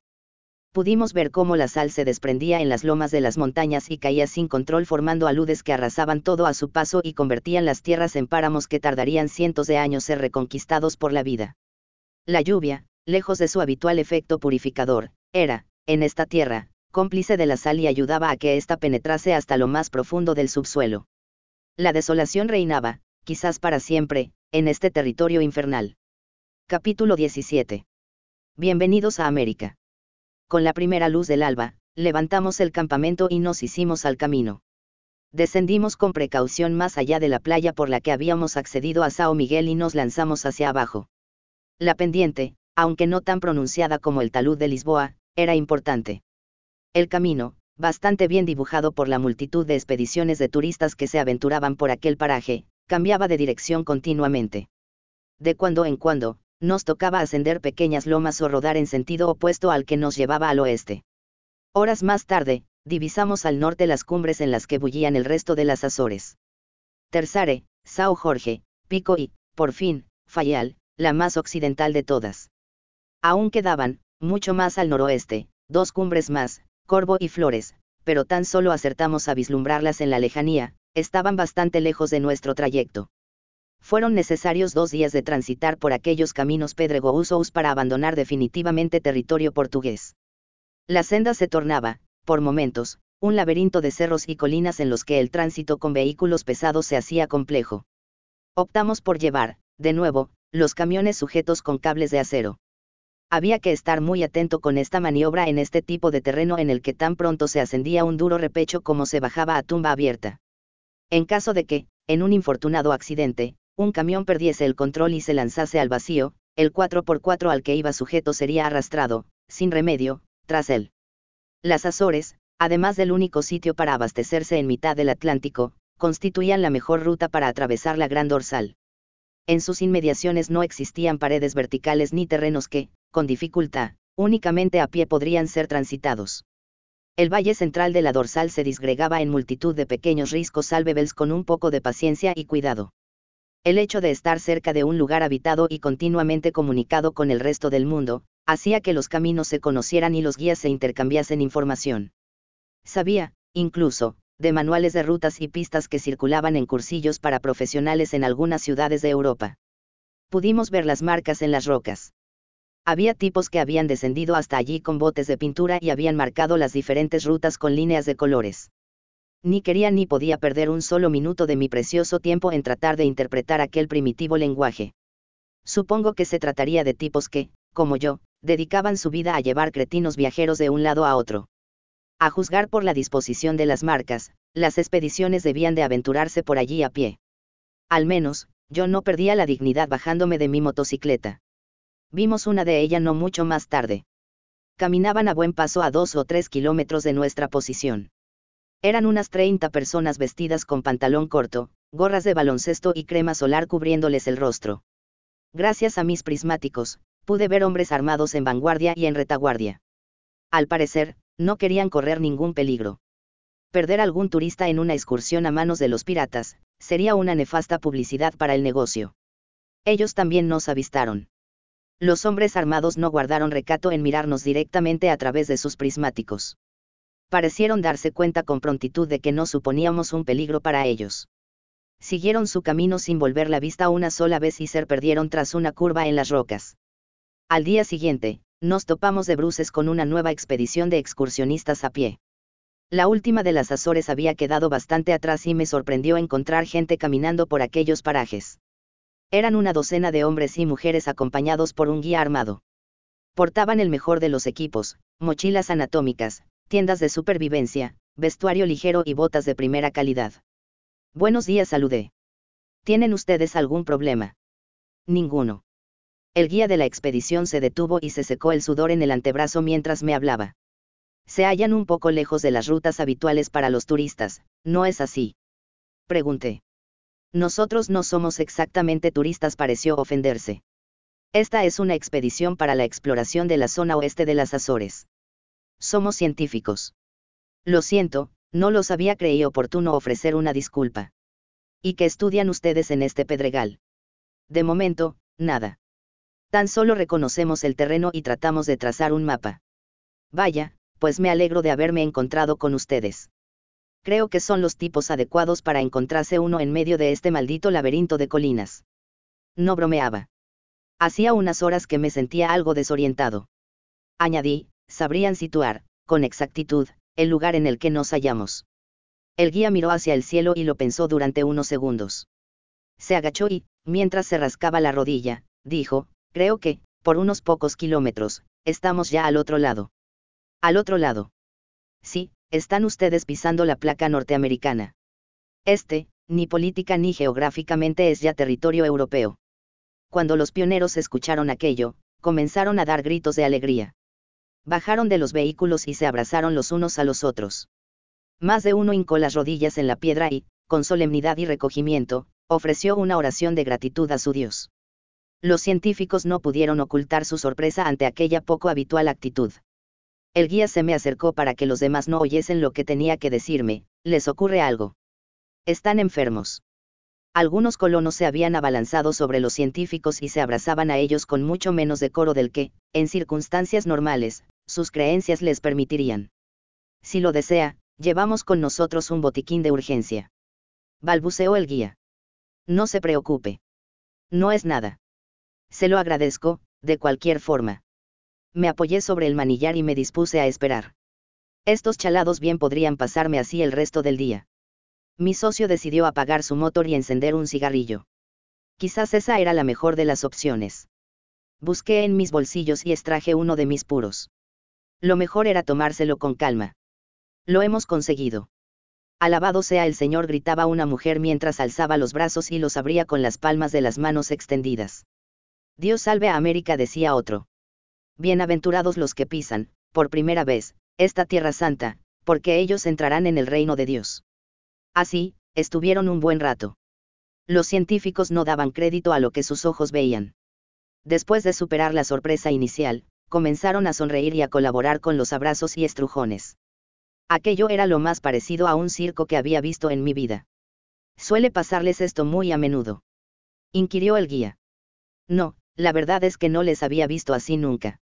Su historia es un poco larga de contar. Por resumir, le diré que, para ellos, esta tierra que pisan es algo así como la tierra prometida. Ellos lo llaman el sueño americano. Supongo que, en estos momentos, sienten que su sueño anhelado por el que han trabajado tan duramente durante los últimos tiempos, comienza a cumplirse. Es cierto que aún nos quedan miles de kilómetros de trayecto, pero saberse en tierra norteamericana les han infundido bastante ánimo. El sueño americano. Sí, no me haga demasiado caso porque nunca les he prestado demasiada atención. Me limito a guiarles por este desierto. Es para lo que me pagan.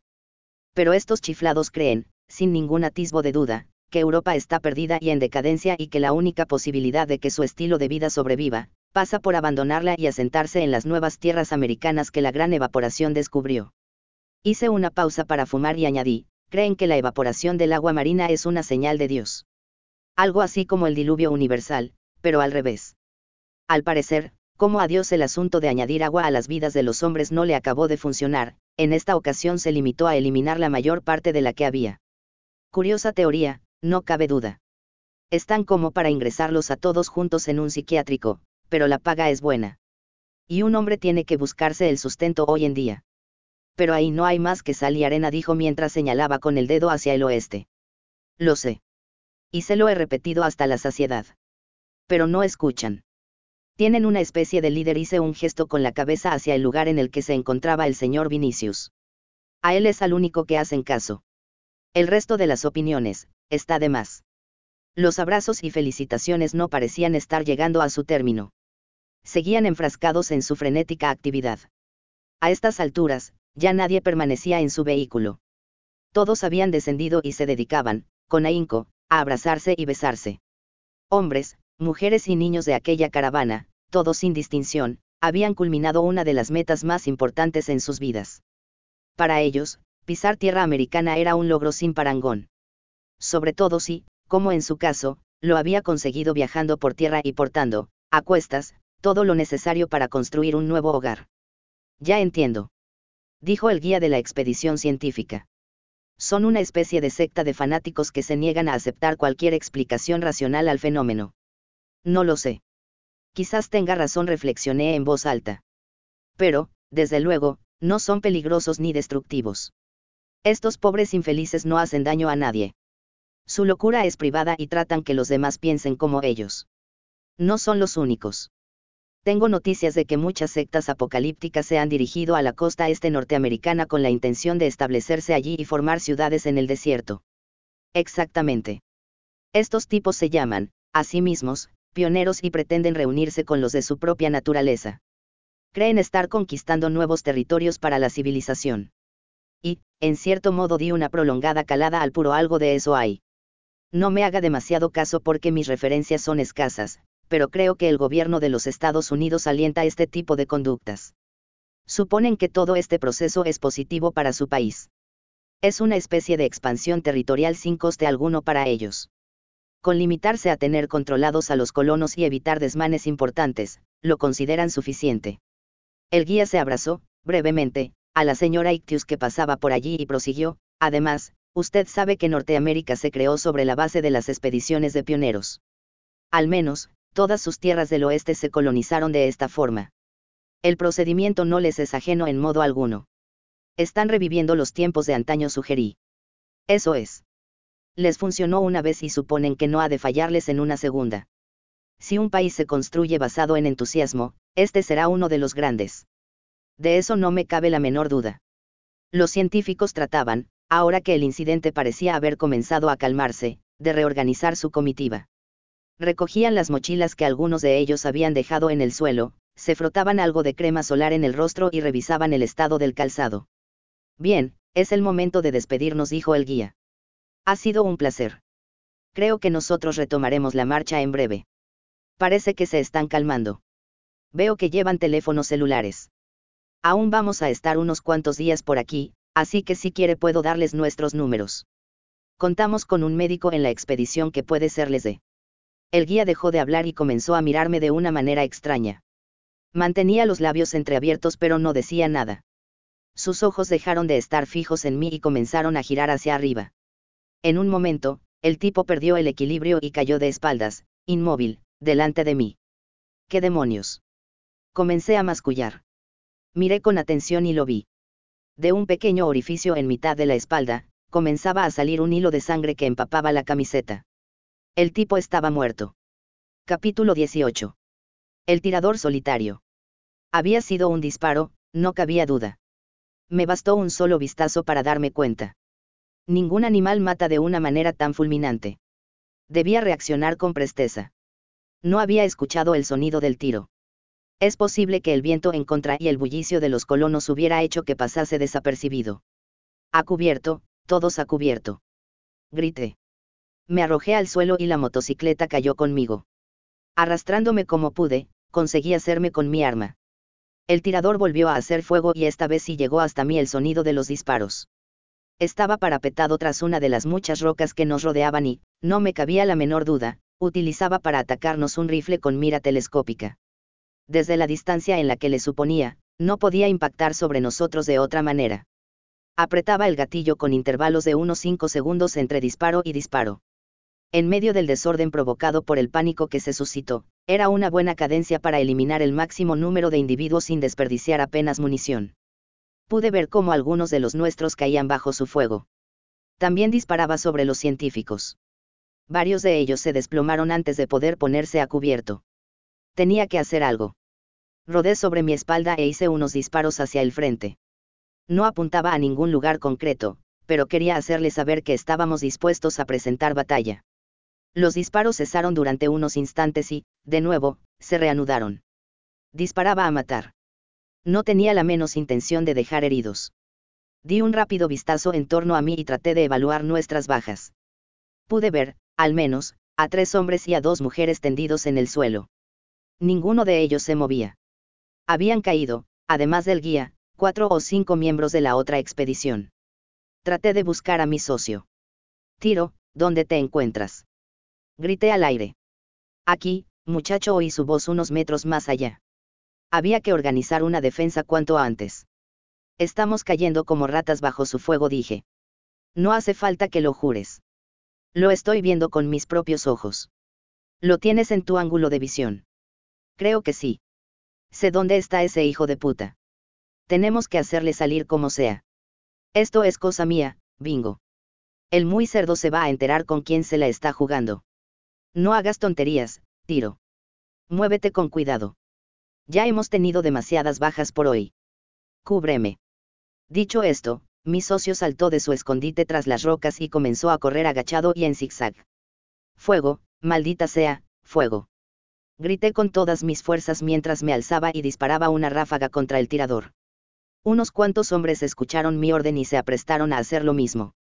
Barrimos las rocas con nuestras balas, pero yo sabía que el muy bastardo estaría lo suficientemente resguardado para que no pudiésemos hacer blanco. Pude oír unos lamentos. Era la señora Sacius. Yacía tendida en medio del fuego cruzado. Miré y vi cómo la sangre le brotaba de una herida cercana al cuello. Estaba muerta. No podíamos hacer nada por ella. Le quedaban, tan solo, unos minutos de vida. De repente, un niño saltó entre las rocas. Permanecía a cubierto, pero los gemidos de la mujer llamaron su atención. Era su madre. Corrió hacia ella y se lanzó sobre su pecho. Mamá, mamá. Sollozaba. Una mujer gritó, Haced algo, el chico está en peligro. Desde luego, había que hacer algo. El problema era saber qué. No podíamos lanzar un ataque desesperado para salvar al niño. Eso hubiera puesto en peligro demasiadas vidas. No podía permitir que, para mantener una vida, se perdieran muchas más. El tirador dejó de disparar un momento. Fue algo muy rápido pero me di cuenta. La cadencia de los disparos había cambiado. Se había vuelto más lenta y erraba bastante a menudo. El tipo había divisado al niño y estaba calculando su estrategia. Deseé con todas mis fuerzas que le quedase un atisbo de humanidad en un rincón perdido de su alma. No tendría el coraje para disparar contra un niño indefenso. Un niño que se abrazaba a su madre casi muerta, que gimoteaba junto a ella y le acariciaba el rostro con ternura. Pronto, supe la respuesta. El grito de niño fue muy débil. Gritó como si se hubiera pinchado con una aguja. Nada más. Un gritito y cayó desplomado sobre su madre. Muerto. Esta aún estaba viva cuando el crío dejó de moverse. Tiro consiguió llegar hasta el camión en el que guardábamos el armamento. De un salto, entró, por la parte trasera, en el interior. Al rato, vi cómo llegaba, arrastrándose, hasta la cabina del conductor. El tirador también se había percatado de ello, porque disparó dos veces contra ella y rompió las lunas delanteras. Tiro se lanzó al suelo y giró la llave del contacto. El camión arrancó. Mi socio, sin asomar la cabeza, comenzó a girar lentamente el camión hasta situar su parte trasera en la dirección desde la que llegaban los disparos. Conducía con todo el cuerpo debajo del volante. Sentado en el suelo, utilizaba las rodillas para pisar los pedales. Entonces me di cuenta de lo que pretendía hacer. Tiro iba a acabar con todo aquello de un disparo. Cubridle, demonios. Grité. En el camión, además de armas y municiones, portábamos explosivos. Una bala perdida podía hacer volar a mi socio en mil pedazos. Se oyeron unos cuantos ruidos dentro del camión. Me puse a disparar como si me llevase el infierno. Había que dar tiempo a tiro para que culminase su labor. Estaba preparando el rifle antitanque que el señor Vinicius había adquirido en Madrid para las ocasiones especiales. Y ahora estábamos en mitad de una de ellas. Por si acaso, nunca se sabe lo que podemos encontrarnos allí, había dicho el señor Vinicius con su habitual convicción tenía que reconocer que, en lo relativo al abastecimiento, el señor Vinicius sabía hacer las cosas. Mientras, Tiro parecía haber terminado el montaje del rifle. Lanzaba proyectiles de 57 milímetros capaces de agujerear una plancha de acero sin dificultad. A la distancia que mi socio se encontraba de su objetivo, eran letales de necesidad. Voy a joderte bien, cabrón. Se oyó dentro del camión. Acto seguido, escuchamos el disparo y el camión se balanceó sobre sus amortiguadores. El impacto fue instantáneo y provocó una gran polvareda. Cuando ésta se disipó un poco, pudimos ver la roca en la que había hecho blanco partida por la mitad. De su parte superior, sobresalía un brazo inmóvil. Sin dejar de mirarlo, ordené a mis hombres que se acercaran con mucha precaución. No quería que corriésemos ningún riesgo. El tirador parecía estar muerto. Está muerto el hijo de puta, gritó Tiro. Puede tratarse de una trampa, dije. Imposible. El M18 no deja supervivientes. Esto es una máquina de matar perfecta. Si tienes la mala suerte de hallarte en su trayectoria, despídete del mundo. Mi socio no estaba equivocado. El impacto había destrozado el cuerpo del tirador. Un gran trozo de roca le había caído sobre el tórax y le había oprimido las vías respiratorias. Unos metros más allá, estaba su vehículo. Se trataba de un maravilloso Hammer gris de cuatro plazas. La carrocería brillaba como si la acabasen de lustrar. Hasta el último de los detalles había sido cuidado con esmero. Su dueño lo había tratado con mucho cariño. Se podía notar. Y no era de extrañar, porque el Hammer siempre había sido el mejor 4x4 del mundo. Ser propietario de uno de los de su clase no suponía lo mismo que poseer cualquier otro todoterreno. Los Hammer eran especiales. Con ellos se podía abordar una expedición a cualquier tipo de superficie. No tenía obstáculos. Solo una pared vertical podía frenarles el paso. Unos vehículos fenomenales. Bonita manera de entrar en América, dije mientras movía con el pie el cuerpo del tirador. Tiro llegó hasta nuestra altura y observó, satisfecho, las consecuencias de su osadía. Estuvo muy bien lo que hiciste, le palmeé la espalda. Creo que ha salvado unas cuantas vidas. ¿Quién diablos es este cabrón? Había oído hablar de ellos. Tiradores solitarios que se embarcaban en cacerías del hombre sin esperar ninguna recompensa más allá del disfrute que la muerte y la desolación provocaban en ellos. cazadores venidos de África y de Asia a los que las presas mayores ya no les excitaban lo suficiente. Iban a la búsqueda de nuevas emociones para poder mantener viva su afición.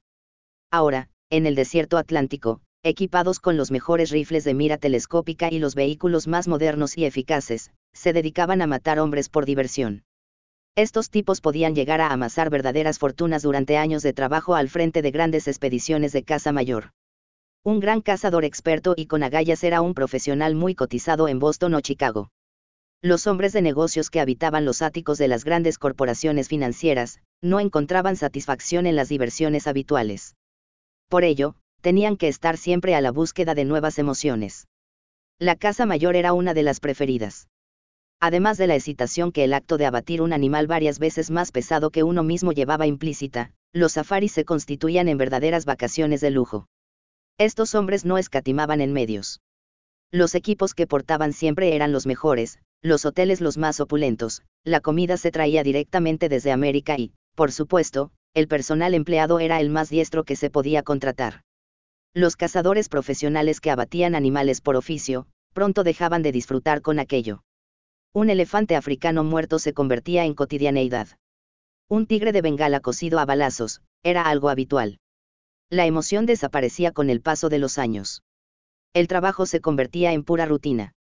Muchos de estos cazadores no lo pudieron soportar más y se retiraron.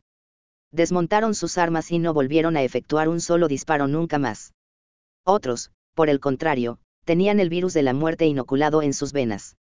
Necesitaban matar para sentirse vivos y los cocodrilos, los hipopótamos y los guepardos había dejado de ser interesantes. Tenían, para ellos, el mismo interés que un mosquito. Ninguno. Por eso, unos cuantos decidieron dar un paso más allá. De pronto, se había abierto ante ellos un desierto casi infinito con toda clase de climas y terrenos en el que había comenzado a dominar un animal, el hombre. No era, en modo alguno, el más hábil de todos. Desde luego, no era el más fuerte. Ni siquiera el más rápido. Pero disponía de una cualidad que lo hacía superior a todos los demás, era inteligente. Y eso, precisamente eso, lo dotaba de un atractivo inigualable. El hombre podría trazar estrategias de defensa ante un ataque. Podía interpretar el pensamiento del cazador y actuar en consecuencia. Disponía de un amplio abanico de posibilidades de reacción. Además, utilizaba, al igual que el propio cazador, armas de fuego. Es un francotirador, dije. Puede que el primer norteamericano con el que hemos tomado contacto. Su aspecto era caucásico alto y fornido. De unos 50 años. Llevaba ropa militar y gafas de sol. La piel estaba curtida por el sol. El hombre había pasado muchas horas de su vida a la intemperie. Estaba acostumbrado a moverse por terrenos difíciles. Un viejo ejemplar de una raza casi extinta. Un cazador solitario. Observé la escena. Varios de los nuestros estaban muertos. El guía de los científicos y algunos hombres de su expedición, yacían, también, inertes. Los supervivientes comenzaban a salir de sus escondites y trataban de auxiliar al resto. Poco se podía hacer. El tirador no había dejado heridos. Era un profesional. Una bala, un cadáver. Eso se aprende en la selva. Disparar sin la seguridad de matar, puede poner en riesgo la propia vida del que dispara. Por eso, ninguno de estos hombres fallaba jamás. Conté los cadáveres. Habían caído cinco de los nuestros y el niño. De la otra expedición, había cinco cuerpos más tendidos en la roca. En total, once bajas. Un golpe muy duro. Capítulo 19. La gran decisión. El señor Vinicius se llevaba las manos a la cabeza y caminaba de un lado a otro sin rumbo fijo. La desesperación parecía haberse apoderado de él. No vacilaba en gritar y lamentarse. ¿Qué es lo que ha ocurrido? ¿Quién es la bestia capaz de hacer una cosa así? Las lágrimas resbalaban por su rostro. Dios santo, cuánta barbarie. Tuvo que ocurrir algo de esa magnitud para que el señor Vinicius mostrase, de verdad, sus sentimientos. Hasta ahora, nunca los había sacado a relucir. Siempre recto y taciturno, ocultando lo que sentía tras una barrera infranqueable. Guión 1, 2, 3, 4, 5. Contaba los cadáveres en voz alta y señalándolos con el dedo. 6. Ese salvaje ha matado a seis de los nuestros y cinco más de la otra expedición añadí. Los colonos expresaban su dolor sin represiones. Ver al señor Vinicius doliéndose a viva voz, parecía una autorización expresa para que los demás hiciesen lo propio. Mientras, los supervivientes de la caravana científica eran, en su mayoría, presa de ataques de nervios. Una mujer, tan solo, se mantenía entera y trataba de interesarse por los caídos. Un griterío desaforado se adueñó del lugar. Maldito desalmado. Exclamaba, desconsolada, la señora Catius ante el cuerpo de su marido. Son mis padres. Ha matado a mis padres. Lloraba el hijo mayor de los Ictius. ¿Qué va a hacer de nosotros? El señor Vinicius se dio cuenta de la consternación reinante y comprendió que era su deber de líder de la comunidad tomar la iniciativa. Trató de serenarse un poco y asumir su condición de guía moral, de hombre bueno y recto. Amigos. Gritó alzado los brazos en el aire.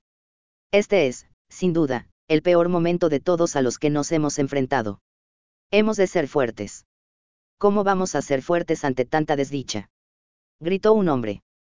Porque se lo debemos a ellos. Es lo que los que han caído hubiesen deseado. Debemos estar muy unidos, respondió el señor Vinicius. Al diablo la unidad. Esto ya no hay quien lo arregle. Desde luego que no. Las pérdidas han sido irreparables. Pero debemos continuar. Se hablaban los unos a los otros a gritos, desde lejos. No se había formado un grupo. Hacerlo hubiera significado que los que ya no se podían mover por su propia cuenta quedaban irremediablemente fuera de él nadie parecía dispuesto a dar el paso de reconocer ese extremo. La evidencia estaba clara, pero mantener la posición inicial era una manera de tratar de detener el tiempo. Alguien intentó poner calma, ahora no es momento para las discusiones. Debemos enterrar a los muertos y organizar un oficio por sus almas. Tiene razón. Desde luego, eso es lo que debemos hacer. Aquí hay un par de heridos que precisan atención. Ocupamos varias horas en cavar unas tumbas. En aquel terreno pétreo, apenas existían oportunidades para excavar un agujero en el suelo. Tuvimos que trasladar los cadáveres unos 100 metros más allá hasta dar con un lugar en el que poder hundir las palas. El señor Vinicius, como no podía ser menos, se ocupó de los responsos. Ya conocíamos el ritual. Fue largo y pesado. Si por un cabeza de familia como el señor Finetius habíamos ocupado varias horas en su última despedida, por un entierro de las características y magnitud del presente, el oficio fúnebre se prolongó hasta la caída del sol. Fue algo triste. Y no por el dolor que la despedida de unos seres queridos lleva consigo. No. Se trataba de la actitud de todos los supervivientes durante el responso. Se metieron de lleno en el ritual. Sentí cómo cobraban vida, cómo sus sentidos se animaban y compartían con mayor intensidad. Parecía que se sintiesen felices en medio de su desgracia. La ceremonia les daba vida. Por supuesto, también rezaron los muertos de la expedición científica. Yo hubiera sido partidario de enterrarlos a todos sin más y salir cuanto antes de allí, pero si se iba a rendir honores a unos cuantos, debía ser para todos. No hubo la menor duda. Se lo comenté al señor Vinicius y aceptó sin rechistar. No se preocupe. Ellos también son hijos de nuestro Dios. Recibirán el tratamiento que consideramos justo para todos sus siervos. Después, él sabrá reconocer a los que de verdad son los suyos se afanaron en cavar las tumbas. Había tanto trabajo que, incluso, Tiro y yo echamos una mano. No se avinieron a realizar una fosa común para los once cuerpos. Según dijeron, era indigno, así que tuvimos que cavar los once agujeros uno a uno. Para evitar que el viento y el agua de la lluvia dejasen al descubierto los cuerpos, hubo que cavar bastante. Los colonos creían que un cadáver debía de permanecer bajo tierra por el resto de la eternidad. Sería indigno para un ser humano que sus restos, por la incidencia del clima, afloraran con el tiempo. De no ser así, yo me hubiese decantado por unas cuantas tumbas superficiales. Decidimos abandonar el SIL allí mismo. Ahora que éramos menos personas, no necesitábamos tantos vehículos. Además, los conductores escaseaban. No podía dejar en manos de cualquiera un camión pesado y repleto de carga como el SIL. No era fácil de conducir. Como buen vehículo viejo, estaba lleno de trucos y manías. Por eso, decidí que lo mejor era abandonarlo. Por otro lado, teníamos el fantástico Hammer que el francotirador nos había legado. No se podía renunciar a un vehículo de esas características. Ordené que la carga del SIL fuera repartida entre los demás camiones. Abandonamos algunos enseres de los fallecidos e hicimos huecos como pudimos. Se extrajo todo el combustible que llevaba en el depósito y lo guardamos en los nuestros. Dos jóvenes arrancaron varias tablas del sil e improvisaron once cruces para las tumbas. En ellas, se inscribió el nombre de los fallecidos. Debajo, su año de nacimiento y el presente. Todo resultó muy rudimentario pero no parecía importarles. A los ojos de Dios, es el acto lo que cuenta de veras. De acuerdo.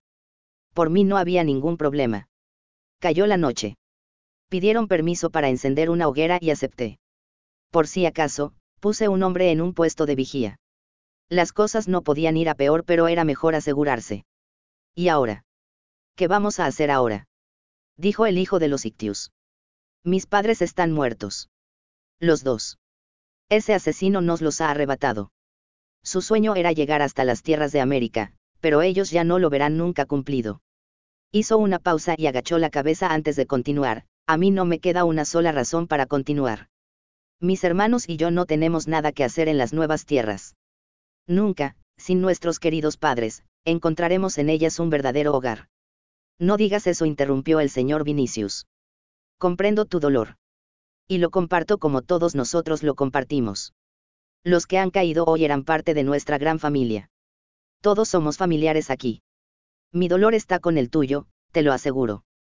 Si ahora pudiera, cambiaría mi vida por la de los que se han ido pero no lo puede hacer, señor Vinicius, no lo puede hacer, sollozó el muchacho. Se dio cuenta de que estaba perdiendo la compostura y, aclarándose la garganta, añadió con solemnidad, nosotros regresamos a Europa. ¿Cómo? ¿Que regresamos? No vamos a continuar hacia adelante. Las cosas han cambiado radicalmente y ya no hay nada ni nadie que nos impulse a seguir. Mis hermanos y yo regresamos a Europa. Pero estamos en mitad del Atlántico no lo conseguiréis vosotros solos. Las Azores quedan a unos pocos días de viaje. Regresaremos hasta ellas y, allí, tomaremos un avión rumbo a Frankfurt.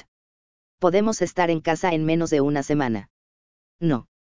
Vuestra casa ya no es aquella. Europa es una tierra en la que impera el mal. Abandonarla fue un mandato que debemos seguir hasta el final. No podemos volvernos atrás. Nuestra casa está en el lugar en el que estén nuestros padres. Por eso, porque nosotros siempre obedecemos de manera respetuosa los dictámenes, hemos llegado hasta aquí. Con nuestros padres muertos, soy yo, el primogénito, quien ha de tomar las decisiones y hacerse cargo de la familia. No pongo en duda eso que dices. Sé que así es y que así debe ser. Ahora eres tú el cabeza de familia. Por eso, porque lo eres, me dirijo a ti y te pido que consideres tu postura. De igual a igual, te imploro que no modifiques los planes iniciales en los que tus padres creyeron ciegamente. No estoy seguro de querer seguir persiguiendo el sueño americano. No hables así. Blasfemas cuando lo haces. Ansiar el sueño americano no es un sentimiento arbitrario. No puede serlo, porque nuestro propio Dios nos dice que ha de ser así. Y la palabra de Dios es infalible. Limítate a escuchar sus señales. Jamás se me ocurriría poner en tela de juicio la palabra de Dios. Antes moriría que negar su voz. Yo tan solo digo que quizás estemos interpretando erróneamente sus señales. ¿Dónde está, acaso, todo el agua que aquí falta? ¿No te parece eso una señal lo suficientemente poderosa? Piensa en los antecedentes bíblicos, muchacho, piensa en ellos. ¿Acaso Noé se negó a escuchar la voz de Dios? No, señor Vinicius, no, pero creo que.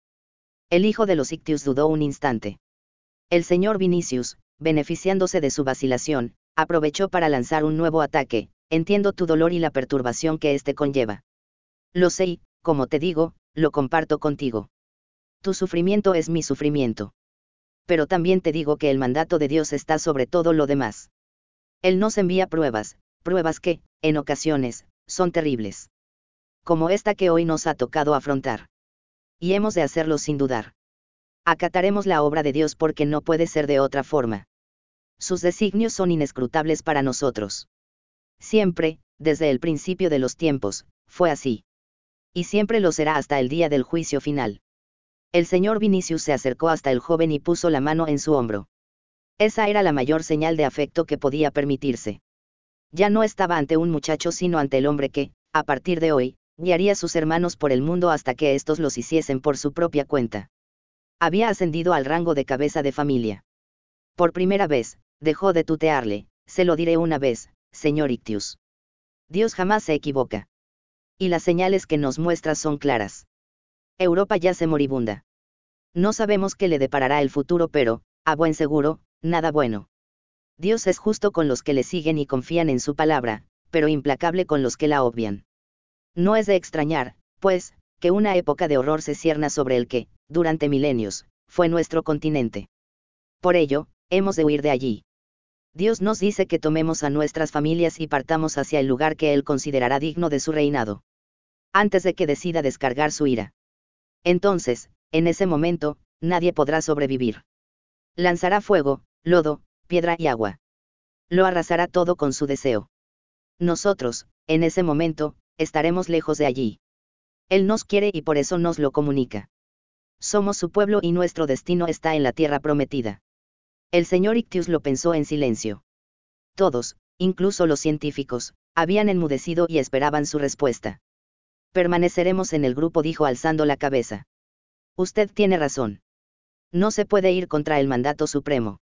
Conseguiremos llegar a la tierra prometida. Aquí están mis dos brazos listos para trabajar. Cuente conmigo y con los míos. El señor Vinicius sonrió abiertamente. Aún mantenía la mano sobre el hombre del señor Ictius y la alzó para volver a dejarla caer en lo que quiso ser una palmada. Ha tomado la decisión correcta, señor Ictius. Una gran decisión. Capítulo 20. La larga ruta de la muerte. Los científicos, una vez sobrepuestos, me aseguraron que les sería sencillo alcanzar las Azores sin más ayuda. Tenían contratada su recogida en un punto acordado para dentro de tres días. Se dirigirían allí y esperarían. Por si fuera necesario, les facilité el número de teléfono de Cabaco González. Una llamada a tiempo, podría simplificarles los trámites burocráticos que ahora les tocaba afrontar. Por la mañana, un rato después de amanecer, levantaron el campamento. Nuestra caravana, con casi un tercio menos de integrantes que los que tuvo en Lisboa, se hizo, también, al camino. Rodamos durante varios días en medio del más sombrío de los silencios. Superar el duro golpe que habíamos recibido, era algo que no se conseguiría de un día para otro. Además de compañeros y amigos, los que habíamos dejado atrás eran padres, madres y hermanos. La desolación era extrema. En los escasos momentos que nos deteníamos para comer o por cuestiones técnicas, el padecimiento no tardaba en aflorar. Los colonos comenzaban a llorar en silencio, si apenas llamar la atención. Era una expresión de dolor sorda y callada. Se prolongaba en el tiempo y tardaría en cesar. El luto que comenzaron todos a guardar, se basaba en la total ausencia de alegría y ganas de vivir. Se mantenían siempre cabizbajos y tristes. Mi socio me hizo, en alguna ocasión, un comentario al respecto, parece como si estuvieran afligidos por obligación. No se equivocaba.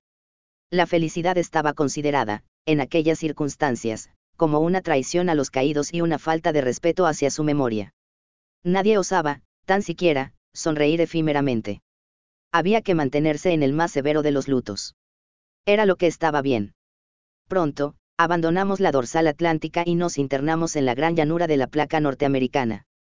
Nos restaba, aún, un largo trayecto hasta nuestro destino. Por suerte, la superficie, de aquí en adelante y según todos los mapas, era prácticamente plana. Tan solo pequeñas colinas y ondulaciones del terreno rompían, aquí y allá, la monotonía del viaje.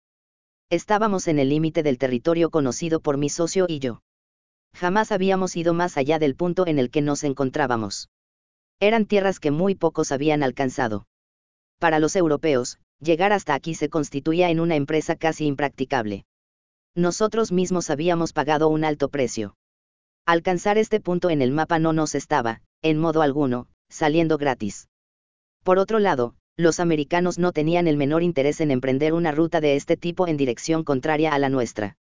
Su curiosidad por Europa se acaba pronto. Ningún americano estaba tan loco como para abandonar su país y enrolarse rumbo a lo desconocido. La muerte, que tan cerca habíamos visto, no se decidió a olvidarse de nosotros. Comenzamos a divisar distintos restos de barcos hundidos. Al parecer, en tiempos, aquella había sido una zona de tormentas que había enviado a pique a muchos navíos. Los había de todas las épocas y tamaños. Desde grandes galeones españoles del siglo XVIII hasta fenomenales petroleros de la segunda mitad del vigésimo. Desde buques norteamericanos de la Guerra Mundial hasta mercantes orientales. Transatlánticos, fragatas, galeras, todos presentaban un estado ruinoso y gastado después de muchos años con más de 3.500 metros de océano encima. Las escenas de los desastres tenían que ser reconstruidas mentalmente.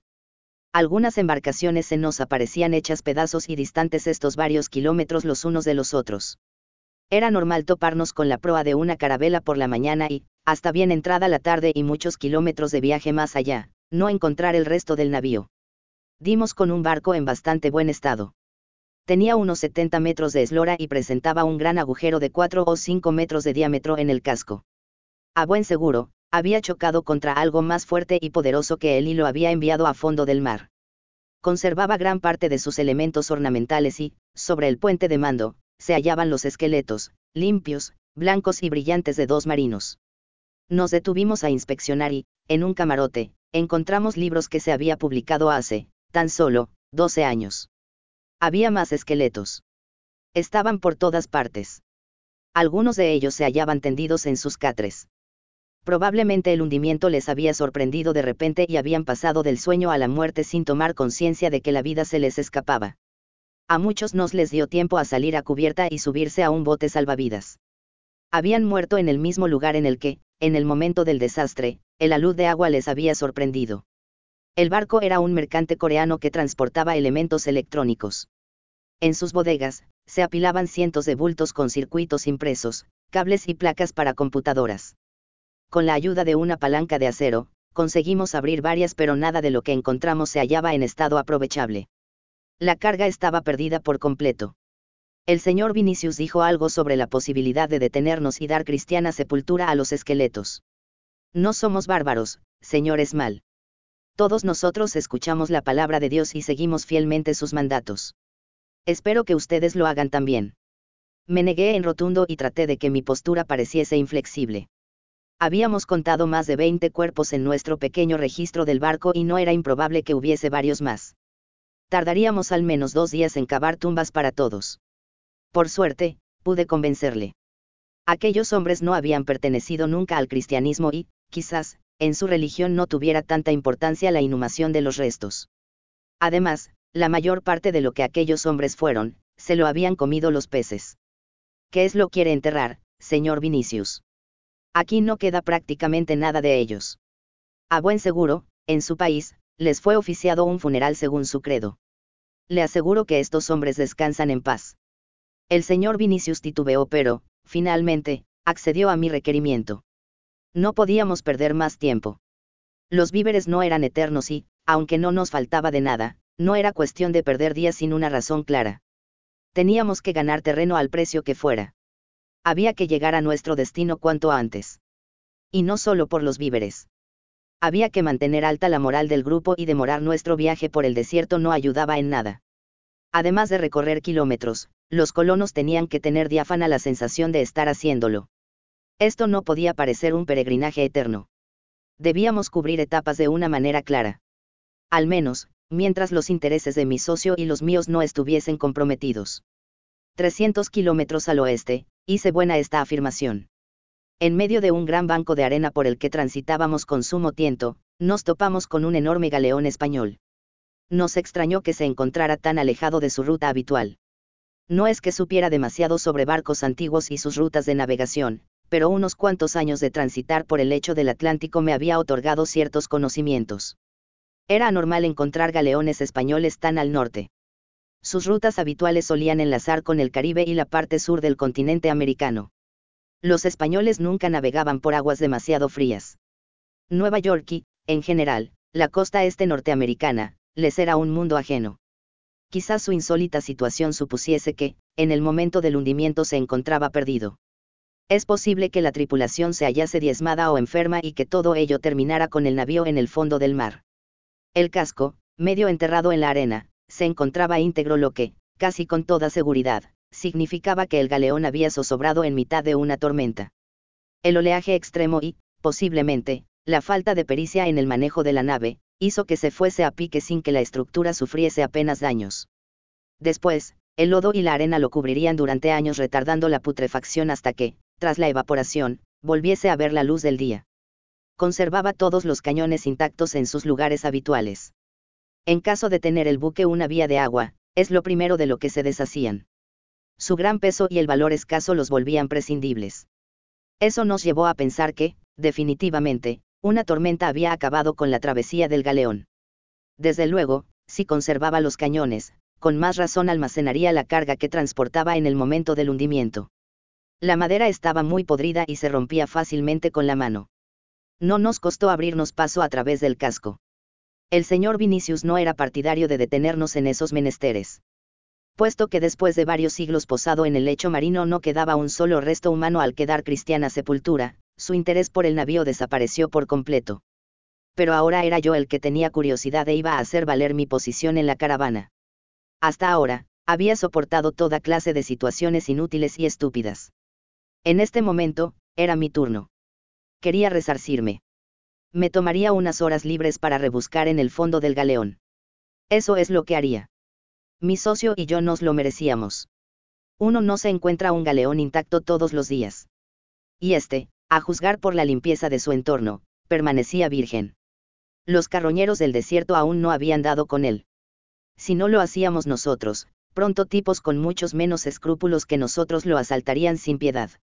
Así que no existía ninguna razón para no hacerlo. El señor Vinicius, receloso, aceptó de mala gana. No se demoren demasiado. Descuide. Daremos un vistazo nada más. Mi socio dio una patada con su bota de motorista en el casco de babor y, en dos intentos, hizo un hueco por el que podríamos haber entrado montados en uno de los jeeps. Las aguas frías y el lodo habían conseguido conservar el maderamen en pie. Pero a nosotros nos interesaba más lo que había en la bodega.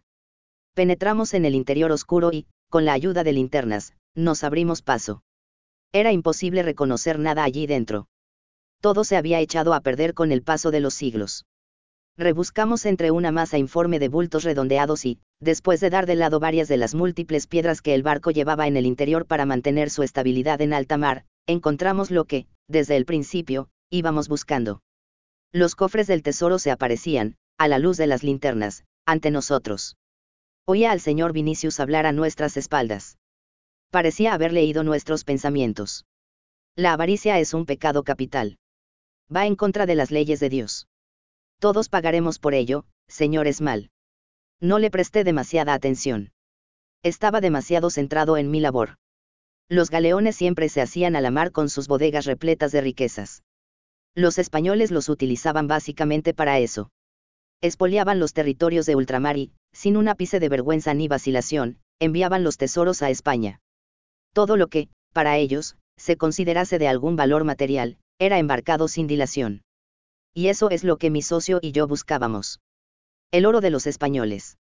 Reventar las cerraduras de los cofres no fue tarea sencilla. El tiempo y el agua salada habían soldado todas las partes metálicas y ahora era imposible volverlas a separar. Mi socio no tardó en encontrar la solución. Disparó varias veces contra el primer arcón que encontró y la madera cedió de inmediato. Allí estaba, intacto, su maravilloso contenido, corazas, ornamentos, espadas, collares, brazaletes, avalorios, dagas y muchos otros objetos imposibles de identificar. Mi socio y yo sonreímos a la luz tenue de las linternas para nosotros, se habían acabado los años de duro trabajo. Esta se había convertido, de repente, en nuestra última expedición. Éramos, sin ningún atisbo de duda, ricos. Capítulo 21. El germen de la discordia. Cargamos el contenido de varios cofres sobre la zona trasera del Hammer. A pesar de ello, la mayor parte del tesoro se quedaba en la bodega del galeón. Sería una insensatez tratar de llevárnoslo todo. Era mejor actuar de manera racional y llevarnos solo lo que podíamos transportar sin tener que abandonar, por ello, en seres esenciales en la expedición. El señor Vinicius se opuso desde el principio, no necesitan todo ese oro. Dios no tolera la avaricia. Conténtense con lo que Él les ha otorgado y no ansíen más, dijo. Esto no es avaricia, repliqué. Simplemente nos hemos encontrado este tesoro en medio del desierto. ¿Acaso no es lícito llevárnoslo con nosotros? tan siquiera cargamos con todo. Solo hemos tomado una pequeña parte. No, no es lícito. Al menos, a los ojos de Dios. Sus propios hombres no estaban demasiado seguros de lo que decía. Noté, en sus rostros, la sombra de la duda. No osaban decir nada para no contradecir la voluntad de su líder, pero yo sabía que, al menos algunos de ellos, hubieran tomado sin dudarlo, con gusto, parte del botín encontrado. Puse palabras a todos estos pensamientos, ¿y por qué no cogen ustedes todo el oro que queda ahí dentro y entran en América por la puerta grande? Con todo ese dinero no tendrían que asentarse en las tierras colindantes a Nueva York. Podrían comprarse un edificio entero en pleno Manhattan y vivir el resto de sus días allí sin pasar ningún tipo de penuria. No. exclamó el señor Vinicius. No repudiamos la riqueza ni el enriquecimiento. Pero toda ganancia ha de provenir del esfuerzo de quien la alcanza. Cualquier otra vía que difiera de un par de fuertes brazos trabajando y una frente sudorosa, debe de ser descartada. El trabajo ennoblece a quien lo practica. Los colonos le miraban fijamente y, en alguno de ellos, la duda comenzó a dar paso al espanto, pero, señor Vinicius dijo uno de los jóvenes. No creo que contrariemos la palabra de Dios si cogemos parte del oro. Está claro que carece de dueño. El hecho que no pertenezca a nadie no nos da derecho a tomarlo. Eso es irrelevante a los ojos de Dios. ¿Está usted seguro? A fin de cuentas, es el propio Dios quien nos lo pone en el camino. Nos lo pone en nuestro camino a modo de prueba. Dios nos eligió, nos hizo partícipes de su noticia.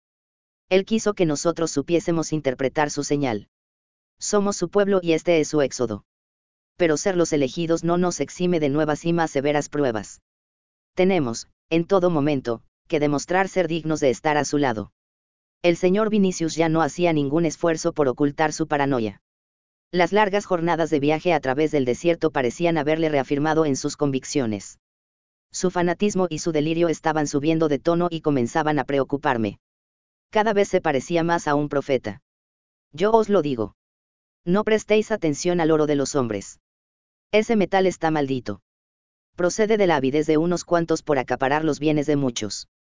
Si lo aceptamos, aceptamos su procedencia y pasamos por alto la codicia y la ruindad de quienes lo obtuvieron sin el esfuerzo que honra y sacraliza. Me estaba empezando a cansar de tanta monserga. Aquel tipo vestido con ropa militar y con un arma semiautomática en el cinturón estaba acabando con mi paciencia. Iba a llevarles hasta su destino en las nuevas tierras. Lo había prometido y así lo cumpliría. Pero no iba a aguantas muchas más idioteces. Si volvía a oír a hablar de la palabra de Dios, los dejaba abandonados en medio del desierto. Mire, señor Vinicius, comencé a decir, haga usted lo que quiera con su vida y, si los que están con usted quieren hacerlo caso, allá ellos. Ni mi socio ni yo tenemos nada que añadir. Pero una cosa quiero que le quede meridianamente clara, nos vamos a llevar con nosotros, le guste o no, este oro. Si lo desean, ahí dentro hay mucho más. Podemos coger todo el que podamos transportar hasta Nueva York y compartirlo. Le doy mi palabra que, si lo desea, podemos hacer dos partes iguales de todo lo que consigamos llevar hasta la civilización. Una de ellas será para mi socio y para mí, y la otra para ustedes. Es un buen trato y se lo ofrezco amistosamente. El señor Vinicius no se lo pensó ni un instante. Tenía todas las respuestas preparadas y su discurso perfectamente nítido. Ni lo sueñe. Ninguno de los nuestros podrá las manos sobre el oro. Nosotros nos mantenemos lejos de la tentación rechazamos la avaricia y todos los pecados capitales. Observé a todos aquellos hombres y mujeres. Estaban cansados, en sus caras se podía ver reflejado el sufrimiento que llevaban acumulado. No era exploradores ni aventureros y, aunque acostumbrados al trabajo duro, la prueba que estaban superando era demasiado intensa. Comenzaban a resentirse y me daba cuenta de ello. Sé que la mayoría hubiera tomado el oro y no hubiese parado de correr hasta Nueva York. Lo hubiera hecho de buena gana a pesar de que su Dios se lo prohibiese. Pero la presencia y la personalidad del señor Vinicius parecía ser demasiado poderosa para ellos. No eran capaces de salvarla, de hacerla a un lado y dar paso a las suyas propias. No, señor Esmal, esto no es para nosotros, dijeron. Somos el pueblo de Dios y nuestras manos permanecen pulcras. Construiremos el nuevo mundo con el sudor de nuestras frentes. Algunos, inconscientemente, se miraron las palmas de las manos. Estaban sucias, llenas de callos y heridas. Salvo las de las muchachas más jóvenes a las que se les había permitido disfrutar de trabajos más livianos, todos los colonos disponían de manos gruesas y escasamente atractivas. Aquellas manos estaban cansadas. Habían trabajado hasta el agotamiento a lo largo de sus vidas y aún debían, sin desfallecer, construir un mundo desde el principio. Me sentía eufórico. El hallazgo del oro había conseguido que mi ánimo se levantase por completo después de unos cuantos días de decaimiento. Haber perdido un tercio de las personas a mi cargo, era algo que no me gustaba en absoluto. Por eso, sin pensármelo demasiado, insistí, vamos, no sean estúpidos. Tienen al alcance de la mano la solución a sus vidas. No tendrán que volver a trabajar nunca más. Aquí hay oro para todos. Me dirigía a todos los hombres y mujeres en general. Los miraba sucesivamente, uno tras otro, a los ojos, sin recato. El señor Vinicius se opuso con rudeza, usted no es nadie para hacer ese tipo de propuestas, dijo. Y, dirigiéndose a su gente, añadió, que nadie dé crédito a sus palabras. No es un hombre bueno el que las pronuncia. Desechadlas de inmediato y escuchad, tan solo, la voz de vuestro Dios. Mi pequeño discurso comenzaba a hacer su efecto. El mismo joven que había intervenido antes, volvió a decir algo, un poco de oro no nos hará daño, dijo evitando mirar al señor Vinicius. Calla. No tenemos que obviar la palabra de nuestro Dios. Solo digo que con el dinero que podamos obtener de la venta del oro, nuestro objetivo estará más cerca. No creo que Dios tenga objeciones contra esto. Tú no eres nadie para interpretar la palabra de Dios. No pretendía serlo, Señor pero pienso que no hay ningún mal en servirse de lo que la providencia sitúa en nuestro camino. Ese deseo es avaricia. Dios te castigará por ello. ¿Por qué? ¿A quién causamos perjuicio? Os hacéis daño a vosotros mismos. Todo ese oro al alcance de las manos es una prueba que Dios sitúa en vuestro camino para probar la pureza que albergáis. Tomadlo y estaréis impuros a sus ojos. Pero con el oro podemos servir de manera más eficaz a su causa podremos construir templos en los que rendirle pleitesía y extender su mensaje. Dios no quiere moradas lujosas, sobre todo si su construcción está manchada con un pecado capital. Se había formado un pequeño corro y algunos más observaban, con atención, desde más lejos. Estaba claro que el tema les interesaba a todos. El señor Licius tomó la palabra. Ahora era un cabeza de familia el que hablaba. Quizás el muchacho no esté desencaminado, reflexionó en voz alta. ¿por qué no lo medita un poco, señor Vinicius? Ninguno de nosotros pretende poner en entredicho su autoridad al frente de nuestra comunidad. Tiene todo mi apoyo y el de mi familia. Y creo que puede contar, también, con el de las demás. No se trata de cuestionar su facultad para interpretar, en su justa medida, los designios de nuestro Señor. Pero, sinceramente, creo que debería reflexionar un momento. El señor Vinicius no quiso parecer intolerante y se tomó su tiempo antes de contestar. Se le notaba contrariado, pero era capaz de controlar la situación. Sé que todos vosotros estáis de mi parte. No habríamos llegado, juntos, hasta aquí si así no fuese. Sé, de igual manera, que mi autoridad no se cuestiona. Pero no por ello he de dejar de señalar lo que pienso tomó aire antes de proseguir. Y estoy plenamente convencido de que aceptar toda esa riqueza que no nos hemos ganado con honradez, va en contra de los presupuestos de Dios. Si lo hacemos, nos convertimos en indignos para Él. Eso, señor Licius, es algo que no puedo, ni debo, tolerar. América permite la riqueza. Gritó un muchacho que, hasta ahora, se había mantenido en silencio. Sí respondió el señor Vinicius sin perder la calma, es cierto. El pudor ante el éxito es uno de los valores europeos que rechazamos. Sabemos, a ciencia cierta, que esa manera de comportarse está condenada por Dios. Son los valores americanos los que Él alienta. Pero también has de saber una cosa, la riqueza a cualquier precio no la quiere Dios para los suyos. Aceptarla, supondría aprobar que el robo, el asesinato y la violación están justificados. Y no lo están. Dios no tolera el pecado ni a los pecadores. El corro era cada vez más grande. Unas cuantas personas, demasiado ocupadas en otras labores, habían quedado descolgadas de él, pero ahora la discusión en viva voz llamaba su atención. Un par de hombres que habían estado trabajando en los bajos de un camión, se acercaban despacio, un tanto desconcertados por el acaloramiento de los del grupo, mientras trataban de limpiarse las manos de grasa en un trapo mugriento. Todos prestaban atención. La situación se había vuelto comprometida y el señor Vinicius tenía que hacer lo necesario para que, a pesar de lo que los suyos decían, su figura no resultase desautorizada. Si después de todo lo dicho, se volvía atrás y permitía que los colonos cargasen el oro en los camiones, su autoridad se vería menguada. Eso no lo podía permitir, así que decidió dar un golpe de efecto con el que salir reforzado de la situación. Está bien. Transijo. Tomad el oro y que Dios os juzgue en este mismo instante. Que todo el que contraríe la palabra de Dios, reciba su justo castigo de inmediato, dijo con voz solemne. Conocía bien a los suyos y sabía que, en esta tesitura, ninguno de ellos tendría el coraje de cargar con un solo avalorio. Una cosa era que lo deseasen, pero otra bien distinta, que fueran capaces de reunir el arrojo necesario para hacerlo. Todos ellos creían fervientemente en la palabra de Dios. De eso, estaba bien seguro. No le cabía la menos duda. El señor Vinicius agachó la cabeza y comenzó a rezar en voz baja. Los demás no se atrevían a pronunciar una palabra o efectuar un movimiento. No osaban interrumpir el susurro de su líder. Algunos, aún exaltados por el roce de la riqueza absoluta, quisieron decir algo. Finalmente, se reprimieron. Pasado un rato, el señor Vinicius dejó de rezar y dijo, de acuerdo. Todos a los vehículos. Nos vamos de aquí. Nadie se opuso. Capítulo 22. Hallazgo de los cables que guían la manada. El señor Vinicius se opuso, en un primer momento, a que uno de los suyos condujese el hammer con el cargamento del oro.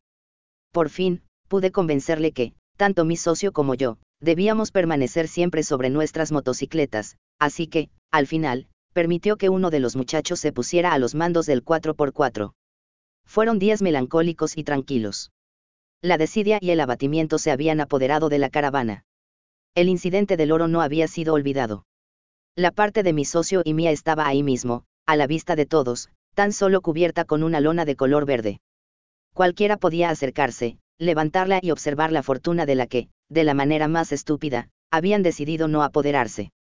Esto terminaba de minar una moral ya bastante desalentada de antemano. El señor Vinicius no aprobaba nuestra actitud. Estaba seguro de ello. No le había agradado en absoluto que tomásemos el tesoro y partiéramos con él. Aunque nosotros dos no estábamos bajo su dominio moral, a fin de cuentas era una especie de negación de su mensaje. Lo cual, nos traía sin cuidado. Tiro y yo nos sentíamos más felices que nunca. No lo ocultábamos, y viajábamos en la caravana silbado y cantando canciones. Con ello, no conseguíamos sino hundir más aún el ánimo de los pioneros. Pero, al diablo con ellos. No debían olvidar que nos estábamos comportando como unos caballeros. Cualquiera en nuestro lugar los hubiese abandonado a su suerte a medio camino entre las Azores y Nueva York. Pero nosotros, no si las cosas no se torcían demasiado y nadie nos hacía la vida lo suficientemente insoportable como para considerarnos eximidos de la obligación de continuar viaje, llevaríamos a todos aquellos chiflados hasta su destino final. Vimos, a lo lejos, varios restos de naufragios más, pero nadie sugirió que nos acercáramos a explorarlos. Yo tampoco lo planteé. Aunque nos hubiésemos encontrado con el mayor tesoro de todos los tiempos desde la época de Colón, no podríamos cargar con él portábamos todo el oro que nos era posible sin situar, al hacerlo, en peligro nuestras vidas y las de los que con nosotros iban. No por ello, las miradas dejaban de perderse en el horizonte. Sobre todo las de los más jóvenes, muchos de los cuales, a buen seguro, hubieran acelerado sus máquinas y rebuscado, como posesos, entre los restos hasta encontrar algo de valor. Pero el sometimiento a la comunidad y, sobre todo, al señor Vinicius, era demasiado poderoso para ser quebrado de la noche a la mañana. Tenían miedo, mucho miedo. Podía notarse en el aire. Lorne Vinicius también parecía afectada por desidia general. Parecía, incluso, que, durante unos días, había perdido el interés por mi socio. Se dejaba llevar por las mujeres que tenía a su lado y el tiempo que no ocupaba en sus ocupaciones habituales, lo pasaba acompañado a su madre. Ambas, junto a una o dos mujeres más, habían constituido una especie de comisión que prestaba ayuda emocional a los que más la necesitaban. Muchos habían perdido las ganas de continuar hacia adelante, pero, desde luego, se sentían absolutamente incapaces de deshacer el camino andado. Así, seguían hora tras hora, día tras día, de modo maquinal, las huellas de los neumáticos del vehículo anterior. Una vez en terreno absolutamente desconocido, la orientación se fue haciendo cada vez más compleja. Disponíamos de la instrumentación necesaria para que el satélite nos diese nuestra situación exacta, pero hacía días que estábamos fuera de su zona de cobertura hasta que alcanzásemos la zona cercana a Nueva York, no volverían, de nuevo, a sernos útiles. Sin el auxilio tecnológico, solo el sol y la brújula podían servirnos de ayuda. Comencé a tomar la costumbre de enviar siempre una avanzadilla de dos hombres en motocicleta que explorasen el área que después iba a ser atravesada por la columna. Avanzaban unos kilómetros, estudiaban la ruta y regresaban a informar. Formé varios equipos y fueron turnándose en la labor. Todos los días, con las primeras luces del alba, partía el primer equipo. Tres horas después, volvía de regreso. Me facilitaban un escueto parte y se reintegraban a la caravana. Por la tarde, tras la parada de la comida, un segundo equipo partía con idéntica misión. Pronto, tan siquiera fue necesario dar las órdenes pertinentes. Los muchachos conocían sus turnos y había memorizado un pequeño calendario. Cada tres días más o menos, un equipo tenía que volver a salir en viaje de exploración. Como tras el incidente con el francotirador el número de varones había menguado, solicité al señor Vinicius que tuviese a bien autorizar a las mujeres jóvenes para que participasen en los viajes de reconocimiento. Se negó en redondo. Las mujeres de su comunidad no debían realizar trabajos tradicionalmente asignados a los hombres cada cual tenía delimitadas con nitidez sus funciones. No había, pues, ninguna razón para romper el equilibrio reinante. Estamos haciendo trabajar demasiado a los chicos, dije. Si las muchachas compartiesen parte de sus tareas, ellos podrían dedicar más tiempo al descanso y recuperarse mejor. No, es imposible. Cada cual tiene que realizar las tareas que le son adecuadas, firmó. Y esto es algo que no pienso discutir con usted. Mi relación con el señor Vinicius se había tornado distante desde el incidente del galeón. Ya no hablábamos tanto como antes y nuestras conversaciones se limitaban a breves comentarios sobre la ruta y del funcionamiento interno de la caravana. Como guste, pero no estamos equilibrando el esfuerzo. Algunos se cansan en exceso mientras otros con dificultad cubren los mínimos. Al infierno. Eran su gente. Allá él y sus decisiones. Dentro de unos días llegaríamos a nuestro destino y mi relación con el señor Vinicius y su horda de chalados finalizaría para siempre. Un poco más allá estaría Nueva York y el prometedor futuro que nos estaba aguardando. Esa misma mañana, los dos hombres que se habían adelantado, regresaron con una noticia bien escueta, no hay nada ahí, señor Esmal. Solamente una llanura desértica en todas direcciones. Subía una loma que sobresalía no más de 10 metros de altura sobre el resto del terreno y observé definitivamente, había perdido la noción de dónde nos hallábamos con exactitud.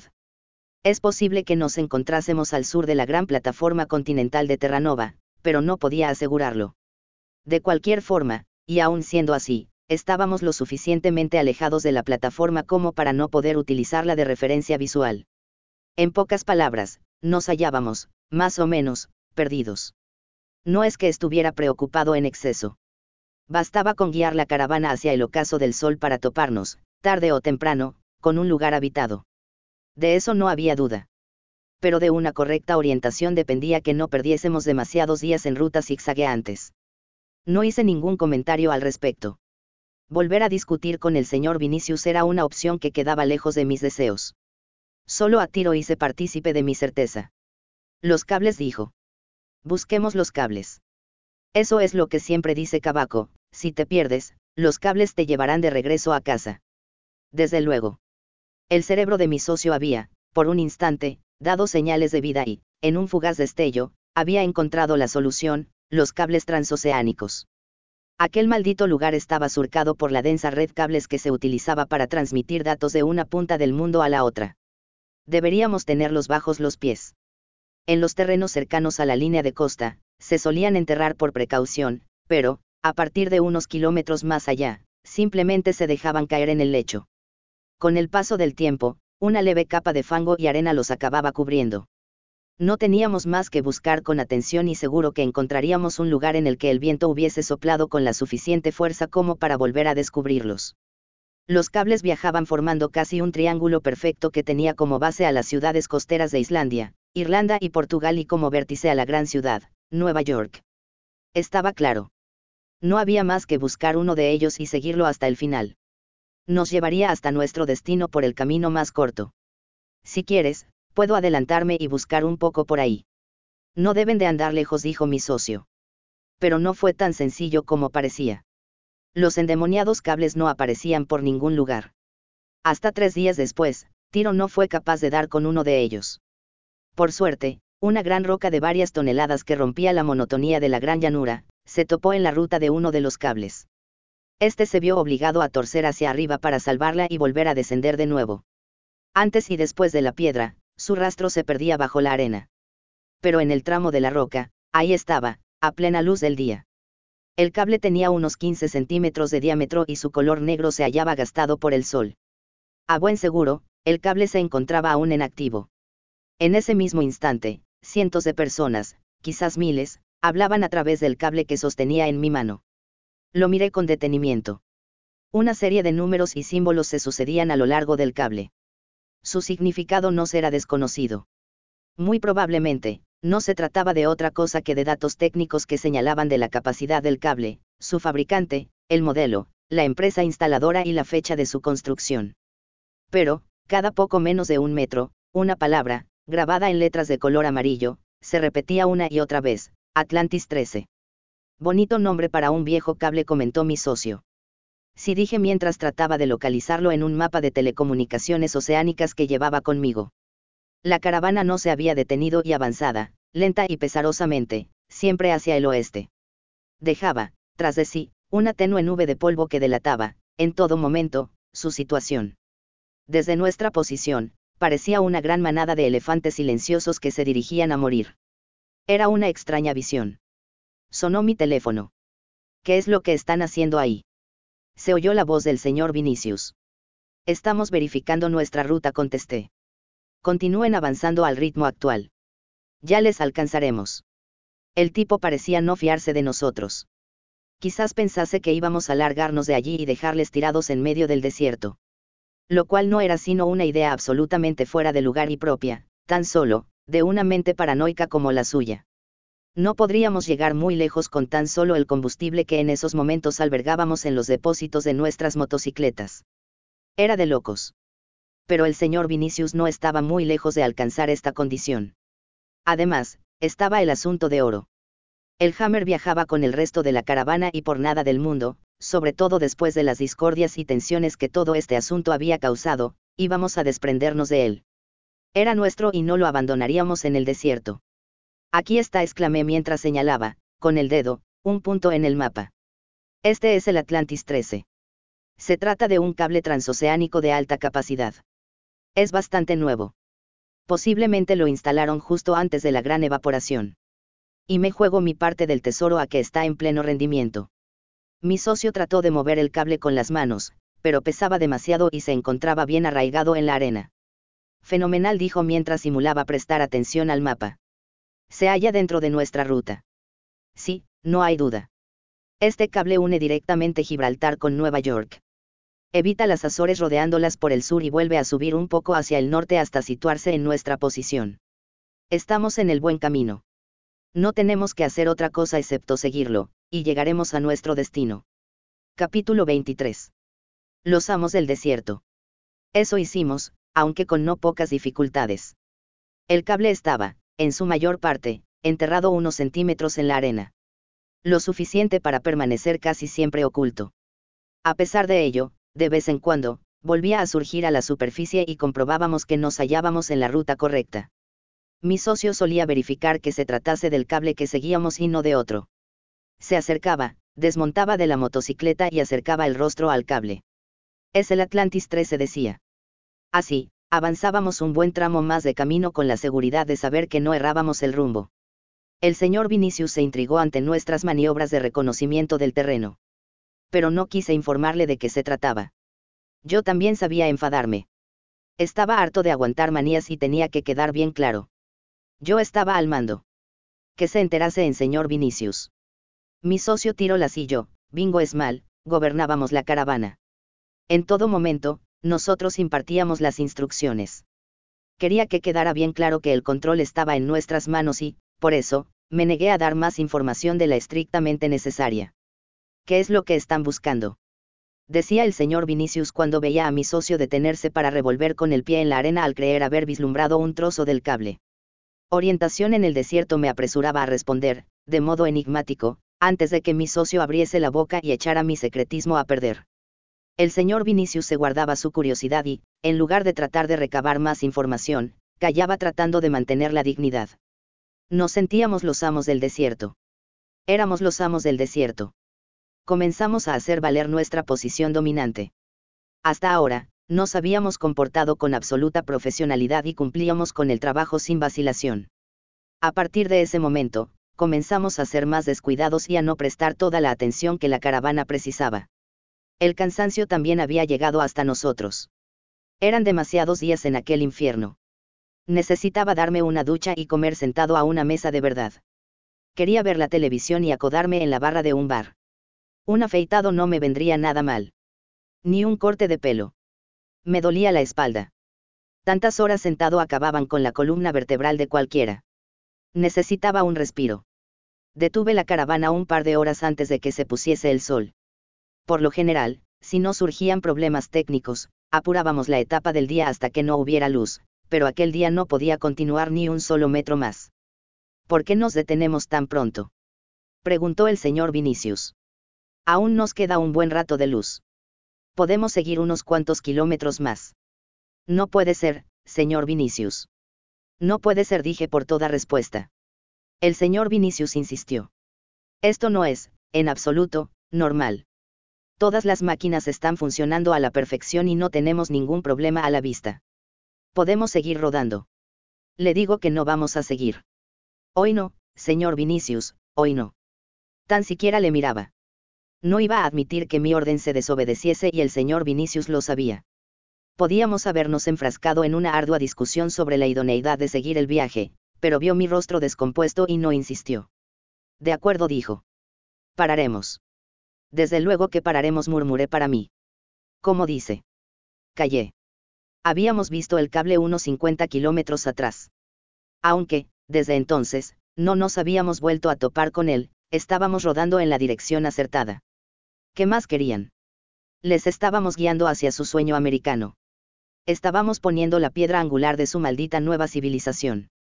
Las mujeres comenzaron a preparar la cena mientras algunos hombres llenaban los depósitos de combustible y realizaban pequeños ajustes en los motores. Observaba la actividad de los pioneros como si no fuese conmigo. Me sentía, cada vez, más ajeno a todos ellos. Aquella no era mi gente ni me sentía vinculado a ella. No nos unía ningún lazo de afecto. La nuestra era una relación exclusivamente comercial. Yo les daba algo que necesitaban y ellos me pagaban lo acordado. Aunque yo ya había conseguido el dinero que necesitaba para vivir el resto de mis días por otro lado. Ahí estaba el Hammer con el tesoro español. Pero eso no significaba nada. Siempre me tuve por un hombre de palabra e iba a hacerlo también en aquellas circunstancias quizás necesitara sentirme así en aquel momento. Era una forma de evadirme, de estar donde quería estar. Cualquier lugar del mundo excepto aquel. Hasta la más infecta de las ciudades en las que había vivido, se me aparecía como maravillosa y acogedora entonces. Solamente quería encontrarme lejos de la arena, el polvo y la sal. Mi socio y yo salimos a dar una vuelta con el pretexto de explorar los alrededores. Uno de los muchachos se estaba encargando de revisar nuestras motocicletas, así que decidimos ir a pie. Llevábamos con nosotros una botella de Four Roses y fuimos pasándonosla una y otra vez. Poco rato después, comencé a sentir los síntomas del alcohol. Las piernas se me tornaban pesadas y era incapaz de fijar la vista en un lugar concreto y mantener la atención en él. Estoy harto de todo esto, dije, algo mareado. Llevaba muchas horas sin probar alimento y aquel whisky estaba yendo directamente a la sangre. Sí, lo mismo digo Tirolas no era hombre de ideas propias. Me dan ganas de abandonar a todos estos locos aquí mismo. Hagámoslo pues. Mi socio no bromeaba. Estaba diciendo lo que, de verdad, sentía. Si de él dependiera, en ese mismo momento hubiéramos llenado el hammer de combustible y, con unos cuantos bidones de agua y algunos víveres, estaríamos en el desierto rumbo a Nueva York. No es lo correcto, tiro. Al diablo con lo que está bien y está mal. Tenemos el tesoro, no. Pues olvidémonos de ellos. No sé. ¿Qué es lo que querían? Que les llevásemos al desierto. Pues ya están en el desierto. No exactamente donde ellos querían, pero en el desierto a fin de cuentas. Ahí está Nueva York, señaló el lugar por el que Sol comenzaba a ponerse. Todo recto. Que sigan el cable. No hay pérdida posible. Di un largo trago a la botella. El whisky estaba caliente y caía en el estómago como una llamarada. Vamos a llevarles hasta donde prometimos. Morirían si no lo hacemos. No creo que sean capaces de llegar por sus propios medios. Pues de tocarnos las narices continuamente si son capaces. De eso, si son capaces. Malditos chalados. Gracias a estos chalados nosotros hemos encontrado la solución a nuestras vidas. Mi socio eructó con sonoridad. Cualquier día de estos pensaba yo darme una vuelta por aquí. Habríamos encontrado el tesoro de igual manera. No es mérito de los chalados. El alcohol estaba haciendo el efecto habitual en el cerebro de Tiro. Se volvía jactancioso y dejaba de atenerse a razones. Lo que yo te diga. Lo hubiéramos encontrado de igual manera. De repente, algo se movió, en la arena, frente a nosotros. No me lo pensé dos veces. Llevaba una pequeña pistola en el cinturón, la desenfundé e hice varios disparos. ¿Está muerta? Preguntó mi socio. Nos acercamos y vimos una pequeña serpiente de color rojo pálido con el cuerpo partido en dos trozos. Uno de mis disparos le había alcanzado de lleno. Por supuesto, afirmé. El whisky siempre me ayudó a afinar la puntería. Se oyeron voces provenientes de la dirección del campamento. Habían oído los disparos y se acercaban con la intención de averiguar qué ocurría.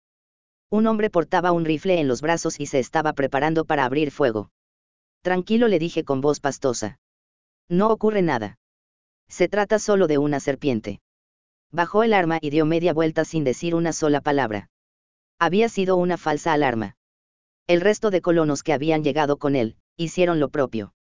Tenían mucho trabajo que hacer como para estar perdiendo el tiempo en asuntos sin importancia. ¿Qué ha sido eso? Se oyó otra voz. Dios mío, Dios mío. Era Lorne Vinicius. También había escuchado las detonaciones y, al parecer, muy preocupada por nuestra salud, corría amaneradamente hacia el lugar en el que nos encontrábamos. Dios mío repitió. ¿Están bien? Hablaba en plural pero su mirada se dirigía únicamente hacia mi socio. No ha sido nada, nena. Tan solo una serpiente apestosa dijo mi socio levantando el pecho. Le hemos dado lo suyo. Yo le había dado lo suyo. Él se había limitado a observar. No es que me importase que se anotara tantos que no le correspondían ante la muchacha, pero las cosas había que contarlas como habían sucedido. Alabado sea el Señor, me he preocupado tanto. Comenzó a intrigar Lorne Vinicius. No ha sido nada, decía mi socio mirándola a los ojos. No quisiera que nunca te ocurriese nada malo, añadió la chica mientras ponía las palmas de las manos sobre el pecho de mi socio. Tranquila, nena, aún no ha nacido el bicho que sea capaz de acabar con tirolas. Me alegro de oír eso. Lorne sonreía e iba acercando su cuerpo cada vez más al de mi socio. Fue posando los pechos despacio sobre él para que pudiese notar su voluminosidad. Tiro respondió a sus señales pasándole un brazo por la espalda y sujetando su cintura. Sabes que eres una chica muy bonita. Decía. Aquello sobrepasaba, con creces, el límite de lo admisible. La muchacha era una monumental zorra, pero la insensatez de mi socio no se quedaba atrás. Tiro exclamé. ¿Qué es lo que estás haciendo? ¿Acaso has pedido el juicio? Pero mi socio no hacía caso a mis palabras. El Fou Roses conseguía que todo, excepto lo que él priorizaba de forma absoluta, careciera de interés. Había comenzado a recorrer con la mano todo el cuerpo del Lorne.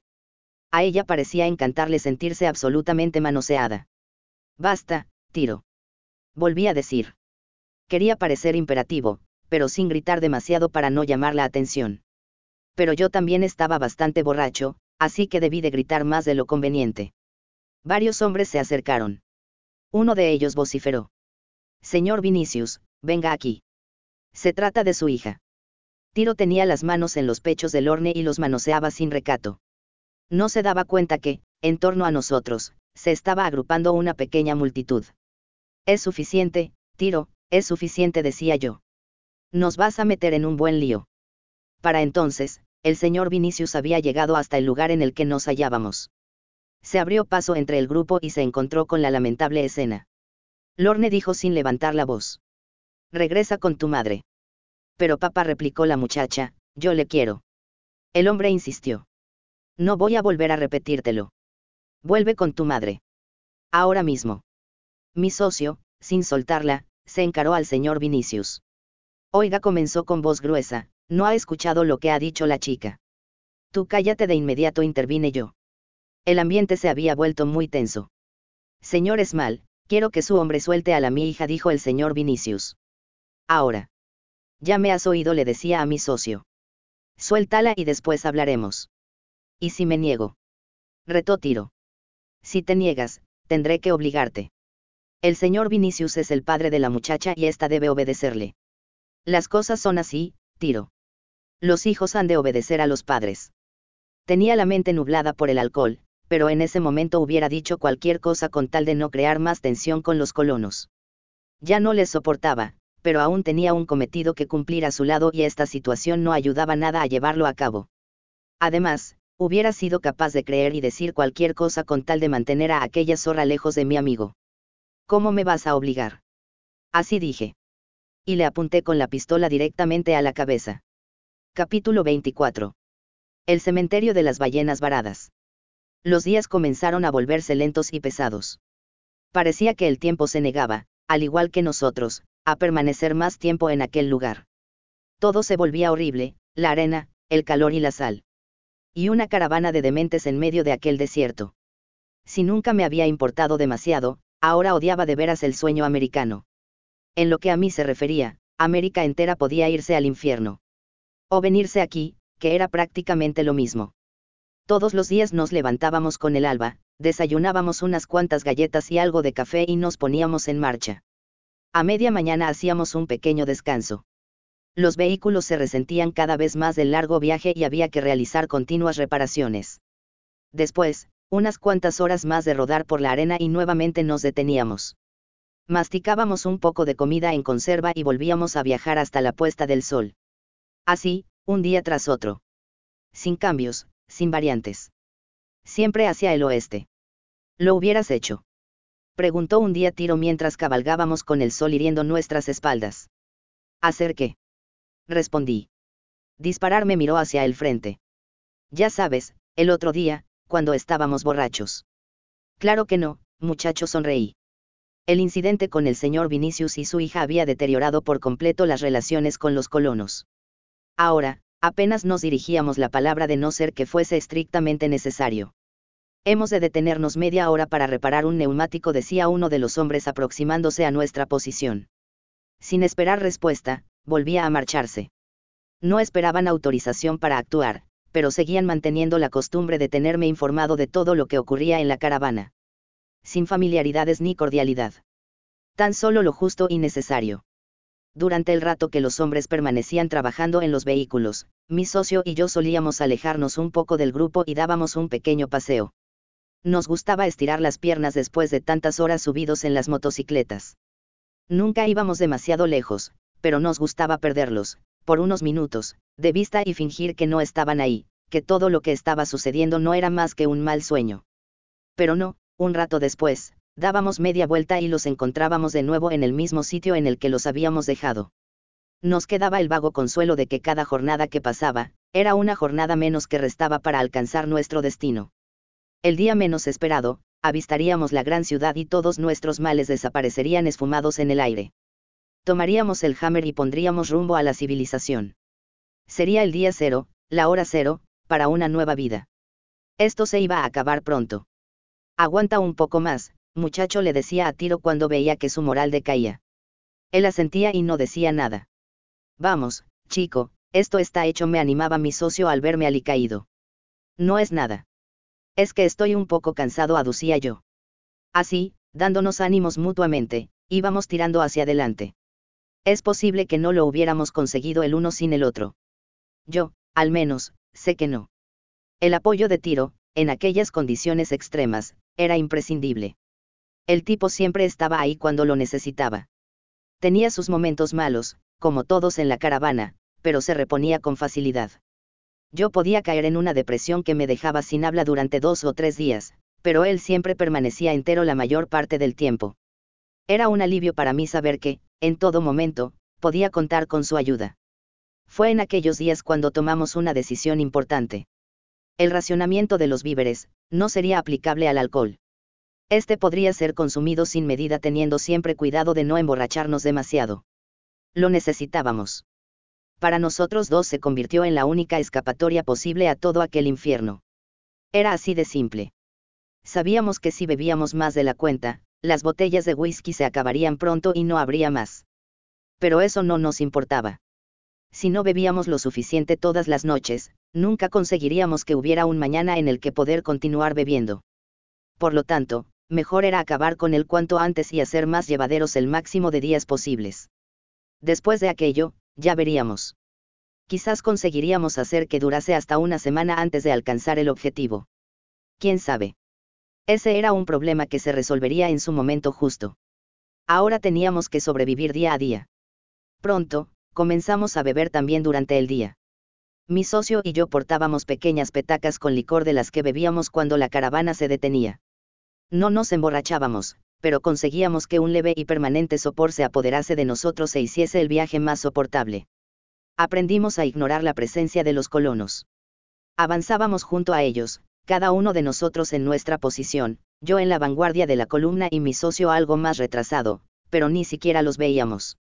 De vez en cuando, Tiro se acercaba al frente o yo me dejaba caer hacia atrás y tomábamos un trago. Algo rápido, sin apenas cruzar una palabra, pero comunicando, con nuestras presencias, que el uno estaba junto al otro hasta el final. La verdad es que me hiciste sentir miedo, decía, de vez en cuando, mi socio al recordar la escena con el señor Vinicius. Y añadía como si con esta reflexión lo resumiese todo, maldito cabrón.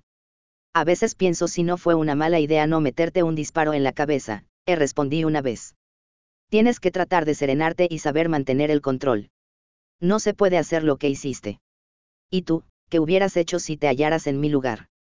Olvidarme de la muchacha, a buen seguro. Tendrás todas las chicas que quieras una vez que lleguemos a Nueva York.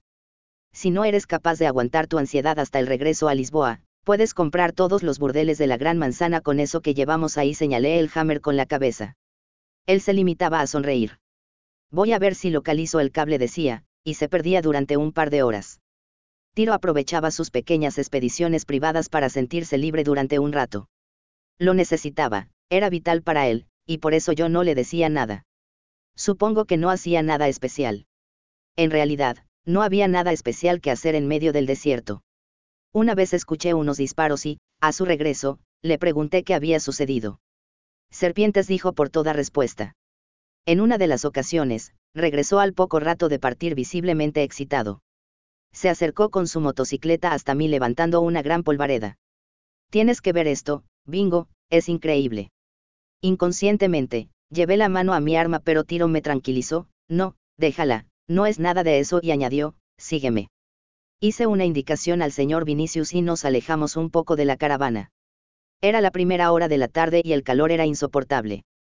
El sol viajaba muy alto en el firmamento y la intensidad de la luz nos obligaba a utilizar continuamente nuestras gafas ahumadas. A un par de kilómetros de allí, nos topamos de frente con el espectáculo más fabuloso que jamás haya sido observado sobre la faz del planeta. Cientos, miles de esqueletos de ballenas se alineaban sobre la arena hasta donde alcanzaba la vista. Era como si todas las ballenas de todos los océanos del mundo, al ver desaparecer su medio natural, hubieran decidido reunirse allí para morir juntas. Los huesos, brillantes por el sol, se apilaban unos sobre los otros dando lugar a fantásticas arquitecturas. Después de observar, estasiados, durante un buen rato, nos dimos cuenta de que no estaban dispuestos al azar. Los esqueletos se agrupaban de una forma especial. Los más pequeños siempre estaban cercanos, casi unidos, a otros mayores. Algunos de los más grandes se entrelazaban entre sí. Parecía que las ballenas, al verse morir asfixiadas por el peso de sus propios cuerpos, hubieran decidido abrazarse para iniciar, así, juntas, el viaje definitivo. Vaya, no había caído en ello, dijo Tiro. ¿En qué? Pregunté sin poder dejar de mirar en dirección a los huesos. En lo de los peces respondió pensativo. Debieron achicharrarse todos bajo el sol. Supongo que sí. Y los que pudieron soportar las altas temperaturas, murieron de asfixia. Qué horrible. Sí, especialmente el caso de las ballenas. Míralas, están agrupadas por familias, por comunidades. Deben ser países enteros de ballenas. Que decidieron venir a este lugar para morir todas juntas. Nosotros no lo haríamos. ¿A qué te refieres? Busqué en mis bolsillos un cigarro antes de contestar. A morir juntos y en armonía. Es un gesto muy bello, ¿no crees? Sí. Tiro se lo estaba pensando debían ser unos bichos muy listos. Al menos, vieron lo que se les venía encima. Tuvo que ser horrible. Los momentos finales debieron de ser dantescos. Cada uno de esos animales pesaba varias toneladas. Y hay miles de ellos. Esto fue el apocalipsis, no cabe duda. Bueno, al menos terminaron civilizadamente. Tiro se quedó pensando en lo que había dicho. Había algo que no le acababa de cuadrar. Al final, aquellos descomunales bichos eran los que se habían comportado racionalmente. Sí, sé en qué estás pensando, dije. Y tienes toda la razón. La caravana de los colonos se estaba acercando. Se habían desviado algo de la ruta prevista. Al parecer, ellos también albergaban curiosidad por saber qué es lo que mi socio había hallado tan interesante en medio de la arena. Lo señalé con la mirada. Míralos añadí. Unos cuantos ejemplares sanos y fuertes de la especie más poderosa y desarrolla de la Tierra. Ellos son la conclusión de millones de años de evolución. Es la victoria de la vida, el éxito de la selección natural. El Unimog del señor Lysius fue el primero en alcanzarnos. El hombre detuvo el camión y, sin detener el motor, se apeó y quedó paralizado ante lo que se extendía ante sus ojos. Santo Dios. Comenzó mientras se llevaba las manos a la cabeza y arqueaba la espalda. Las palabras se le trabaron en la garganta y no pudo decir nada más. El resto de colonos llegó tras él y su reacción no fue, en modo alguno, distinta a la suya. ¿Qué es esto? preguntó uno sin dar crédito a sus ojos. Virgen Santa, esto es el final. Dijo otro. Lorne Vinicius había descendido del camión en el que viajaba con su padre y se llevó las manos abiertas al rostro. Parecía querer taparse los ojos para no seguir viendo aquello, pero, por alguna razón, no terminaba nunca de hacerlo. ¿Qué son? ¿Qué son? repitió, algo temerosa. Tranquila, nena, mi socio aprovechó la ocasión para dirigirle la palabra. No son más que cadáveres. No pueden hacernos ningún mal. Una gran respuesta por parte de mi socio. El tipo no perdía una sola oportunidad de lucirse. Más bien, son esqueletos maticé. Huesos brillando al sol. ¿Y cómo han llegado hasta aquí? Preguntó la muchacha. No lo sabemos con certeza, dijo Tiro. Pero creemos que vinieron a este lugar para morir. ¿Cómo? Bueno, titubeó mi socio, nosotros no sabemos demasiado, pero, al parecer, se juntaron para morir. De amor añadí. ¿De amor? Preguntó ella. Qué bello suena todo eso. En realidad dije, no murieron exactamente de amor. Fue la asfixia provocada por el peso de sus propios cuerpos lo que las mató, pero quería decir que fue el amor lo que les llevó a hacerlo todas juntas en lugar de ir cayendo cada una en un lugar diferente. Al menos, esta es nuestra teoría. No sabía por qué le estaba dando tantas explicaciones a aquella mujer que tantos problemas nos había causado, pero añadí, mira las extendí, hacia el frente, mi brazo con la palma de la mano abierta. Son una nación entera. Una gran nación de ballenas varadas. Capítulo 25. Mavericks. El resto de la tarde la dedicamos a viajar rodeando el gran cementerio de osamentas. Los esqueletos estaban dispuestos de forma que apenas ningún elemento permanecía separado del gran grupo. Tan solo aquí y allá, un par de individuos habían decidido morir al margen del grupo. Debía de tratarse de inadaptados, de viejos mavericks incapaces de asumir la preeminencia del clan, de parias de la nación de las ballenas. Murieron solos, aislados, lejos del calor del grupo, de la noción de sentirse pertenecientes a algo más grande que ellos mismos. Yo los miraba mientras la caravana avanzaba, pesarosa, en torno a ellos. Sentí una enorme pena por los Mavericks. Ahí estaban sus cuerpos, alejados unos metros del resto. Estaban solos, pero no en una soledad absoluta. Habían venido, junto al resto, al punto de reunión para la muerte. Se habían visto morir, habían tomado conciencia de lo que les venía encima, y decidieron regresar con la manada. Quizás, sucedió que ya era demasiado tarde para que ésta los admitiese. O, por el contrario, puede que ellos se negaran a asumir una integración total y absoluta, a renegar de todo lo que, a lo largo de sus vidas, habían sido, seres libres sin nada que les atase en el mundo. De cualquier forma, ahí estaban sus esqueletos. Patéticos, solos, separados. Miré a Tiro viajando junto a la caravana, en silencio sus gestos y sus actitudes emanaban un sentido de independencia del que los demás carecían. Cualquiera que, desde fuera, hubiese observado la columna, hubiera sabido rápidamente que, al menos, dos elementos no pertenecían a la misma. Viajaban con ella, junto a ella, pero manteniendo siempre una distancia que los separaba. Mi socio y yo no teníamos nada que ver con aquella gente. No teníamos demasiado que ver con ningún grupo de gente, familia, nación, raza nos gustaba sentirnos independiente de todo y de todos. Y eso, como ahora podía observar sin ningún asomo de duda, tenía su precio. Cayó la tarde cuando aún no habíamos superado por completo el cementerio de las ballenas. Aquello parecía no tener fin. Quizás nuestros datos iniciales se habían quedado cortos. Era muy posible que la cifra de esqueletos hubiera que contabilizarla por millones. Observamos cómo la forma y el tamaño de los esqueletos iba cambiando según avanzábamos De las descomunales y anchas cajas torácicas que habíamos visto al principio pasamos a descubrir otras mucho más pequeñas y esbeltas. Sin duda, se trataba de otra especie de ballenas. A buen seguro, más allá, en el interior del cementerio, en aquel lugar al que el paso nos estaba imposibilitado por la elevada densidad de armazones óseos, habría muchas otras especies de ballenas descansando eternamente. La gran nación de las ballenas se había agrupado, para morir, en países, en clanes, en grupos, en familias. Nada parecía haber quedado al azar. Incluso, era curioso contemplar cómo los esqueletos de las crías yacían siempre protegidas por osamentas mayores. Los padres se ocupaban de los suyos. Decidimos pernoctar allí mismo. A la luz de la tarde, el espectáculo de los esqueletos era sobrecogedor, pero allí no había nada que temer. Eran huesos y solo huesos. Algunos hombres tuvieron una gran idea. Extrajeron varias lonas de un camión y las extendieron sobre una monumental caja torácica. Cubrieron concienzudamente los extremos y las partes bajas y lograron crear una nave cerrada y habitable de considerables dimensiones. Ellos mismos se asombraron ante los resultados obtenidos. Miren, ya tenemos un hogar, bromeaban.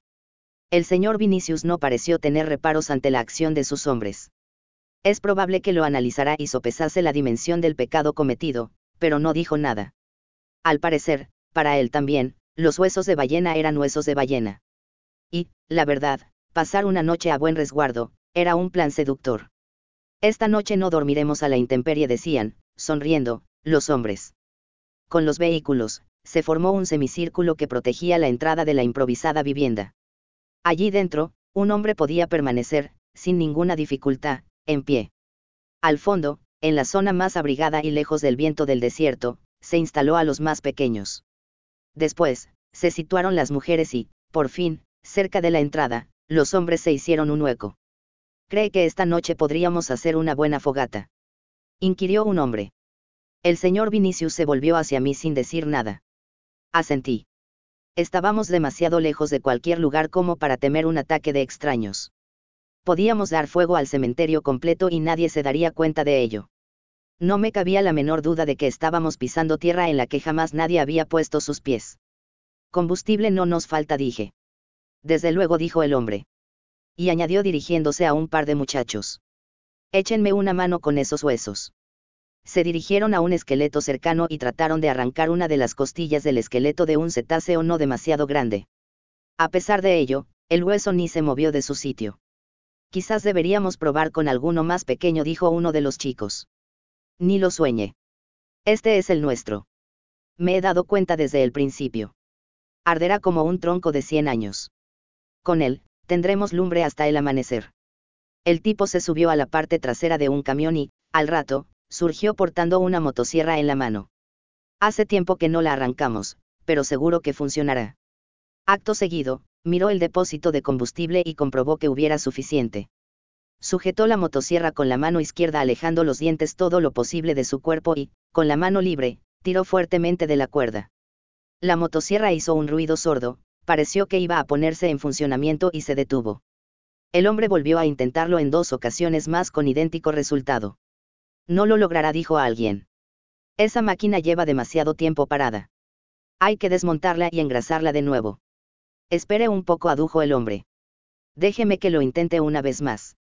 Se preparó, ahuecó un poco los brazos y, con todas sus fuerzas, dio un tirón a la cuerda. La motosierra renqueó y, cuando parecía que iba, como en las ocasiones anteriores, a detenerse sin remisión, tembló y se puso en marcha. ¿Qué les había dicho? gritó el hombre con alegría. Con paso firme y enérgico, se dirigió hacia el esqueleto y acercó la motosierra a la costilla que antes no había podido arrancar con las manos desnudas.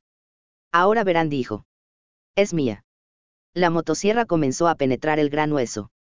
El tipo sabía manejar la máquina y, con destreza, iba dando cortes en la costilla hasta que, unos minutos después, la había troceado por completo. Los demás observábamos la escena en silencio. Nos habíamos reunido a la entrada del esqueleto cubierto con lonas y comenzamos a beber y a fumar sin cruzar una sola palabra. Por una vez, había algo diferente que mirar. No es que se tratase de una gran exhibición, pero aquel tipo subido al esqueleto de un ser que había sido decenas de veces más grande y poderoso que él, resulta, cuanto menos, curioso. La luz de la luna, casi llena aquella noche, contribuía a que el espectáculo mereciera ser observado. Creo que voy a cortar unos cuantos más, dijo al finalizar. Con lo que ha cortado, tenemos de sobra para toda la noche, le gritó uno de los más jóvenes. Es posible, pero me apetece seguir un rato más. Este trabajo desentumece los músculos. Me hacía falta algo así. Creo que ustedes deberían hacer algo parecido. Retiró los trozos de hueso que había cortado y clavó la motosierra en una nueva costilla del esqueleto. Si bien en la primera de ellas había tenido cuidado de que los cortes fueran los adecuados para obtener trozos de hueso con el tamaño apropiado para arder en una hoguera, a partir de ese momento se dedicó a hundir la motosierra donde mejor le parecía, sin seguir un plan previamente establecido. Tiro y yo continuamos fumando en silencio. Los colonos se estaban animando y los más jóvenes decidieron sumarse a la exhibición. Déjeme que pruebe yo ahora, dijo uno. En un par de saltos, se encaramó a la parte alta de uno de los esqueletos que aún se mantenían intactos y alargó el brazo para tomar la motosierra que el hombre le tendía. Deme eso. Ahora verá, bromeó. Llevaba el torso desnudo y pronto comenzó a sudar. El muchacho apenas tenía vello y sus músculos estaban muy desarrollados. Solo se escuchaba el ruido de la motosierra interrumpido de vez en cuando por la llamada, en el interior del refugio, de un niño a su madre. El chico está fuerte, comentó Tiro. Sí respondí. En media hora había conseguido tumbar prácticamente toda la caja torácica de la ballena. El sudor resbalaba por su piel morena y la tornaba brillante a la luz nocturna. Cualquier muchacha se podría haber enamorado de él en aquel mismo momento. Estos chicos emanaban salud por todos los poros de su piel. Eran buenos muchachos. Habían aprendido a hacer siempre lo que debían y no había, entre ellos, símbolos de rebeldía importantes. Era una lástima que su futuro estuviera ligado a los dementes de sus padres. Porque, para ellos, no había escapatoria posible. Seguirían junto a su comunidad, sin desertar, hasta el final de sus días.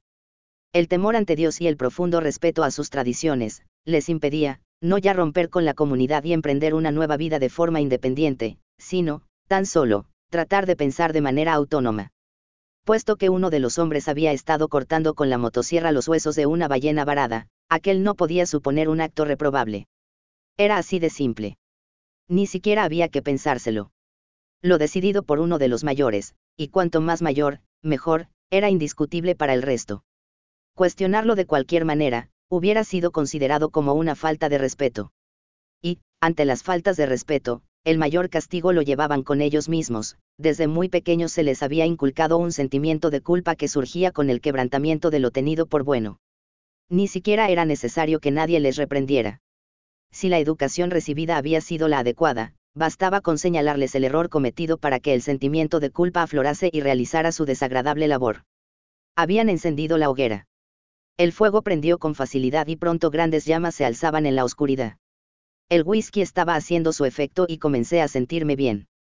Al menos, todo lo bien que un hombre cansado, sucio y roto puede sentirse en medio del desierto. Tomé otro trago y miré el fuego. Era reconfortante dejar la mirada en suspenso y el pensamiento vagando sin rumbo fijo. Algo así como mirar la televisión. Estar frente a ella pero sin estarlo del todo. Otros muchachos, igual de fuertes y espléndidos que el primero, fueron turnándose con la motosierra. Entre todos, consiguieron abatir varios esqueletos. Las risas y los desafíos no faltaban. Competían entre sí para conocer quién era el más rápido con la motosierra, quién el más hábil y quién el más robusto. Después, el combustible de la máquina se terminó y los muchachos decidieron continuar la competición con las manos y los pies. Derribaron varias estructuras óseas más antes de caer exhaustos. Toda la zona cercana al refugio mostraba un aspecto desolador. Los colonos habían arrasado, al menos, 20 o 25 esqueletos de ballena. Trozos de hueso y astillas yacían esparcidos en la arena. Caminar entre ellos se había vuelto difícil. Los hombres comenzaron a retirarse con cuidado. Entre risas y comentarios relativos al buen rato pasado, fueron penetrando en el refugio y acomodándose en los lugares asignados para pasar la noche.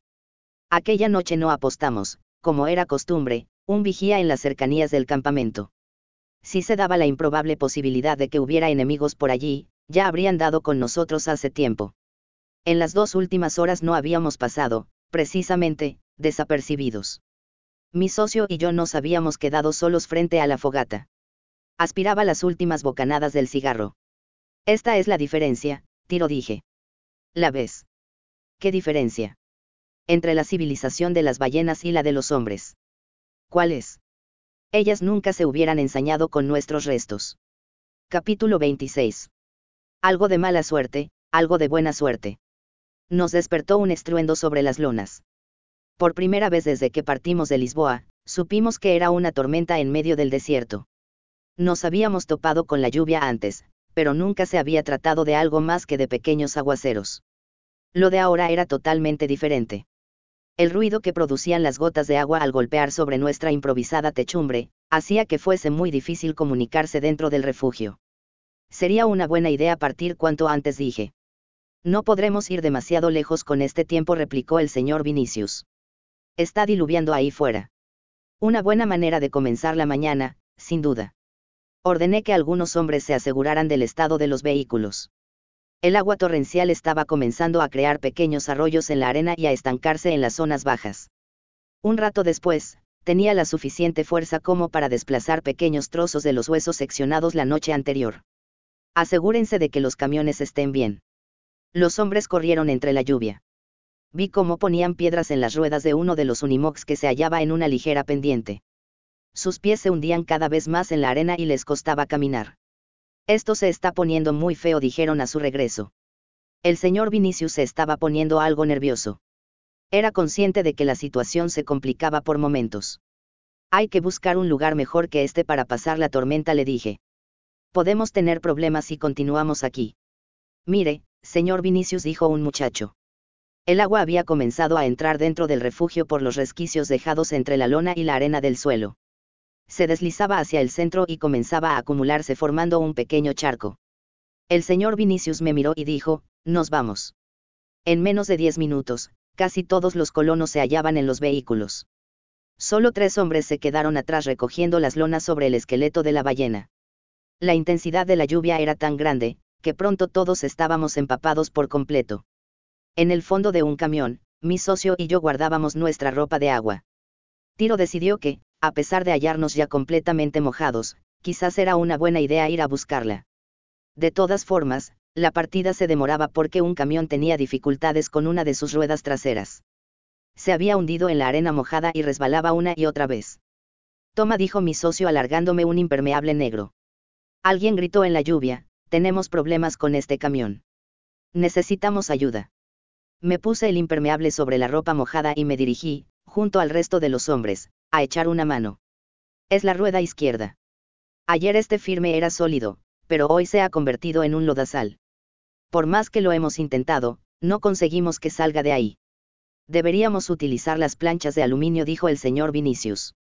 Esta maldita lluvia nos va a causar muchos problemas, añadió un muchacho. El temporal arreciaba por momentos.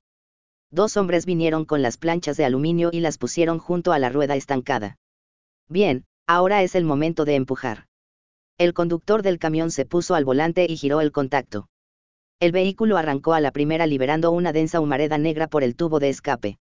Encima esto dijo Tiro girando el rostro para no respirar el humo. Vamos, cuanto antes empecemos, antes saldremos de aquí. Empujamos con fuerza mientras un chico trataba de deslizar las planchas debajo de la rueda. Un poco más y lo conseguimos, gritó mientras los demás no cesábamos de empujar. La rueda giró sin conseguir que el camión avanzase. Adelante, que nadie se detenga. Todos juntos ahora.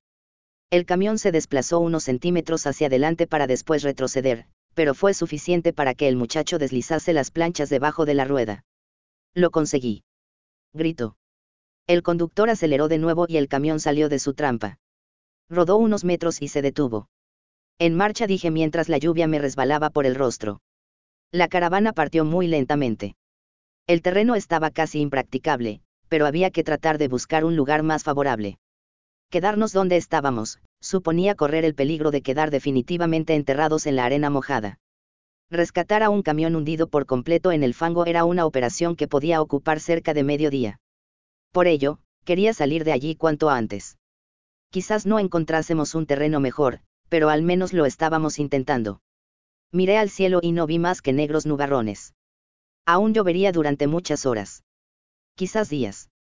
Tratábamos de evitar el terreno blando, pero aquel maldito lugar se estaba convirtiendo en un pantano por momentos. A unos 50 metros del borde del cementerio, mi socio dio con una franja de tierra que parecía más consistente. Di la orden de circular por allí siempre hacia el oeste. Desde aquella distancia, los esqueletos brillaban a la luz mortecina de los focos de los camiones. Se mostraban tristes, melancólicos y parecían estar deseosos de que los dejásemos atrás y olvidásemos para siempre el lugar en el que se hallaba su posición. Pronto, muy pronto, volvieron a quedarse solos. De una manera tan repentina como los encontramos, desaparecieron en la lluvia. Rodamos en aquellas penosas condiciones durante toda la mañana.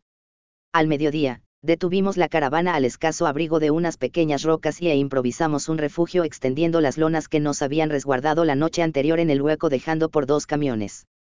Allí, en tan reducido espacio, los colonos se fueron apiñando y la señora Fictius repartió algunos alimentos fríos. Comimos sin apenas hablar y mirando repetidamente al firmamento. No amainaba ni tenía aspecto de querer hacerlo pronto. Por el contrario, el cielo se oscurecía más y más por momentos hasta casi anochecer en mitad del día. Tiro masticaba unos frutos secos en silencio. Miraba al suelo, distraído, y golpeaba, con la suela de la bota, los cantos que surgían de la arena. De pronto, cayó en la cuenta. Piedra. exclamó. Escupió los frutos secos de la boca y se agachó hasta tocarlas con las manos. Fíjate, Bingo añadió. El piso es de piedra. Está enterrada en la arena, pero me juego mi parte del tesoro a que estamos sobre una gran roca. Se puso en pie y señaló en torno a nosotros, mira el paisaje. Ha cambiado. No te das cuenta. Esas rocas de ahí no están aisladas. Tienen la misma composición que estas de aquí. Y que aquellas iba indicando con el dedo las rocas del entorno. Demonios. Me daba cuenta de lo que eso, si era cierto, podía suponer. Es posible que sea el fin de las tierras Erenouses, aventuró mi socio. No te hagas ilusiones, dije. Quizás sea una roca pequeña y volvamos de nuevo a la arena. No, ha de ser una gran placa, ha de serlo. Si de verdad estábamos en terreno rocoso, aquel era un gran golpe de suerte. Desde que salimos de las Azores no habíamos encontrado otra que arena y más arena. Las ruedas de los vehículos se hundían en ella y les costaba avanzar mucho más que sobre un terreno rígido. Si ahora, como creía Tiro, habíamos encontrado una gran placa de roca de varios cientos de kilómetros de largo, podríamos llegar a nuestro destino en mucho menos tiempo que el necesario para hacerlo sobre arena. Lo presiento, esto es una gran placa, insistía mi socio. Voy a comprobarlo ahora mismo. Así era Tiro Las. Cuando se le metía algo en la cabeza, no paraba hasta llegar al final. Me adelantaré unos kilómetros y echaré un vistazo, me dijo mientras sacudía su impermeable para eliminar el agua que se había ido acumulando en los pliegues. De acuerdo, pero no quiero que te alejes demasiado con este tiempo. Y mantén tu teléfono conectado en todo momento. Cogió unos cuantos frutos secos del tarro en el que la señora Fictius los guardaba, le lanzó un guiño acompañado de una sonrisa y subió a su motocicleta. Es usted un cielo, dijo mientras que con los labios hacía el gesto de un beso. Rufián farfulló la señora Fictius. Tiro arrancó la motocicleta y se esfumó en la lluvia. Continuamos comiendo desganadamente. El señor Vinicius, contagiado, al parecer, por el ímpetu de mi socio, se dirigió a mí en un tono afable que no empleaba hacía mucho tiempo. ¿Cuánto cree que nos falta para llegar? No estoy muy seguro. Hace días que no lo calculo. Pero no creo que sean más de mil kilómetros. No muchos más, en todo caso. Al oír aquello, los colonos comenzaron a murmurar entre ellos. Aunque daba lo mismo que hubieran hablado a gritos. Nos encontrábamos apiñados en un espacio tan reducido que cualquier susurro era escuchado, sin dificultad, por la completa totalidad del grupo. ¿Has oído eso? Sí, estamos casi en nuestro destino. Ya no queda nada. Tan solo un pequeño esfuerzo más. Se daban ánimos los unos a los otros. Pobres desgraciados. Cuando hablaban así, cuando descubrían toda su debilidad mostrándose humanos, me daban pena. En el fondo no eran más que un puñado de pobres diablos guiados por un loco visionario. Incluso me dio cierto reparo contarles la verdad completa, pero recuerden que hemos de ascender el talud. Y el de Nueva York no es igual que el de Lisboa. Aquel se hallaba inmediatamente después de la ciudad, pero este se encuentra bastante alejado de la línea de la costa. Desde él hasta la metrópoli, Aún restan unos 100 kilómetros de viaje a través de la plataforma continental. No importa, dijo alguien que se encontraba al fondo y del que no podía ver su rostro. Los haremos gustosos. Será el último tramo hacia nuestro ansiado sueño. Sí intervino el señor Vinicius, será una especie de paseo triunfal hacia la tierra prometida. Dios estará con nosotros y todo será fácil y sosegado. Él sabrá reconocer a los suyos y a los que, tan duramente, se han sacrificado por seguir su palabra. No dije nada más. Conocía de sobra la monserga y sabía que nada podía conseguir si continuaba hablando en aquella dirección. Creo que va siendo hora de que nos pongamos en camino, señor Vinicius señalé mientras miraba la lluvia. Rodamos varias horas más antes de que escampase. Mi socio debía de estar en lo cierto porque cada vez era más frecuente encontrar un piso firme. Los bancos de arena iban desapareciendo progresivamente y el agua de la lluvia arrastraba el lodo dejando la piedra al descubierto. Cuando por fin paró de llover, apareció Tiro. Se hallaba tan excitado como cuando se marchó. Tenía razón, Bingo dijo exultante. Hay un firme de roca hasta donde se pierde la vista. Eso es genial, muchacho. Vamos a ahorrarnos, por lo menos, una semana de viaje. Eso, si no es más. Y sin esperar una sola palabra más por mi parte, se marchó a extender por ahí la noticia. Eh, señor Vinicius, oiga gritaba. Estamos sobre una gran placa de roca. Yo tenía razón. Miré al cielo. Se estaba abriendo grandes claros y el sol comenzaba a brillar. No quedaban más de dos horas de luz, pero se agradecía un poco de calor después de habernos pasado el día empapados hasta los huesos. Tenía todo el cuerpo entumecido y necesitaba beber algo caliente. De momento, debía de conformarme con un trago de whisky. Busqué en el bolsillo uno de mis últimos Dunils. Apenas me quedaban dos o tres más. Y un par de botellas de Four Roses. La cosa se estaba poniendo fea. Al menos, la fecha de regreso a casa estaba cada vez más cerca. A pesar de estar en pleno verano, en aquel momento lo único que deseaba era enterrarme bajo las mantas de mi cama en Lisboa. Y dormir una semana entera. Dios santo. Miren eso gritó, de improviso, una muchacha. Alcé la vista y, entre las nubes, con la luz del sol en declive tras él, apareció ante nosotros. Capítulo 27 ¿Hay alguien ahí? ¿Qué diablos es? Es un cuervo. No. Una gaviota. Maldita sea, es una paloma. Bendito sea el Señor, es una paloma. Aspiré una buena bocanada del puro y retuve unos instantes el aire.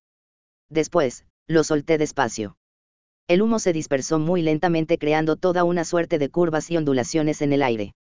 Entorné los ojos y ahí estaba. Era, sin duda alguna, una paloma. Al margen de insectos y serpientes, se trataba del primer animal vivo que veíamos desde nuestra salida de las Azores.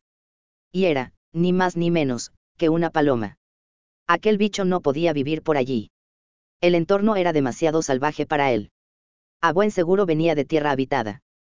Del oeste. Del lugar al que nosotros nos dirigíamos. Lo ha visto, señor Esmal. Me dijo el señor Vinicius. Sí, es una paloma, no cabe duda. Eso significa. Significa que estamos cerca de un lugar habitado. De la gran ciudad. Probablemente. ¿Qué otro lugar habitado vamos a encontrar por aquí? El señor Vinicius trataba de contener su emoción para no parecer un ser humano ante mí. No así el resto de los colonos, los cuales habían estallado de júbilo y se abrazaban los unos a los otros profiriendo exclamaciones de gozo. Tiro se acercó con Lorne Vinicius tras él. Al parecer, había aprovechado, con la complicidad de la muchacha, el pequeño desorden para reunirse y abrazarse ellos también. El señor Vinicius frunció el ceño. Yo me puse en guardia inmediatamente. No quería uno solo problema más. Aquella paloma significaba que estábamos llegando a nuestro destino. Quería decir, ni más ni menos, que mi cama de Lisboa estaba cada vez más cerca. Y no estaba dispuesto a que nada ni nadie se interpusiese entre yo y aquella cama. No, no lo estaba. Mi socio se adelantó a cualquiera de nosotros. Vamos, señor Vinicius, sonría un poco. Hoy es un día alegre. El señor Vinicius iba a responder cuando oímos varios disparos. Le he dado. Le he dado. exclamó alguien. Braslicius alzó los brazos en el aire. En uno de ellos, portaba el rifle semiautomático del cual habían partido los disparos que habíamos escuchado. Mira, ahí ha caído exclamó un muchacho mientras corría hacia el lugar señalado. La paloma yacía, muerta, entre las piedras. Mire, señor Vinicius dijo Bras señalando el animal. Esta noche nos la comeremos. Le voy a pedir a la señora Fictius que nos la prepare para la cena. No dará para mucho, pero no me diga que no le hace ilusión comer comida fresca. Sí, sí, estamos hartos de tanto alimento en conserva, dijo el muchacho que había corrido tras la paloma muerta. Queremos comer comida de verdad, apuntó otro. El señor Vinicius, que había permanecido sin hablar durante todo aquel tiempo, rompió su silencio, basta. ¿Qué es lo que somos? Animales. Su ira acalló todas las voces y quebró la alegría imperante.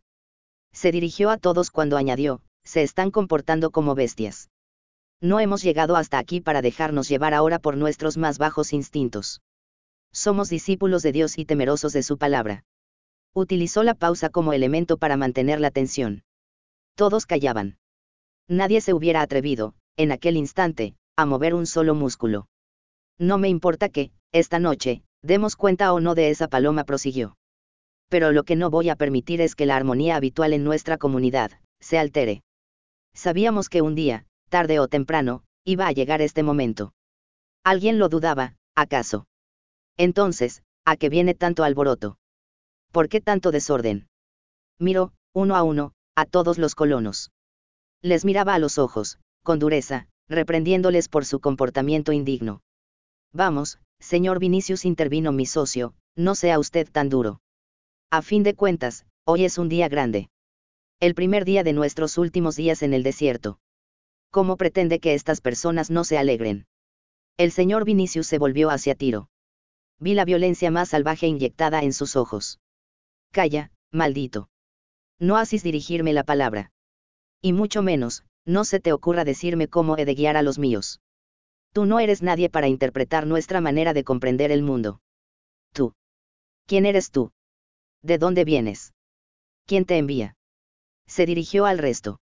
Yo os lo diré. Este hombre no es más que un enviado del propio demonio. Oiga. Intervine. Usted no se meta en esto, señor Esmal. Contra usted no tengo nada.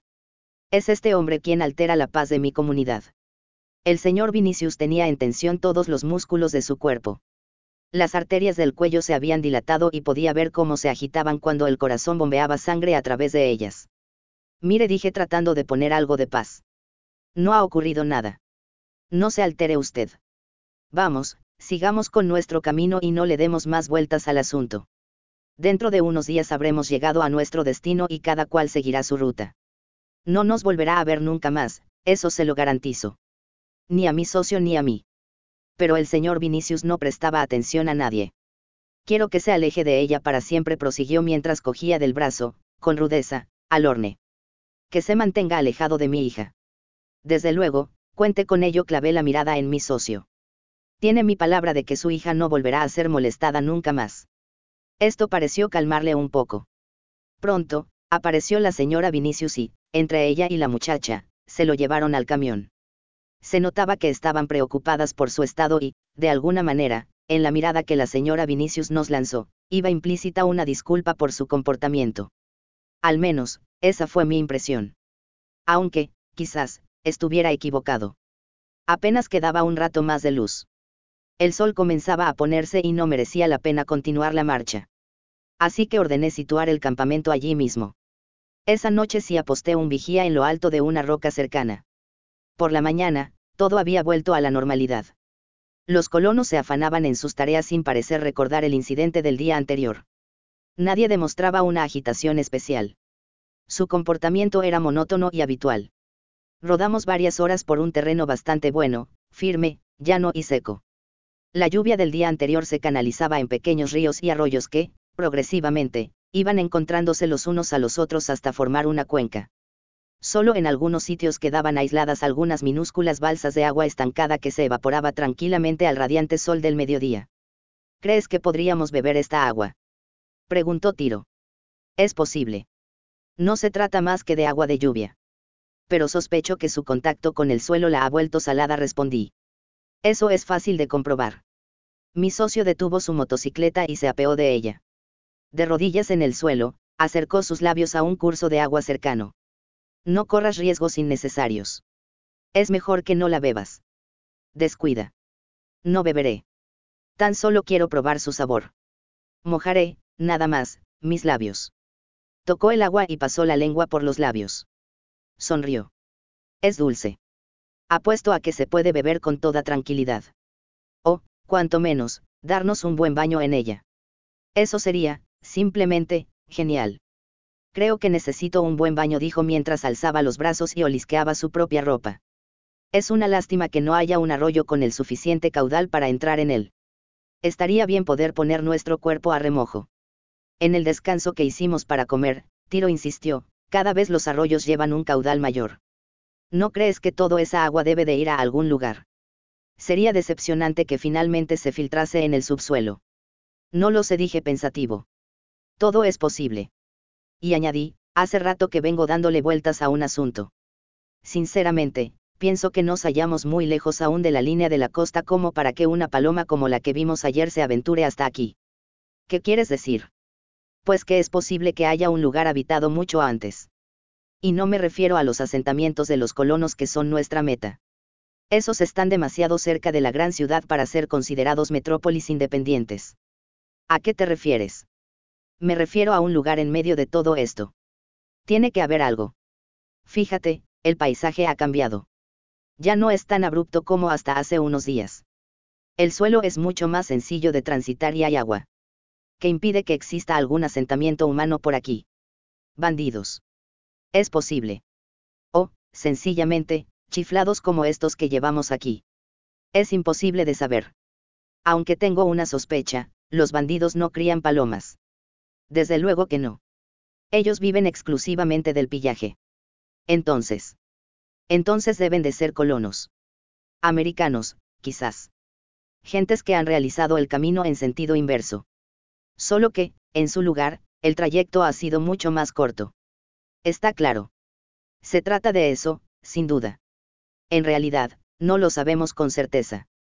Se trata tan solo de una suposición. Por eso, es mejor no decir nada a los colonos. Lo que tenga que ser, ya vendrá por su propia vía.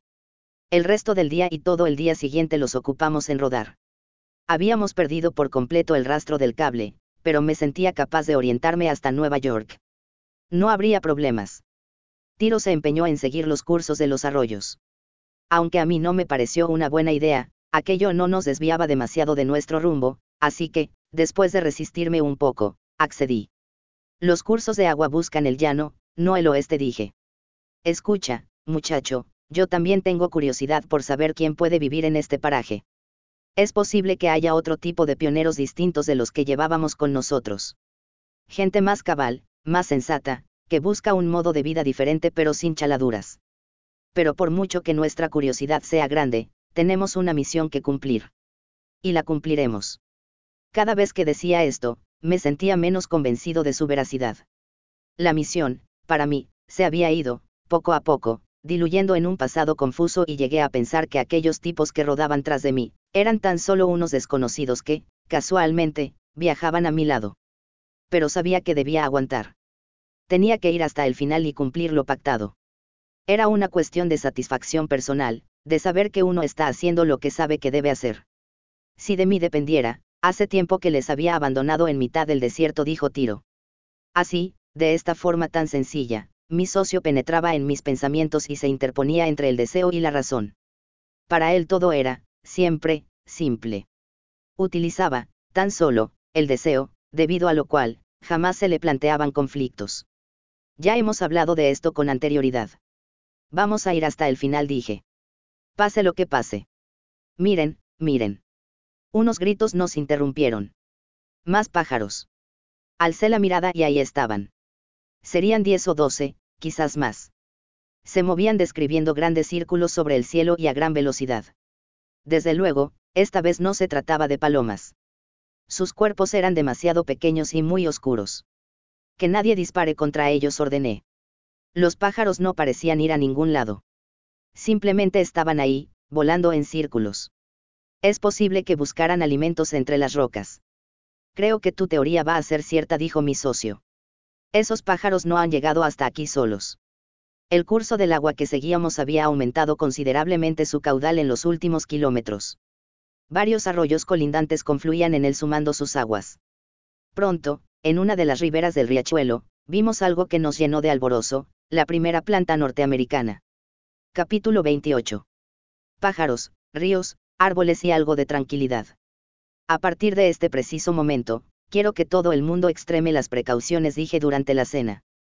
Tenemos motivos suficientes para sospechar que muy pronto vamos a encontrarnos con personas cerca de aquí. Se levantó una nube de murmullos. Los colonos se sentían excitados ante la idea. ¿A quiénes nos íbamos a encontrar? Estábamos ya cerca de los que ellos consideraban los suyos. Había muchas más expediciones que, como la nuestra, habían llegado desde lejos. O se trataba, como ya habíamos comprobado a lo largo de nuestro viaje por el desierto, de simples maleantes y delincuentes huidos de la justicia. Vamos a ir todos armados y en todo momento dijo el señor Vinicius. Todos portarán siempre un arma consigo. Incluidas las mujeres. Solamente quedan exentos los niños más pequeños. El resto llevará una pistola cargada. Los colonos atendían las instrucciones en silencio. La hora de la verdad estaba cerca. Tenían el sueño americano al alcance de la mano y no lo iban a dejar escapar quiero intervine que se mantengan alerta. Aún nos quedan muchos kilómetros de viaje hasta Nueva York. Es muy posible que nos encontremos grupos de pioneros mucho antes, pero también es posible que no. No lo sabemos con certeza. Y, si hay pioneros, desconocemos si serán amistosos.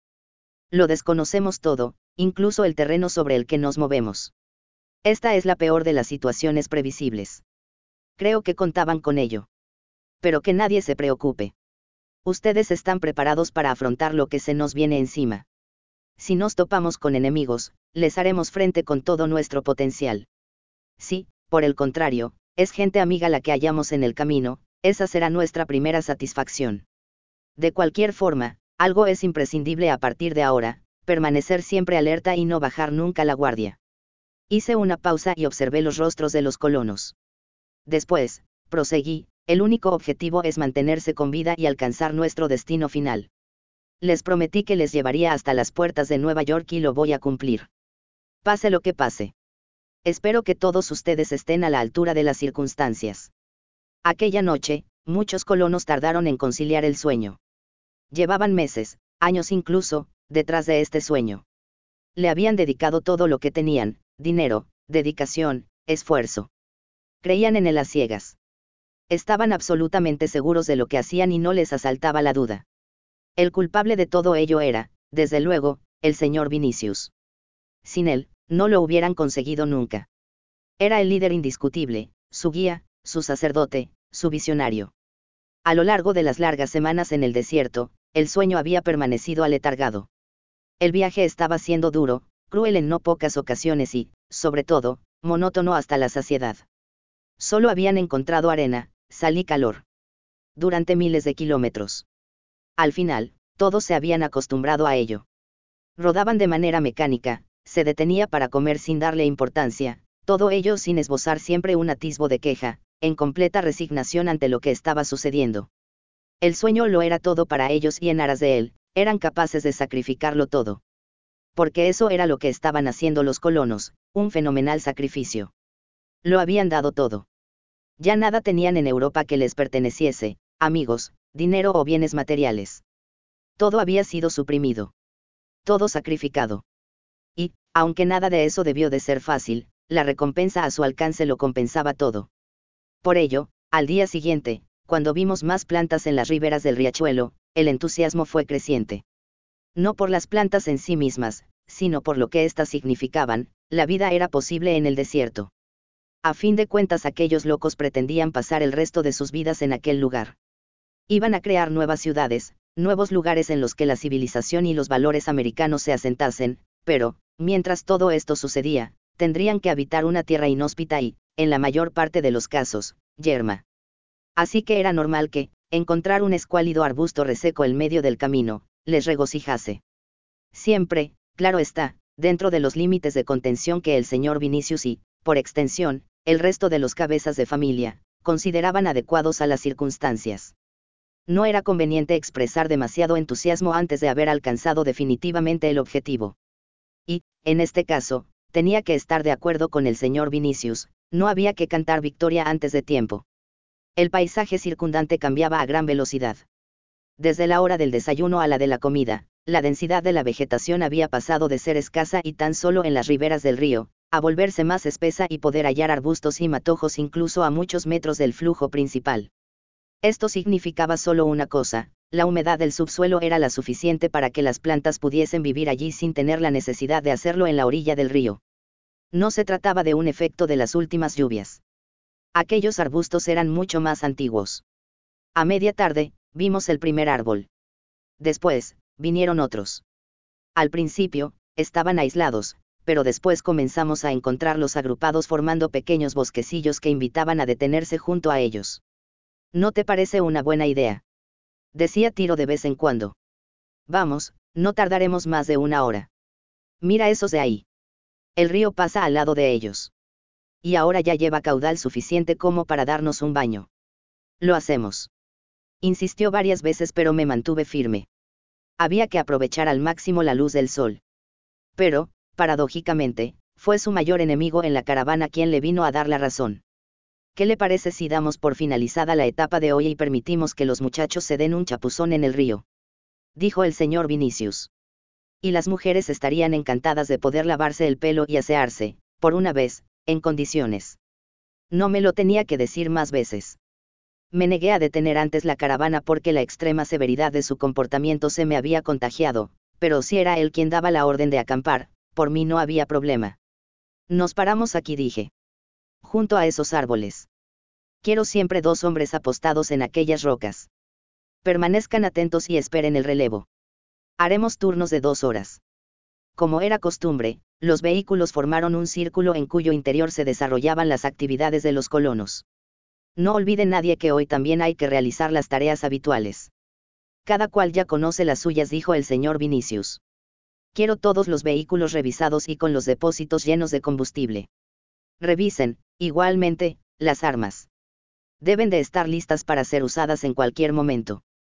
Una vez hayan finalizado con sus labores habituales, tienen permiso para bañarse en el río. Hubo algún grito de celebración y todos se pusieron, de inmediato, con sus tareas. Si por lo general eran disciplinados y se aplicaban en ellas, aquel día todo el mundo trabajó como nunca lo había hecho. Los camiones estuvieron a punto en menos de media hora, se cambiaron neumáticos en escasos minutos y había hombres entrando y saliendo de las cabinas a una velocidad de vértigo. Las mujeres, ayudándose las unas a las otras para poder, así, terminar cuanto antes, lavaron ropa, prepararon la cena, revisaron las existencias de la despensa y engrasaron las armas sin perder un solo instante. Aquella gente con los cuerpos derrotados por el esfuerzo realizado durante miles de kilómetros, había resucitado impulsando sus corazones a partir de ilusión y entusiasmo. Al agua. exclamó el primero de los muchachos que, en calzoncillos, se lanzó de cabeza al río. No había ningún peligro. El curso tenía unos 4 metros de ancho y no más de 50 centímetros de profundidad. La pendiente era escasa y el agua corría mansa. El lecho de piedra aún no erosionada por el flujo del agua, obligaba a caminar con cuidado para no herirse en los pies. Aquí se puede pisar sin riesgo, gritó el chico. Hay una piedra plana bastante grande. Varios muchachos más le siguieron. Mi socio se quitó la ropa y se sumó a ellos. Chapotearon un rato y jugaron como niños lanzándose agua con las manos los unos a los otros. Algunas chicas se desnudaron también y entraron en el agua, pero lo hicieron unos cuantos metros más arriba en el curso del río, justo donde éste formaba un pequeño recodo que, unido a los árboles que crecían en la orilla, servía de obstáculo natural que las hacía permanecer ocultas. No conviene que las muchachas se bañen desnudas junto a los chicos, explicó el señor Vinicius. Que una de las mujeres vaya con ellas y se aposte en las cercanías. Y que se lleve un rifle y munición, dije. No son nuestros muchachos los que precisamente me preocupan. Mi socio y varios de los muchachos eran de la misma opinión que el señor Vinicius, así que, poco a poco y sin brusquedades, se fueron acercando al lugar en el que las chicas se bañaban. Cuando el señor Vinicius se percató de ello, puso fin al juego de manera terminante. Se acabó. Os comportáis como animales en celo. ¿Qué ha sido de la educación que se os ha proporcionado? Miraos, parecéis bestias que solo buscan la fornicación y el pecado. A partir de ahora nada de retosos. Procederéis a afeitaros y lavaros a fondo. Falta os hace. Después de la reprimenda, estimé que era un buen momento para entrar yo también en el agua. Me desnudé y, en calzoncillos, entré en el río. El agua estaba templada y apetecible. La suave corriente mecía el cuerpo y relajaba los músculos. Llevaba en la boca el último de mis dunils. Era un buen momento para decir adiós al tabaco. Tranquilamente, sin prisas. Enjaboné todo mi cuerpo, incluida la barba, y dejé que la espuma ablandase la suciedad incrustada en los poros de la piel. Al poco tiempo, Tiro se acercó hasta mí y me pidió que le pasase la pastilla de jabón. Mientras se enjabonaba, dijo, ah, lo quedaría por ver al horne dándose ese baño. Ni lo sueñes respondí. Antes te pegó un tiro. Y esta vez va en serio, no lo dudes. Comienza a afeitarte y quítate esa idea de la cabeza. Mi socio restregó la pastilla de jabón por el rostro y, con la punta de los dedos, frotó hasta obtener una abundante espuma. Muchacho gritó en dirección a la orilla, lánzame esa navaja de ahí. Ambos comenzamos a afeitarnos sentados en el lecho del río. El agua nos cubría hasta el pecho y el murmullo del curso deslizándose se confundía con el trino de los pájaros. Aquello era un verdadero remanso de paz y tranquilidad. Limítate a escuchar a los pájaros y olvídate de la chica, le dije. Pero no me digas, insistió en voz baja para que nadie le oyese que no te la imaginas desnuda. Con sus pechos erectos y sus muslos bien formados. La piel morena y el pelo mojado. Debe de estar deliciosa. Me encantaría probar un bocado de ese cuerpo virginal. Tan solo un mordisco pequeño. Pondría los dientes sobre su vientre y apretaría un poco. Tomaría un trozo de carne y tiraría de ella con suavidad. Después, mi lengua subiría hacia esos pechos maravillosos y los recorrería sin cesar. Me estaba empezando a poner nervioso. Ya basta, dije. No me digas que no te gustaría probarla, bromeaba mientras me daba golpecitos con el brazo. No me gustaría, respondí. Aunque fuera la última mujer de todo el planeta. Vamos, Vamos, di la verdad. Estoy diciendo la verdad. No te digo que no sea una guapa muchacha. Lo es. Es muy atractiva. Pero no es mi tipo. Demasiado arpía para mi gusto. Bueno, a mí eso me importa bien poco. Una mujer es una mujer. De eso no hay duda. Y se lanzó hacia atrás sumergiéndose en el agua y creando una nube de blanca espuma en torno a él. Capítulo 29. Dios salve a América. Tenemos que llegar para saber cómo se está construyendo todo aquello, pero nosotros ya tenemos unas cuantas ideas al respecto, explicaba el señor Vinicius. Extrañamente, aquella noche, al abrigo de los árboles y con el rumor del río cerca, se había vuelto más comunicativo. Parecía haber olvidado los rencores pasados. O, quizás, se trataba de una estrategia para mantenerme de su lado. Todavía me necesitaba. En realidad, me necesitaba más que nunca. El tramo final era desconocido para todos nosotros, pero yo era el único en todo el grupo capaz de guiarme sin pérdida en el desierto. Además, sabía cómo hacer frente a los posibles enemigos que podíamos encontrarnos en el camino. Hacía una noche deliciosa. Ya estábamos en pleno verano y era agradable que, por las noches, la temperatura disminuyera. De vez en cuando, se levantaba algo de viento que contribuía a refrescar el ambiente. Habíamos encendido un pequeño fuego para cocinar y, aunque tenía la seguridad de que, estando entre los árboles, no podía ser visto desde lejos, ordené extinguirlo una vez que no fue estrictamente necesario. Cada día extremaba más las precauciones. Prefería excederme a quedarme corto. Un error en aquel lugar ignoto podría resultar fatal. No sabía qué había en nuestro entorno. Lo que hubiera más allá de lo que la vista alcanzaba, era absolutamente desconocido. El bien o el mal podían estar esperándonos unos kilómetros más adelante. Mi intención era divisarlo antes de que él me viese a mí. Un poco de ventaja nunca debe desdeñarse cuando no se dispone de otro arma más eficaz. El señor Vinicius estaba nervioso. Era capaz de notarlo. No le había visto así nunca. Últimamente perdía la calma con demasiada frecuencia. Se había vuelto malhumorado y sus reacciones eran mucho más imprevisibles. La cercanía del final del viaje le estaba trastornando. Porque, si para los demás aquel momento era muy importante en sus vidas, para el señor Vinicius lo era todo. El punto cero a partir desde el cual contar. El lugar y la hora en el que toda su vida comenzaría, de nuevo, a tener sentido. Añadido a esto, el asunto de su hija con mi socio no le había ayudado en absoluto. Lo desaprobaba rotundamente y había comenzado a desarrollar un odio visceral por Tirolas. Para él, mi socio personificaba todos los males le hacía culpable de todo lo negativo que nos sucedía.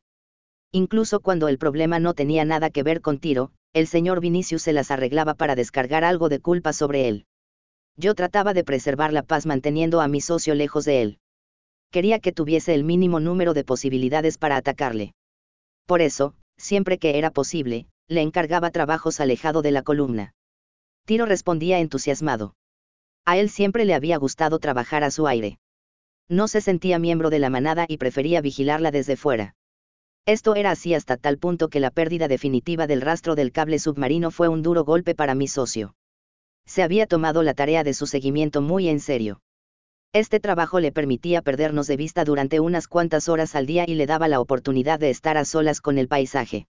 Incluso cuando ya habíamos renunciado a encontrarlo de nuevo, estuvo unos cuantos días insistiendo en la búsqueda. Déjalo, tiro, a partir de ahora podemos orientarnos fácilmente sin él le decía. Es que no puedo comprender cómo hemos perdido el rastro, no lo puedo comprender. Respondía. Por fin, decidió darse por vencido. No fue sencillo. Tuve que insistir en no pocas ocasiones. Pero noté que algo importante se había terminado para él. Así que no me quedó más remedio que asignarle nuevas tareas en las que poder seguir disfrutando de esas cuantas horas lejos de nosotros. Hasta hube de inventarme una. Tiro fue, desde entonces, el encargado de vigilar que no quedaran, tras nosotros, signos evidentes del paso de la caravana. No era algo importante. Desde luego, un hombre solo era incapaz de borrar el rastro de los neumáticos de varios vehículos todoterrenos, pero, al menos, debía encargarse de destruir las señales que íbamos dejando un tanto inconscientemente, restos de comida, envases vacíos, plásticos, manchas de aceite. Cualquiera que quisiese seguir nuestro rastro, podría hacerlo sin dificultad a pesar de los rastros borrados por tiro, pero ese par de horas que pasaba en soledad, le proporcionaban fuerzas para seguir adelante. Y eso era importante, porque mi socio, si ya lo había sido siempre para mí, ahora más que nunca se había vuelto imprescindible. Nuestro plan principal prosiguió el señor Vinicius en medio de la oscuridad es pasar a formar parte del sueño americano. Ese es el único modo de vida que prosperará en el mundo. Y, por ello, queremos pasar a ser partícipes de él pero no queremos ser molestos o hacerlo en condiciones de desventaja. Dios quiso que naciéramos en Europa y, para el gobierno de los Estados Unidos no somos otra cosa que extranjeros. Así sea si Dios lo ha decidido. Pero esto nos acarrea numerosos problemas. No podemos entrar libremente en el país y fundirnos en su modo de vida. No tenemos esa oportunidad. Por suerte, Dios siempre está del lado de los suyos y siempre deja una puerta abierta. La gran evaporación es nuestra puerta vamos a establecernos en los nuevos territorios y tratar de edificar nuestra vida allí. Nos encontrábamos en el centro del círculo realizado con los vehículos de la caravana. La noche era clara y podíamos vernos las caras sin más necesidad de luz que la que un pequeño farol nos proporcionaba. El aspecto de los colonos había mejorado considerablemente. El baño nos había sentado muy bien. La mayoría de los hombres nos habíamos afeitado y todas las mujeres se habían lavado el cabello. Olía a jabón en todo el campamento. El señor Vinicius hablaba mientras todos los demás escuchaban. Nada fuera de lo habitual entre ellos. Somos artesanos. Sabemos muchos oficios y podemos crear con nuestras manos. Sabremos comerciar con la gran ciudad. Un hombre intervino, tenemos noticia de que el gobierno concede permisos para que los pioneros entren en el país con la intención de abastecerse y comerciar. Al parecer, los asentamientos de los colonos están cobrando la suficiente importancia como para que el gobierno comience a considerarlos. Se rumorea, y esto es tan solo un rumor, que tarde o temprano se anexionará estos territorios. Quizás, toda la plataforma continental hasta el talud. Esto supondría la creación de nuevos estados o, cuanto menos, la ampliación de los existentes.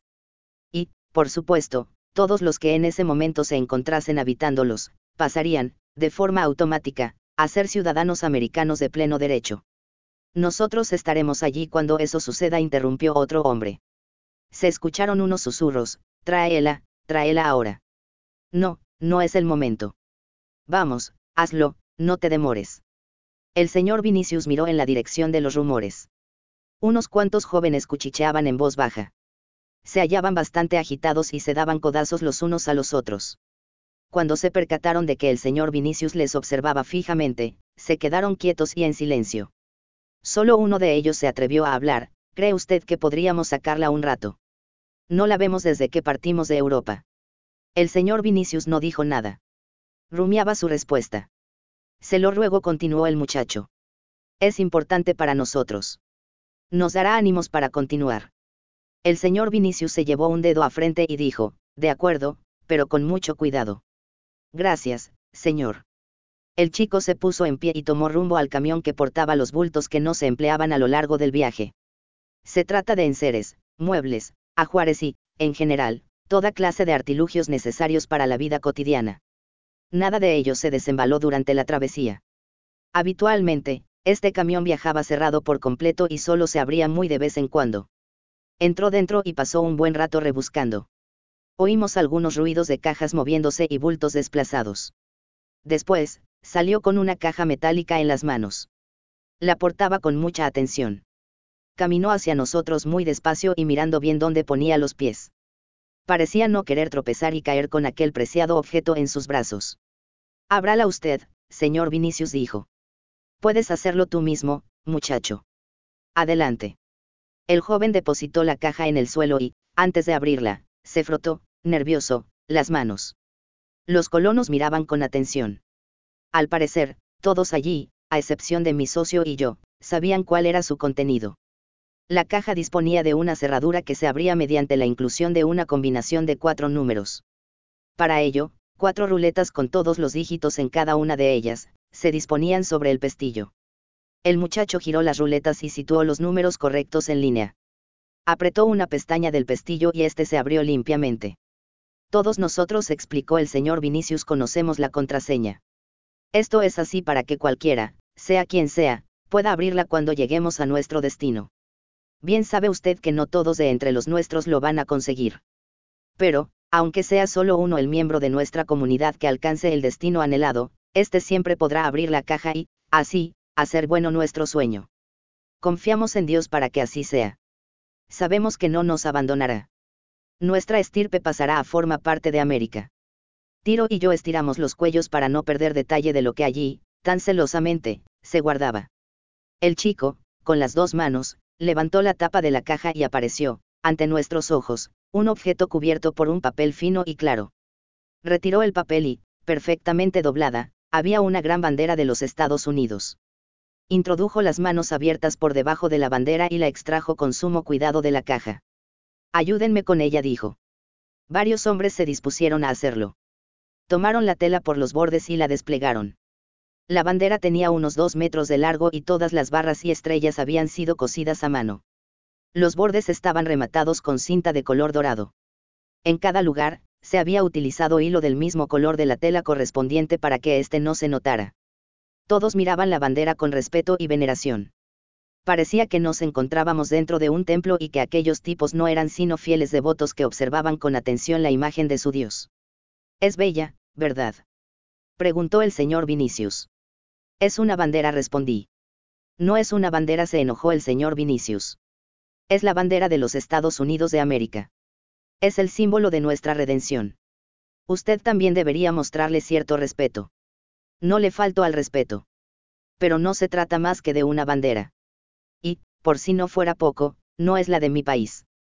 Los Estados Unidos no son un país son el modo de vida que Dios aprueba y al que todos debemos aproximarnos si queremos salvar nuestras almas.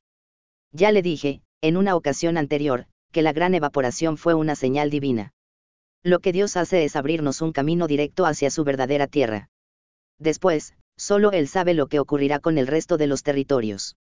Nada bueno, eso sí se lo puedo augurar. Nada bueno. Espero sinceramente que haya piedad para los que se quedan pero la mano de Dios es inflexible con los que le dan la espalda, así que... Como quiera interrumpí. Me había hecho el firme propósito de no volver a discutir nunca más con el señor Vinicius. Allá él con sus locuras. Se levantó una tenue brisa que agitó la bandera sostenida por los hombres. La luna brillaba, intensa, en la noche e iluminaba los rostros de los colonos. De buena gana, hubiera encendido un buen puro en aquel momento. Capítulo 30. El principio del fin hasta que, por fin, divisamos la columna de humo. Después de tanto tiempo rodeado, siempre, de las mismas personas, los mismos hábitos, las mismas locuras, había llegado el ansiado momento de encontrar señales de actividad humana ajenas a las nuestras. Divisamos el humo avanzada ya la mañana.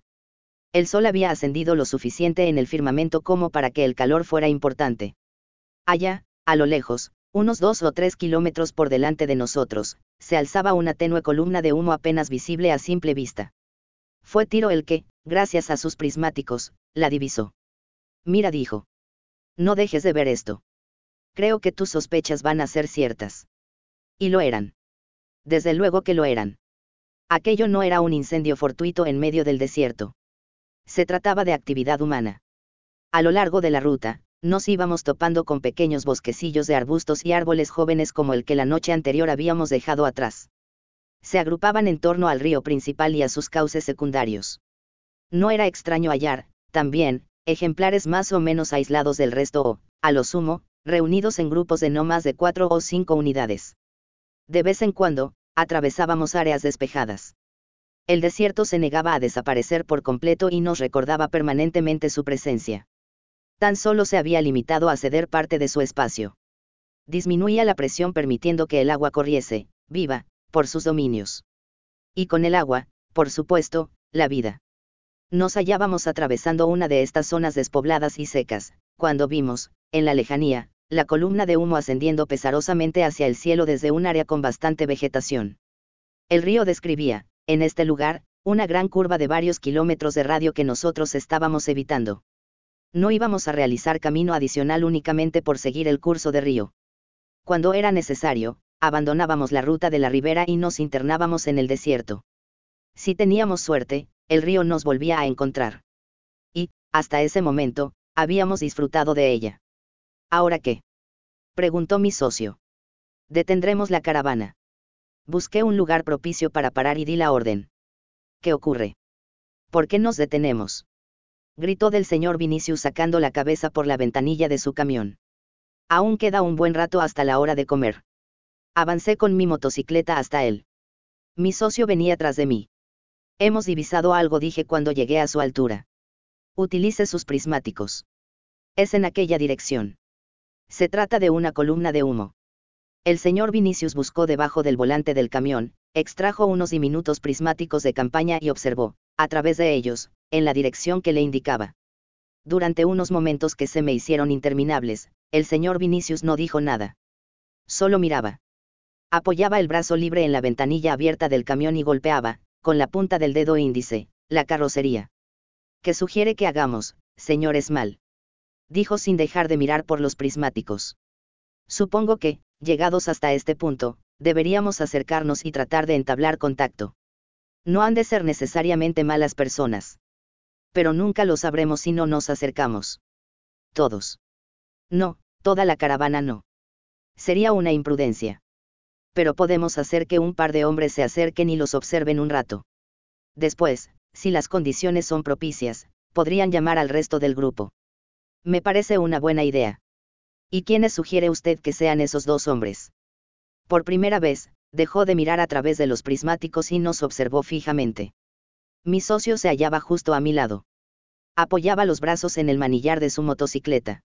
Este es un trabajo para hombres de verdad, dijo. Déjelo de nuestra cuenta. La gran fortuna de viajar junto a Tirolas es que, en los momentos más embarazosos, se crecía ante la dificultad. Su reacción se basaba esencialmente en la falta de reflexión acerca del peligro que podía correr, pero eso bastaba. A veces era mejor no pensárselo dos veces. Ya ha oído a mi socio, dije. Iremos nosotros. Nos dirigimos al camión de las armas y nos aprovisionamos de suficiente munición quiero que ustedes se queden aquí y se preparen para un eventual ataque, grité dirigiéndome a todo el grupo. Este es un momento de máximo peligro. Ahí delante hay gente y no sabemos cuáles son sus intenciones. Así que hemos de estar preparados. Sitúen los vehículos formando un círculo y establezcan la defensa desde el interior. Quiero todas las armas cargadas y dispuestas para ser disparadas. Todo el mundo a trabajar. Verifiqué la carga de mi pistola. Suerte para todos. Y así, de esta manera tan simple, mi socio y yo volvimos a estar solos junto al polvo del camino. Como en los viejos tiempos. Mirando al peligro cara a cara. Nos acercamos a toda velocidad. Nuestra idea inicial era la de apostarnos tras alguna roca y observarlo sin ser vistos. Pero el terreno estaba completamente despejado en torno al grupo de árboles y no era posible llegar hasta ellos sin delatar nuestra presencia. Por suerte, el bosque era más espeso y amplio de lo que parecía desde lejos, y no había vigilantes a la vista. Ocultamos las motocicletas tras unos arbustos y continuamos a pie. Estoy algo nervioso, dije. Permanece atento en todo momento. No quiero tener ningún susto. Cuenta con ello. Después de que pasaran unos diez minutos caminando, avistamos el campamento. La columna de humo que nos había llevado hasta allí provenía de una fogata en la que una mujer joven cocinaba. A su alrededor, cuatro niños pequeños jugaban con una pelota de plástico. De vez en cuando, la mujer se volvía hacia ellos y les hablaba sonriente. Un poco más allá, se disponían, formando una fila casi perfecta, diez tiendas de campaña de lona verde. La mayoría de ellas permanecían cerradas, pero la más cercana al lugar en el que se encontraba la mujer, tenía el acceso abierto. Era una especie de despensa o almacén. Vimos salir un hombre de ella. No tendría más de 30 años. Tanto la mujer como él, iban vestidos con ropa deportiva. Nos tranquilizó observar que no portaban armas. Tras el campamento, el río que habíamos estado siguiendo se ensanchaba y formaba un pequeño lago del que oímos llegar gritos infantiles. Un grupo de hombres y mujeres se acercaban, desde allí, hacia la hoguera. Caminaban sin prisa y conversando distendidamente entre ellos. Cuando estuvieron cerca, saludaron a la mujer que cocinaba y charlaron un rato con ella. Hablaban una mezcla de inglés y español fácil de comprender. ¿Ves las armas? Las ves, maldita sea. Me dijo Tiro en un susurro. No, no las veo, respondí. No van armados. Creo que no van armados. Al menos, yo no veo armas. Yo tampoco veo nada. Era una buena señal. Aquellos tipos no parecían ser agresivos cocinaban y conversaban sin parecer tener más preocupaciones inmediatas. Había niños jugando, lo cual hacía suponer que se trataba de familias. Unos cuantos colonos a la búsqueda de nuevas experiencias. Creo que deberíamos mostrar nuestra presencia, dije. De acuerdo, accedió mi socio, pero mantengámonos alerta. No sabemos cuál puede ser su reacción. Salimos de entre los árboles y comenzamos a caminar despacio hacia ellos. Al principio, no nos vieron anduvimos varios metros delante de él sin que se percatasen de nuestra presencia. Tuvo que ser necesario el sonido de una rama al quebrarse a nuestro paso para delatarnos. Una de las mujeres dijo algo y el resto se giró rápidamente. Se quedaron quietos, paralizados. Podríamos haber abierto fuego sobre ellos con facilidad. En ningún momento trataron de buscar ningún arma ni nada parecido. Simplemente se quedaron inmóviles, aguardando acontecimientos.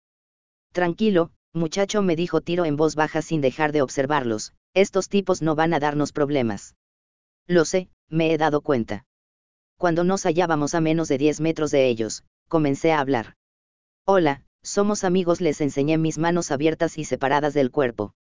No queremos hacerles daño. Los colonos se miraron entre sí con gesto desconfiado. Parecían interrogarse sobre la naturaleza de nuestras intenciones. Hola, repetí. Somos viajeros. Venimos desde Europa. Nos gustaría poder hablar con ustedes. Tiro no pedía de vista ni uno solo de sus movimientos. Estaba en permanente tensión, preparado para responder ante cualquier reacción extraña de los colonos. Nuestra intención es asentarnos en las nuevas tierras, proseguí hablando despacio para asegurarme que comprendían lo que decía. Somos colonos al igual que ustedes. Colonos. Dijo uno de los hombres. Eso es, repliqué mostrándome sonriente. Mi socio y yo guiamos a un grupo de europeos que vienen con la intención de iniciar una nueva vida. Pero no teman. No lo van a hacer aquí. No tendrán que compartir su tierra con ellos. Seguimos viaje hacia la línea de costa norteamericana. Nosotros somos norteamericanos. El nivel de desconfianza mutua había descendido. Extendí mi mano abierta hacia adelante con la intención de que me la estrecharan. Los colonos la aceptaron. Me llamo Bingo Esmal y este es mi socio Tiro, las dije. Somos exploradores y, como les digo, dirigimos una caravana de pioneros. Europeos. Sí, venimos de Europa. Partimos hace semanas de Lisboa. Hemos cruzado todo el desierto atlántico en vehículos todoterrenos. Eso que dice es increíble. Pues puede creérselo. Le aseguro que es verdad. Además, tengo las pruebas. Señalé hacia el este. Ahí están, muy cerca de aquí en menos de media hora pueden estar aquí con nosotros. Y son muchos. En este momento, 34 personas. Éramos más, pero sufrimos algunas bajas a lo largo del viaje. Oh, vaya, cuánto lo siento, intervino una de las mujeres. En las nuevas tierras hay mucha gente mala. Por suerte, hasta este lugar no han llegado. Estamos demasiado lejos de cualquier sitio habitado. Nos ocupamos de que nadie nos encuentre. Tratamos de pasar desapercibidos, tervino de nuevo el hombre. Pues me temo sonreí, que su fogata se ve a kilómetros de distancia. ¿Veis?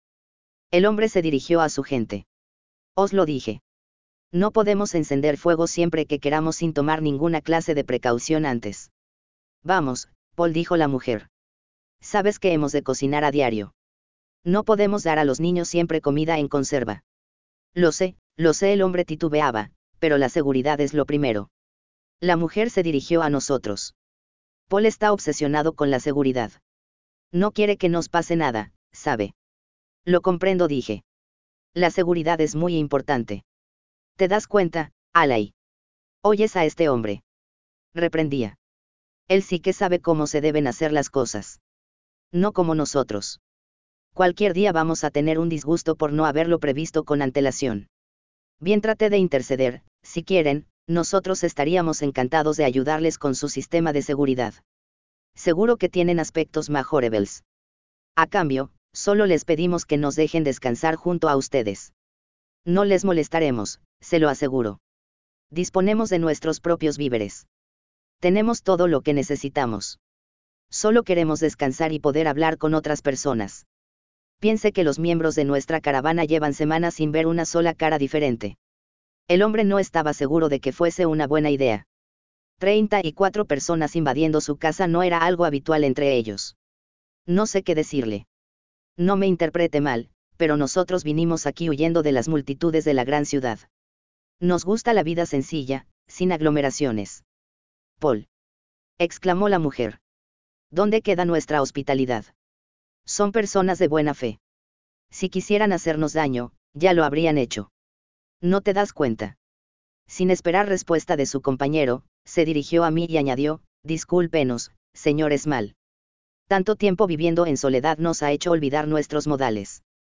Por supuesto que pueden venir. Nuestra casa es su casa. Tienen las puertas abiertas. Capítulo 31. Una simple diferencia de opiniones. Quiero que todos ustedes me escuchen atentamente. La caravana entera estaba presa de la excitación. Los colonos se apiñaban unos contra otros y trataban de acercarse lo más posible a nosotros para no perder detalle de lo que les teníamos que decir. Quiero que entiendan, proseguí, que esta gente no es la que están buscando. Aún nos quedan unos cuantos kilómetros para hallar a los suyos. Pero las personas que hemos encontrado también son pioneros en estas tierras y admiten que todos nosotros podamos pasar unas horas junto a ellos. Mientras hablaba, movía las manos de arriba hacia abajo con las palmas abiertas tratando de calmar los ánimos. Repito, no piensen que estos colonos son igual que ustedes. Su filosofía es otra bien distinta y espero que no haya ningún problema en ese sentido y miré al señor Vinicius. Si creen que no puedan soportar su compañía, es mejor que pasemos de largo. Son buenas personas y no tenemos por qué molestarles. El señor Vinicius se hallaba rodeado de algunos de los cabezas de familia. Hablaban, entre ellos, en voz baja.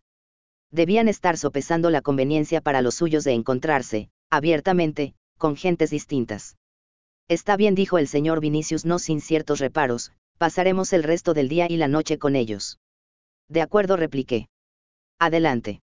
Guiamos a la caravana hasta el campamento de los pioneros americanos. La noticia de nuestra presencia se había corrido y estaban aguardándonos la casi totalidad de los miembros de la comunidad. Pararemos aquí, grité. Detengan ahí mismo los vehículos. Los motores se detuvieron. Poco a poco, los colonos fueron descendiendo y acercándose. No hablaban entre ellos y, mucho menos, se atrevieron a dirigir la palabra al resto. Vamos, acérquense, dije. Vamos, vamos. Al comparar nuestro aspecto con el de los americanos, me di cuenta que el reciente baño había supuesto, tan solo, un remiendo en nuestra lamentable apariencia. Un niño americano de unos cuatro años se acercó corriendo hacia nosotros y golpeó con el puño cerrado en la pierna de uno de los muchachos. Una mujer joven, posiblemente su madre, sonrojada, corrió detrás de él y lo tomó por el brazo.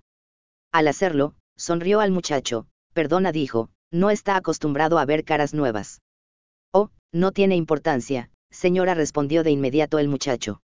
No ha sido nada, se lo aseguro. La mujer se dirigió al grupo, pero, vamos, no se queden ahí. Adelante, vengan con la mano libre, les invitaba a entrar en el campamento. Nos disponíamos a comer. No creo que haya suficiente para todos con lo que hemos preparado, pero compartiremos lo que tenemos con mucho gusto. Los colonos se sintieron sorprendidos ante la cordialidad de la mujer. Su naturaleza desconfiada contrastaba con la extroversión de los americanos. Oh, veo que tienen niños, añadió. Tenemos leche y pan recién hecho. Tráiganlos aquí, comerán con los nuestros. Estaban paralizados. Quietos. Sin decir una palabra ni moverse. Miraban de soslayo al señor Vinicius pero no se atrevían a preguntarle directamente cuál era, en esta ocasión, el proceder adecuado. Por fin, el propio señor Vinicius tomó la iniciativa. Se sentía receloso, pero no quería ser descortés. Para él, comportarse de la manera adecuada en cada ocasión, era fundamental, así que no quería herir los sentimientos de los americanos rechazando su cordial ofrecimiento. Por otro lado, no acababa de comprender cómo norteamericanos de pleno derecho había decidido abandonar su país y su modo de vida a cambio de una existencia miserable en medio de la nada. Ellos vivirían en las nuevas tierras hasta que, con el paso del tiempo, éstas fuesen reconocidas como territorios norteamericanos, pero el procedimiento inverso se le hacía incomprensible. Porque aquella gente había abandonado, después de tenerlo entre las manos, el ansiado sueño americano. Porque el sueño americano no existe. Así de sencillo respondió el hombre llamado Paul, durante la comida, a una pregunta directa de mi socio. Tiro y yo nos sentíamos animados. El viaje estaba llegando a su fin y eso nos ponía de buen humor. Además, poder hablar con gente normal después de tanto tiempo entrechalados, era algo gratificante. Nos dirigíamos directamente a los americanos sin dar pie a los colonos para entrar en la conversación. El señor Vinicius y cuatro de los cabezas de familia se hallaban sentados a la mesa con nosotros. Aquel momento fue revelador para mí. Si aún conservaba algún respeto por la figura del señor Vinicius, desapareció en aquel preciso instante. Aquellos pobres tipos eran seres patéticos incapaces de relacionarse normalmente con personas ajenas a su propia locura. ¿Cómo puede decir eso? Acertó a balbucear el señor Vinicius. Porque es cierto, respondió el hombre. El sueño americano no es otra cosa que un grandísimo engaño.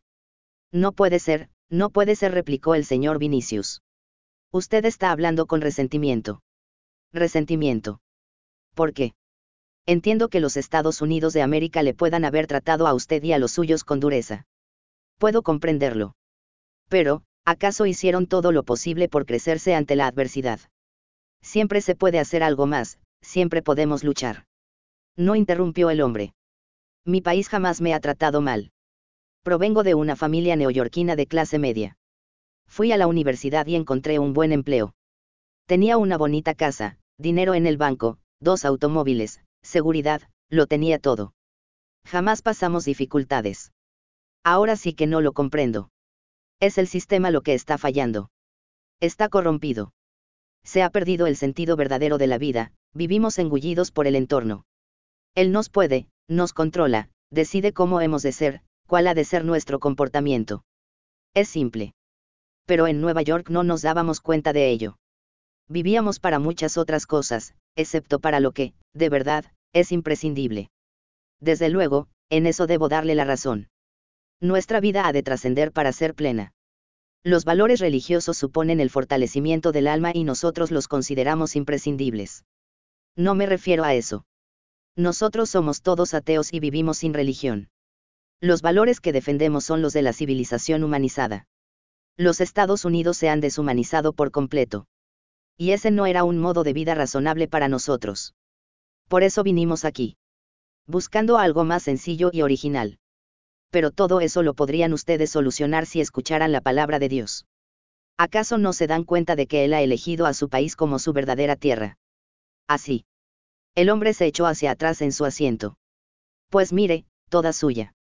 Nosotros preferimos seguir aquí, viviendo con tranquilidad sin ningún tipo de lujo material, eso sí, pero con el más preciado de los bienes siempre a nuestro alcance, la vida serena, consciente y humana. El señor Vinicius se hallaba nervioso e incómodo.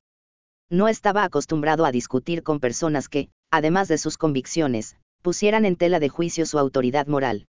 Y a aquellos americanos les importaban bien poco las chaladuras del señor Vinicius y los suyos. En realidad, se trataba de unas gentes extremadamente tolerantes hasta el punto de parecerles fenomenales las locuras ajenas siempre que no se interpusieran demasiado en su concepción de la vida. Vivían y dejaban vivir. Traté de que la conversación tomase otro rumbo menos conflictivo. A fin de cuentas, el que tenía que soportar al señor Vinicius una vez que dejásemos atrás a los pioneros americanos, era yo. Así que era mejor tenerlo calmado.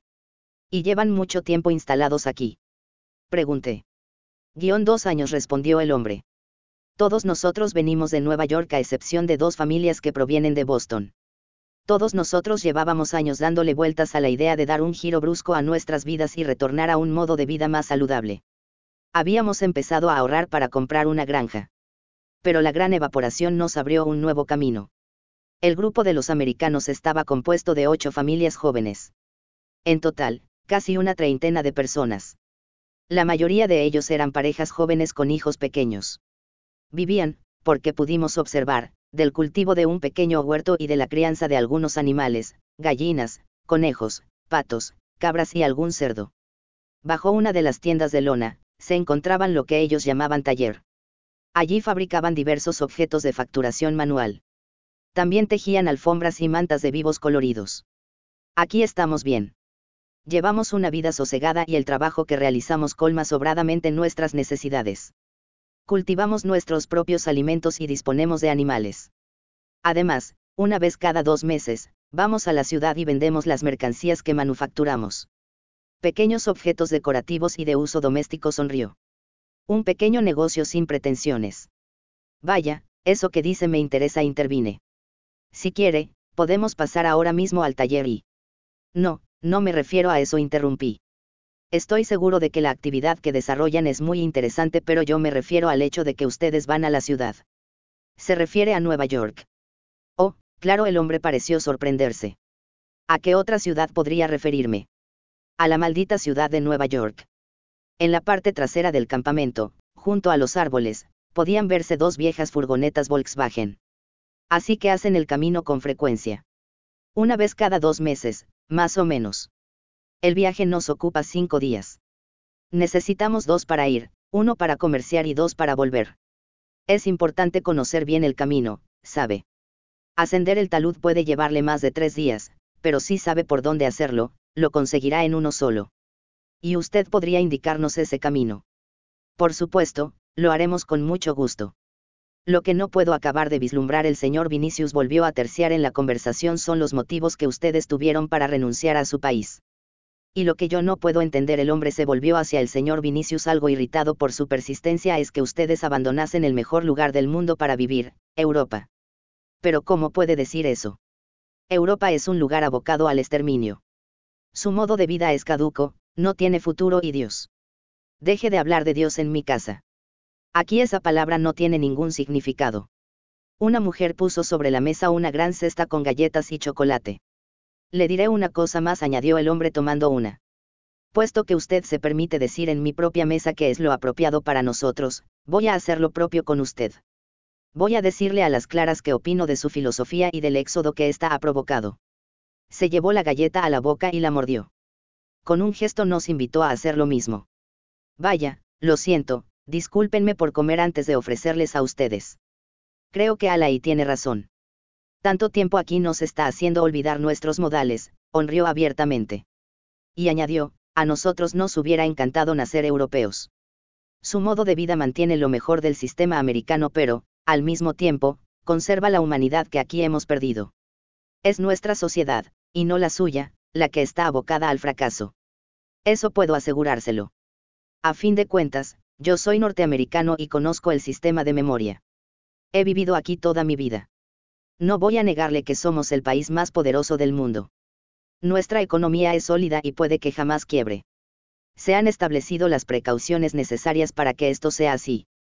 Pero, escúcheme, este ya no es un buen lugar para criar niños. Nos hemos olvidado de ser hombres. Hemos creído que la humanidad es un rasgo que viene implícito en nuestra condición de seres humanos. Y nada más lejos de la verdad. Se lo aseguro. La humanidad hay que adquirirla día a día. En Europa, esto aún es posible. En América, ya no lo es. El hombre alargó el brazo para tomar otra galleta de la cesta. Pero vamos, añadió, coman, coman, están deliciosas. Capítulo 32. Última conversación antes del adiós. Creo que me he enamorado. Mi socio y yo mirábamos el agua, sentados en el suelo a la luz de la luna. Fumábamos, uno tras otro, cigarrillos Lucky Strike que nos habían proporcionado los americanos. Había descendido algo la temperatura y, entre los árboles, la temperatura era fresca. Decididamente, eres idiota del todo, dije. Sabía que podía serlo mucho. Te he visto en no pocas ocasiones haciendo el imbécil hasta más no poder, pero esto supera todo lo vivido hasta ahora. Tu nivel de idiotez crece día a día. No nos mirábamos a los ojos. Observábamos la superficie del río con la visión perdida. No entiendo cómo puedes decir eso, replicó Tiro. Vale, estoy de acuerdo en que no siempre me comporto como sería adecuado a las circunstancias. He estado a punto de fastidiarla en varias ocasiones. La has fastidiado en varias ocasiones, interrumpí.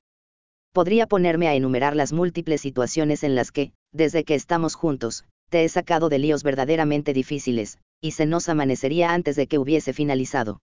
Los colonos se habían ido a dormir. Después de la comida con los americanos, pasamos toda la tarde en el campamento. Aquella gente no vivía mal. Se las habían ingeniado para disponer de todo lo necesario. Incluso tenían un reducido dispensario en el que poder realizar hasta pequeñas intervenciones quirúrgicas. Al parecer, había un médico entre ellos y se había ocupado de que todos tuvieran nociones bastante sólidas de primeros auxilios. En aquella tierra, lejos de todo, conocer en cada momento lo que había que hacer, era primordial. Ellos lo sabían y ponían los medios para que fuese así. Hasta disponían de un minúsculo generador de electricidad alimentado con gasóleo. Según dijeron, apenas lo ponían en marcha porque se habían acostumbrado a vivir sin necesidades superfluas, pero ahí estaba, previendo cualquier eventualidad. La tarde había sido muy agradable. El sol brilló en el cielo sin tregua e hizo un calor sofocante. Los niños de los americanos pasaron las horas, entre risas y juegos, en el río. Solo a media tarde, pararon un rato para merendar. A pesar de encontrarse fuera de la ciudad, sus padres habían dispuesto un estricto sistema educativo para ellos. No vamos a criar salvajes, dijeron. Una cosa es que hayamos elegido un modo de vida natural, y otra bien distinta que esto se confunda con el salvajismo. Somos humanistas y ese es nuestro bien más preciado. Estas son las ideas que inculcamos a nuestros hijos. Después de observar, con envidia, durante un buen rato los juegos en el agua de los niños americanos, los niños europeos pidieron permiso para hacer lo mismo. Nadie se atrevió a tomar la decisión de concedérselo. Hacerlo suponía dar el visto bueno a mezclarse con gentes diferentes y asumir la responsabilidad del posible daño que esto podría ocasionar en las indefensas mentalidades de los niños. Cuando no pudieron aguantar más el deseo de bañarse y estuvieron todos ellos presos de un ataque de ansiedad que les impedía permanecer quietos, el señor Vinicius dio la autorización. Que sea un baño corto. Los niños de los colonos europeos pasaron el resto de la tarde jugando, riendo y divirtiéndose con los niños de los colonos americanos. Fue delicioso observarlos. Desnudos en el agua, apenas se diferenciaban los unos de los otros. Eran tan solo niños jugando. Creo que tengo posibilidades con ella, prosiguió mi socio. Me gustaría saber a qué le llamas tú posibilidades, repliqué. Pues ya sabes. Formar una pareja y después, quizás, con el tiempo, una familia. Tú te has vuelto definitivamente loco. La chaladura de esos tipos se te ha debido de contagiar. ¿Por qué dices eso? pareció indignarse. Porque tú, al igual que yo, jamás vamos a formar una familia ni nada por el estilo. Yo soy tu única familia. Y deberías cuidarme, porque no te queda nada más. No sé si tengo demasiadas ganas de envejecer contigo. Pues no creo que te queden muchas más opciones. Mírate, eres un auténtico desastre, un tipo que aprecia demasiado la libertad como para establecer ataduras a largo plazo. No, desde luego, no te veo al lado de ninguna fulana. Pero Lorne es especial. Y mucho menos, al lado de esta fulana. Me gustaría que no hablaran en ese tono de ella. Hablo en el tono que me da la gana. Además, a ti ella te importa un carajo. A mí no me engañas. Lo único que quieres es hacerle el amor. Nada más. Puede que te hayas figurado otras cosas, pero es, simplemente, eso, figuraciones. Hazme caso. Te conozco desde hace muchos años y reconozco la situación. Cuando la chica es virgen y desvalida, creas toda esta ficción del enamoramiento. Me conozco el asunto de sobra. Cuando hayas conseguido dormir con ella, las cosas te parecerán distintas. Ya no habrá amor ni nada por el estilo. No, bingo, esta vez es diferente. Es diferente porque en esta ocasión ni siquiera vas a tener la ocasión de comprobar que tengo razón. Por nada del mundo vas a acostarte con Lorne Vinicius. Está claro. Creo que tú no eres nadie para decirme lo que tengo que hacer. Soy tu amigo. Eso es suficiente. Escúchame atentamente porque no te lo voy a repetir más veces, no vas a hacer el amor con Lorne Vinicius. Y no hay nada más que hablar. No lo vas a hacer y punto. Pasado mañana estaremos en Nueva York. Ya se puede disfrutar de su aroma desde aquí. Lo hueles. Tiro olisqueó el aire y negó con la cabeza. Pues yo sí proseguí. Se trata de Nueva York, muchacho. Y tenemos un montón de dinero en ese vehículo de ahí. Somos ricos, no lo entiendes. Vamos a vivir el resto de nuestros días como verdaderos reyes. No hablo de una riqueza modesta, en absoluto. Hablo de ser podridamente ricos. Si lo deseas, podrás alquilar una suite en el hotel de cinco estrellas de la ciudad más cara del mundo y vivir allí el resto de tus días rodeados de prostitutas de lujo y champán francés. Vaya, esa idea es seductora, pero ya había pensado en sentar la cabeza junto al horne. Algo más sencillo, sin tantas pretensiones. Tiro, vete a la mierda, concluí. Comenzaba a sacarme de quicio, y sabía que, cuando de ser testarudo se trataba, mi socio era de los mejores. Mira, traté de hablar con serenidad. Sabes los problemas que podría ocasionarnos su padre si te ve junto a ella. ¿Has pensado en lo que nos puede hacer ese loco? Tienen armas, tiro, muchas armas. Están chalados, pero saben usarlas. Nos podemos meter en un verdadero lío. Vamos, sé razonable y olvídala. Tendrás todas las chicas que quieras a tu alcance a partir de pasado mañana. Callamos durante un rato y seguimos fumando en silencio. Era una lástima que los americanos no tuvieran alcohol. No es que estuvieran en contra de él, pero dijeron que les distraería del objetivo de vivir en calma. Creo que deberíamos ir pensando, dije para cambiar de tema y tratar de involucrar a Tiro en mis planes, que es lo que vamos a hacer cuando lleguemos a la gran ciudad. Dormir durante una semana en una enorme cama redonda con sábanas limpias, repuso Tiro. Me refiero a qué vamos a hacer con nuestras vidas después de haber recobrado la normalidad. ¿Quieres regresar a Lisboa? Ya te he dicho lo que quiero. Vale, vale, de acuerdo, no volvamos al tema del Orne Vinicius. Pero, hagas lo que hagas, trataba de ser razonable y cauto, deberás vivir en alguna ciudad.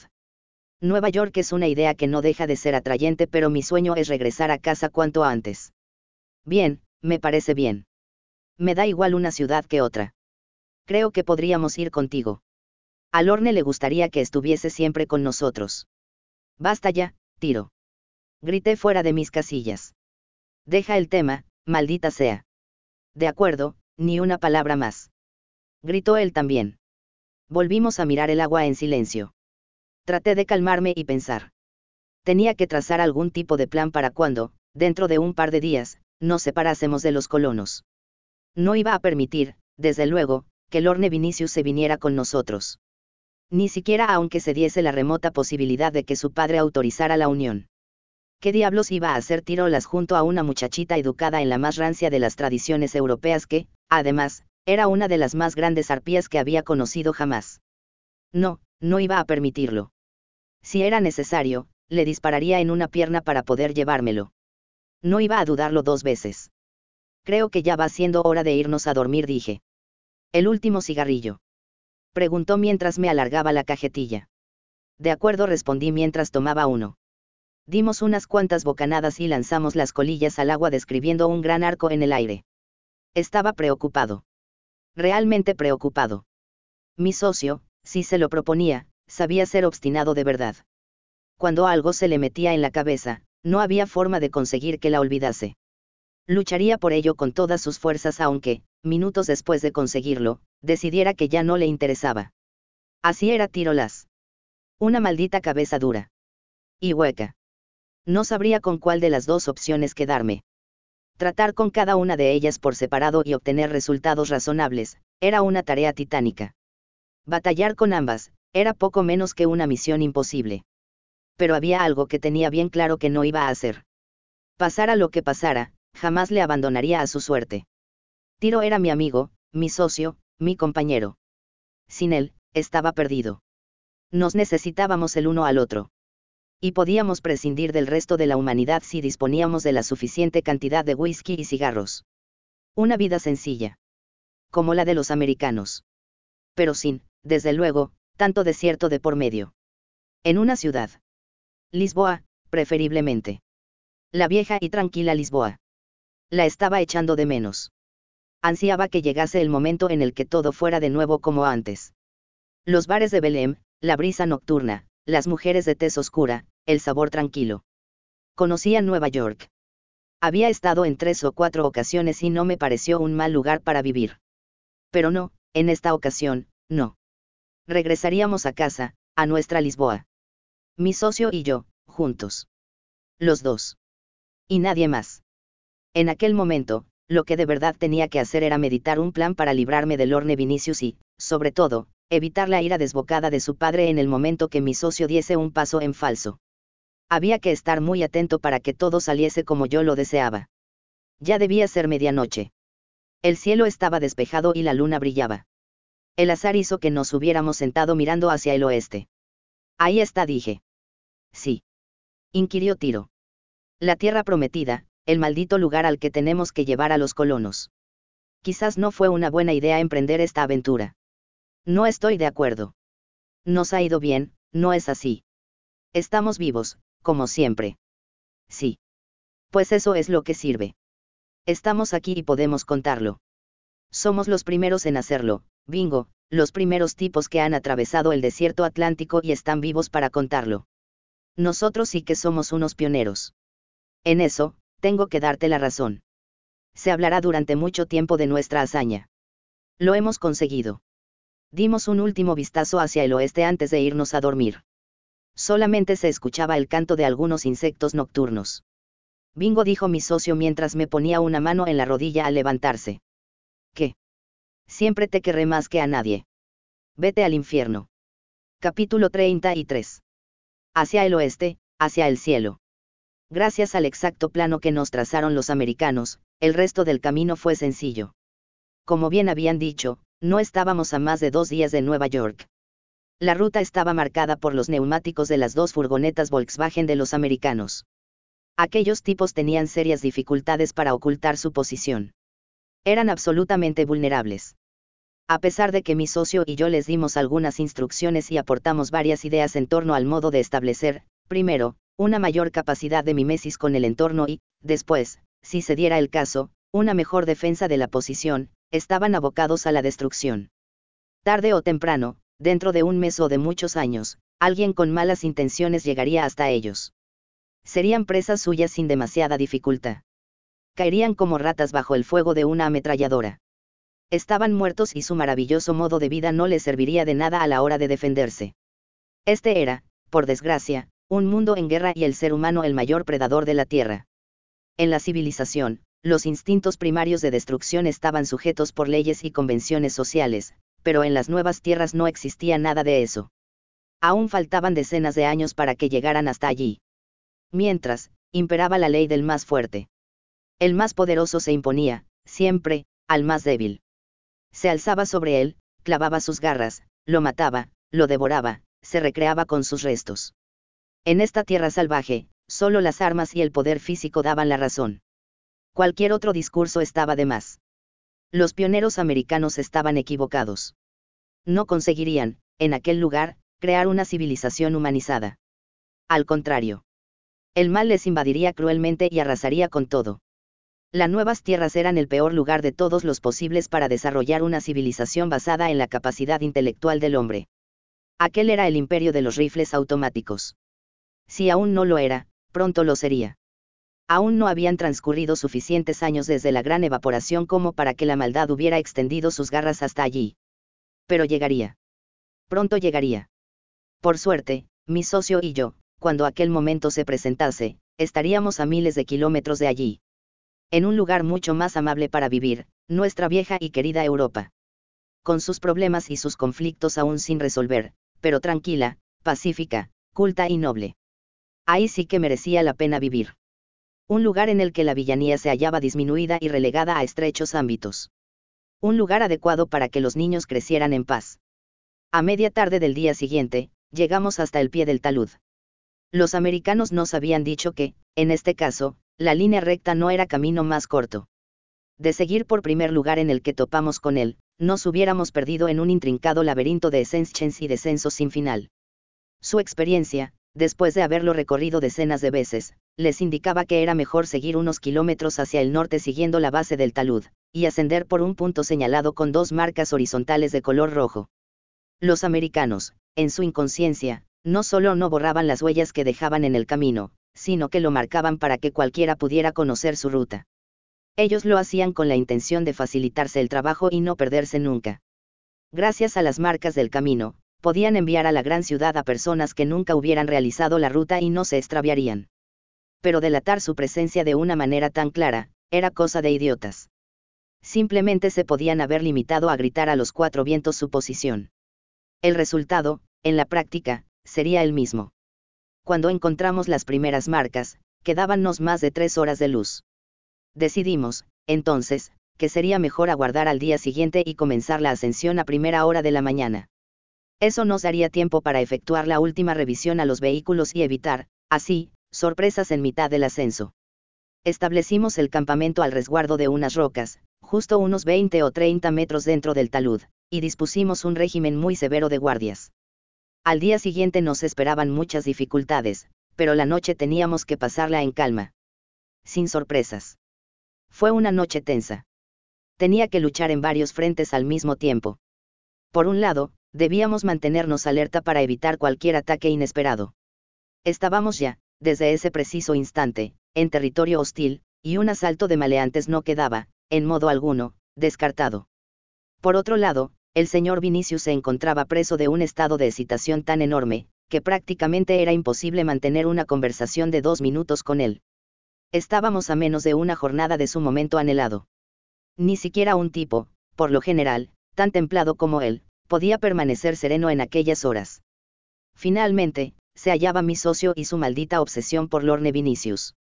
Yo sabía perfectamente que su atracción no pasaba de ser sexual, pero él se había empeñado en ocultar aquel deseo bajo un halo de amor incondicional. Tenía que vigilarlo muy de cerca. No me fiaba, en absoluto, de él. Apenas pude dormir unas pocas horas, pero, por suerte, todo transcurrió sin problemas. Antes del amanecer, ya estábamos todos listos para la partida. Aquel era nuestro último desayuno en la ruta. Si las cosas sucedían como las tenía planeadas, antes del atardecer habríamos finalizado la ascensión del talud y nos hallaríamos en la plataforma continental norteamericana. A unos 100 kilómetros escasos de aquel punto, se hallaba la ciudad de Nueva York. El lugar más resplandeciente del mundo. El sitio que había deslumbrado, con su fulgor, a los europeos que llevaba conmigo. Ese brillo era el responsable del endemoniado dolor de cabeza que en ese momento tenía. Había que terminar con esto cuanto antes. Di la orden de ponernos en marcha y comenzamos a ascender, lentamente, por el talud. Los 4x4 pasaron delante y los camiones lo hicieron después. Situé motocicletas con hombres armados en vanguardia y retaguardia para que nos cubrieran en todo momento. Además, varias mujeres con rifles se ubicaron en las cabinas con las ventanillas abiertas listas para abrir fuego a la menor indicación. El piso era de tierra bastante sólida y apenas se producían desprendimientos. Los pioneros americanos habían pisado el terreno lo suficiente con sus furgonetas para que, ahora, el paso fuese mucho más sencillo. Las marcas rojas aparecían por doquier en las rocas. Era imposible perderse allí. En dos o tres ocasiones, un camión introdujo una de sus ruedas en un banco de arena, pero pudimos sacarlo con facilidad sin tener que utilizar las planchas de aluminio. Bastó con colocar alguna piedra debajo de la rueda para que ésta rodase limpiamente y el camión saliera hacia adelante. Tuvimos bastante suerte en ese sentido. No me hubiera hecho ninguna gracia tener que perder mucho tiempo con la mitad de los hombres ocupado en liberar un camión. Trabajar en el camino significaba tener las manos ocupadas en algo diferente a un arma o un volante. Y eso, dadas las circunstancias, no era una buena idea prefería tener la columna en marcha. Al menos, eso significaba que, cada vez, restaba menos tiempo para estar fuera de peligro. Durante todo el ascenso, mi mente estaba dándole vueltas y más vueltas a lo que iba a suceder en las horas venideras. Una vez alcanzado el punto final, tenía dos objetivos prioritarios, ocuparme del Hammer con el tesoro y vigilar el proceder de mi socio. Ambas cosas eran de vital importancia. No pensaba renunciar a ninguna de ellas por nada. Había realizado mi apuesta e iba a ser algo grande. Teníamos que conseguirlo. Unas cuatro horas después de iniciar la ascensión, escuchamos el ruido de un motor unos metros más arriba. Quietos. Grité. Permanezcan todos quietos. Detengan los vehículos. La caravana se detuvo pesarosamente. La polvareda que levantábamos se debía estar viendo en muchos kilómetros a la redonda. Me hallaba muy tenso. Ni uno solo de mis músculos se encontraba relajado. Tenía un pie en tierra y el arma en la mano. Alguien se acercaba hacia nosotros. Observé al señor Vinicius. Estaba, como siempre, al mando de su camión y el sudor les resbalaba por el rostro. Se hallaba casi paralizado por el pánico y eso era lo que menos necesitaba en aquel momento. Alcé mi arma en el aire y miré a los hombres. Era mi señal para que estuvieran preparados y abrir fuego en cualquier momento. No sabíamos que se nos venía encima. No teníamos ni la más remota idea. El sonido del motor fue aumentando hasta que, tras una curva en el camino, apareció un viejo Land Rover de color blanco. Tenía la carrocería abollada en varios lugares y el óxido comenzaba a carcomerla poco a poco. Le faltaba, al menos, uno de los faros delanteros y parte del parachoques. El Land Rover se acercó y miré dentro. Iba a disparar a la menor sospecha, estaba seguro de que lo iba a hacer. No entraba en mis planes correr el más mínimo riesgo. Conducía el vehículo un hombre pequeño de rasgos asiáticos. Tenía que levantar mucho los brazos para poner así el volante con firmeza, así que su rostro aparecía por debajo de las manos dándole un aspecto algo grotesco. Junto al conductor, en el asiento de al lado, otro oriental nos miraba con asombro. Este era más alto y extremadamente delgado. Vestía una camiseta de tiras que dejaba al descubierto sus hombros y casi todo el tórax. Desde varios metros de distancia, pude verle marcados todos y cada uno de sus huesos. Los dos tipos no parecían peligrosos.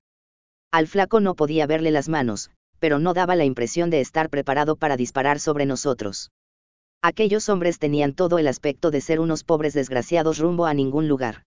Cuando el vehículo llegó a mi altura, hice un gesto con la cabeza a modo de saludo. El conductor dijo algo que no pude comprender y me miró con una mezcla de asombro y desinterés.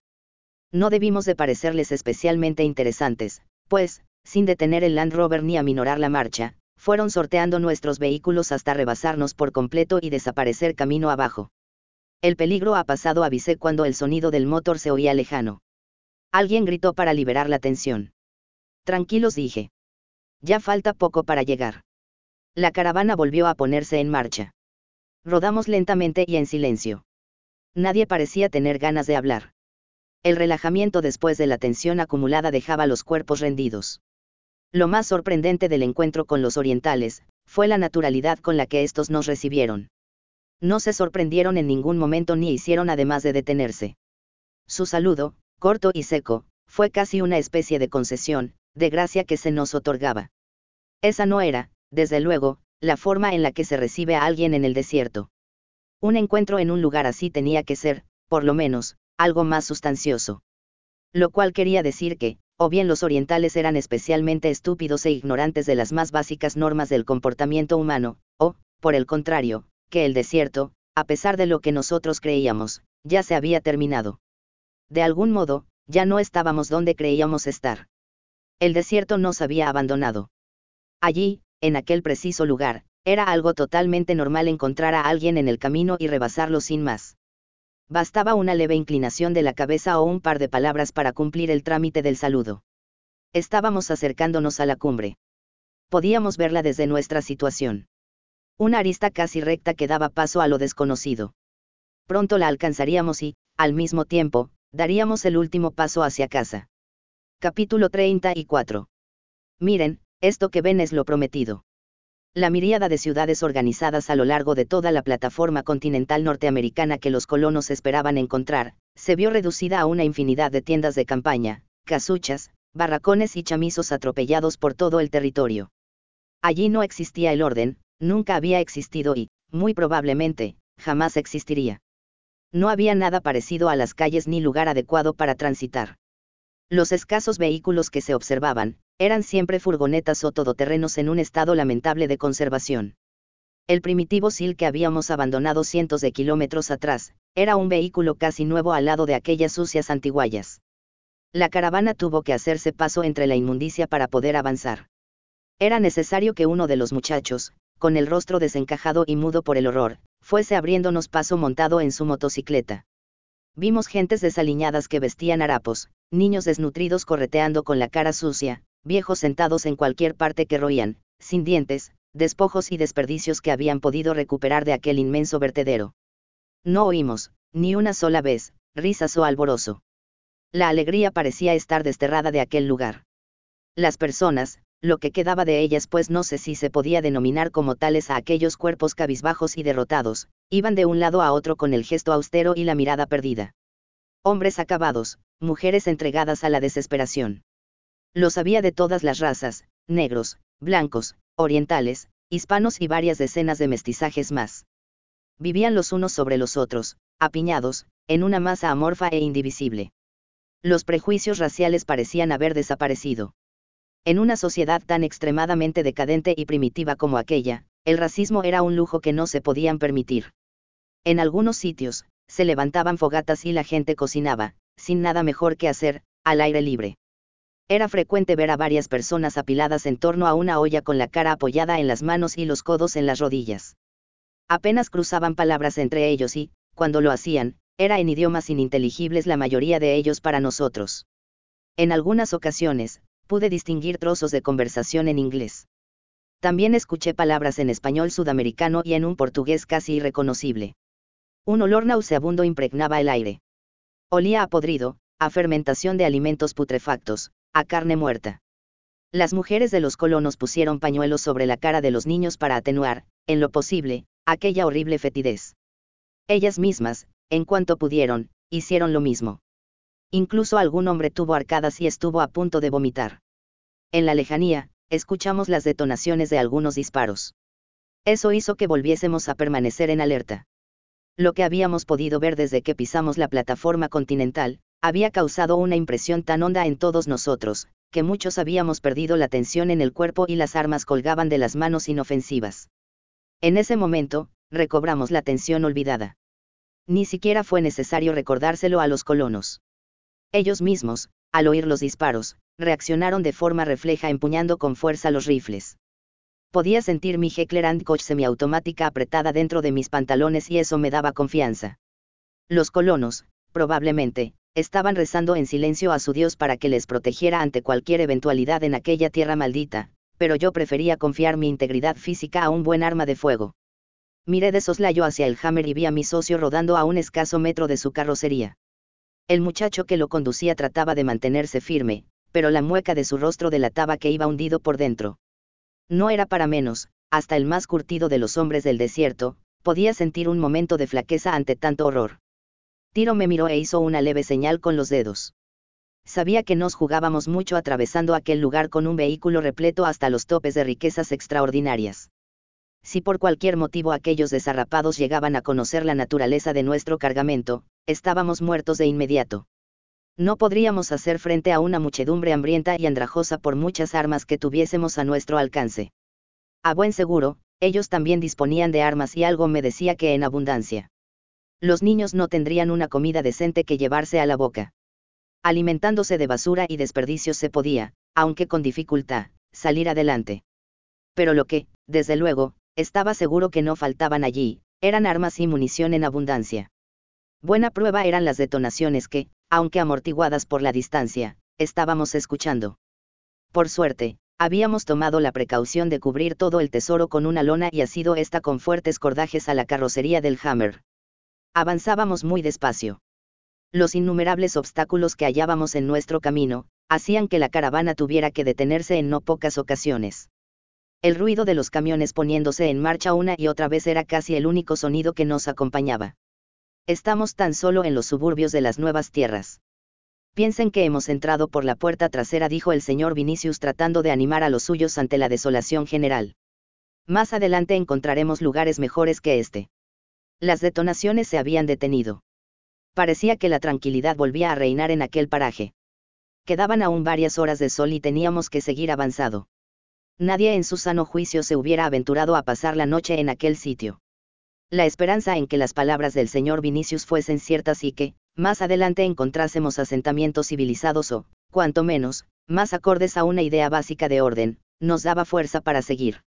En aquellos momentos, la fe ciega en la posibilidad de encontrar algo mejor, era lo único que teníamos. Teníamos que aferrarnos a ella con todas las escasas fuerzas que aún nos quedaban. Me acerqué hacia mi socio. ¿Cómo lo ves? Preguntó. Muy feo respondí. Este asunto se está volviendo muy feo. No nos queda otra cosa que hacer excepto seguir avanzando. Espero que la suerte esté de nuestro lado. Lo estaba. Poco a poco, la miseria, si bien no desapareció, se fue transformando en un orden más aparente. Las viviendas comenzaban a tener más aspecto de tales, las calles se disponían con mayor acierto y la calidad de vida parecía mayor. Ya no se veían personas tiradas en la calle y los niños vestían, aunque con modestia, limpios y arreglados. Comenzamos a ver las primeras casas de cierta solidez. Los materiales rígidos iban apareciendo en la construcción de las viviendas y, un rato después, vimos los primeros elementos ornamentales. Esto fue un paso decisivo. Significaba que las gentes que vivían en esta zona de la plataforma, disponían de recursos suficientes como para emplearlos en algo intranscendental. Las viviendas fueron espaciándose y se abrieron amplios territorios cultivados. Hombres subidos a enormes tractores, araban la tierra. Los vimos también ocupados en levantar cercados para el ganado. Progresivamente, la prosperidad se iba abriendo paso. Aquellos granjeros en nada se diferenciaban de los que podíamos haber visto antes en la tierra civilizada. Se ocupaban de sus labores con meticulosidad y dedicación. Disponían de maquinaria y mano de obra suficiente. Mujeres y niños ayudaban en las tareas y no fue raro encontrar muchachos de unos 13 años al volante de mastodónticas cosechadoras norteamericanas. Nadie nos detuvo en ningún momento a nuestro paso. La percepción que habíamos obtenido en el encuentro con los orientales del talud, se estaba confirmando a cada momento. No suponíamos nada extraño para aquellas gentes. Quizás, el hecho de ser un número elevado de vehículos rodando juntos, hacía que se despertase algo su curiosidad, pero nunca hasta el punto de dedicarnos una atención especial. Volvimos a escuchar detonaciones pero siempre lejanas. Las personas que íbamos dejando atrás, no les daban la menor importancia debía de tratarse de algo frecuente, porque se habían habituado tanto a ellas que parecía que ni siquiera las oyesen. Era un ruido de fondo, intermitente, mortecino. Existía una guerra solapada en aquel territorio, pero nadie se preocupaba demasiado. Quizás porque, para ellos, aquello era normal y cotidiano. Los colonos miraban, estasiados, a uno y otro lado. El estupor inicial ante la desolación, se había transformado en una curiosidad infinita. Por fortuna para ellos, el aspecto de las nuevas colonias americanas estaba mejorando según avanzábamos. Aquel territorio que atravesábamos, disponía ya de las mínimas condiciones de habitabilidad para un europeo. Los caminos se hallaban practicables y se notaba que existía una organización social gobernando todo aquello. Lo que habíamos dejado atrás, como muy bien dijo el señor Vinicius, no se trataba sino de los suburbios miserables de esta gran tierra un lugar donde miles de personas se apilaban esperando un golpe de suerte que no llegaría jamás. Aquí, a unos 40 o 50 kilómetros de Nueva York, la civilización imperaba. Los negros y los hispanos habían casi desaparecido y solo se veían blancos trabajando la tierra. Vestían, todos ellos, monos de faena o pantalones sujetos con tirantes. Se protegían la cabeza con sombreros de ala o gorras con visera. El calor de la tarde, hacía que se hubieran subido las mangas de las camisas dejando a la vista fuertes brazos tostados por el sol. Nos hallábamos en un lugar que podía ser considerado adecuado por nuestros colonos. Me acerqué al camión del señor Vinicius y, sin dejar de rodar, le dije, ¿qué le parece? Mucho mejor respondió. Parecía aliviado. Lo que habíamos visto era realmente demoledor. Llegar por tierra desde Europa y toparse de bruces con aquello, tiraba por los suelos la moral de cualquiera. Pues aquí está, dije. El sueño americano. Señor, yo ya he cumplido. Les he traído hasta aquí. Desde luego. Lo ha conseguido usted, señor Esmal. Le felicito sinceramente. Ahora tenemos que buscar un lugar adecuado para ustedes. Parece que estas tierras están todas ocupadas.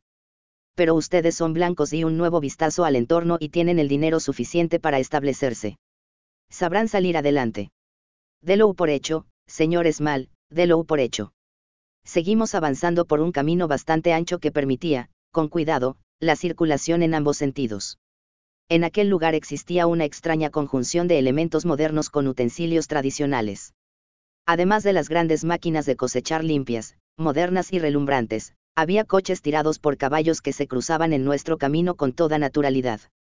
Los hombres que los guiaban, portaban teléfonos celulares y aparatos de escuchar música un par de muchachos de unos 16 años se cruzaron en nuestro camino montando sendas bicicletas.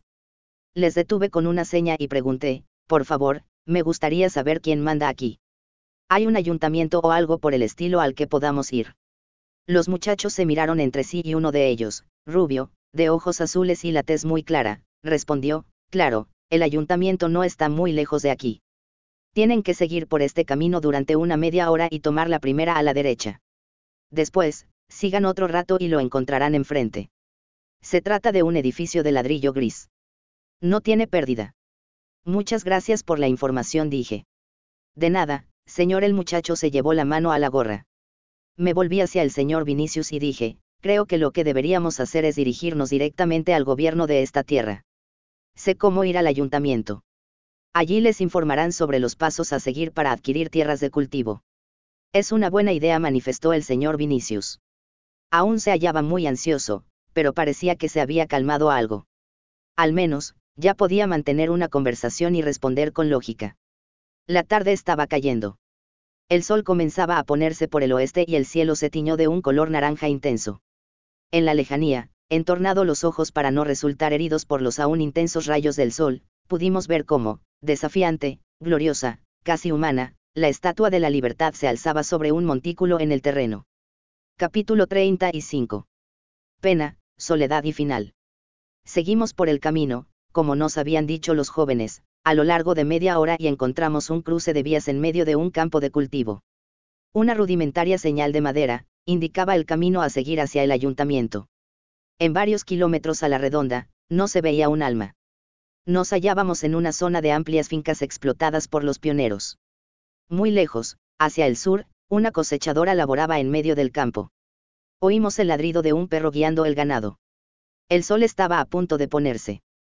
Hacía calor y la gran ciudad comenzaba a encender sus luces. El sueño americano brillaba, vacilante, al atardecer. Ahí estaba, ante nuestros propios ojos, la tierra de las oportunidades intactas. El lugar cuyo mágico encanto hacía que las personas estuvieran dispuestas a morir con tal de ser partícipes de él. Bueno, aquí está, dije. A partir de ahora, creo que ya no nos necesitan. Este es el punto final. Ha llegado la hora de la despedida. Ha cumplido con su trabajo, señores maldijo el señor Vinicius. Y ha cumplido bien. Siempre le estaremos agradecidos y le tendremos presente en nuestras oraciones. Aquí tiene lo convenido. Cogí el sobre que me alargaba con nuestra paga en su interior. No me importaba demasiado pues tenía el hammer con el tesoro español, pero, qué demonios, nos lo habíamos ganado y era nuestro. Gracias, señor Vinicius. Ha sido un placer. Mi socio se dirigió al Hammer e hizo bajar al muchacho que lo conducía. Ahora es mi turno, chico dijo.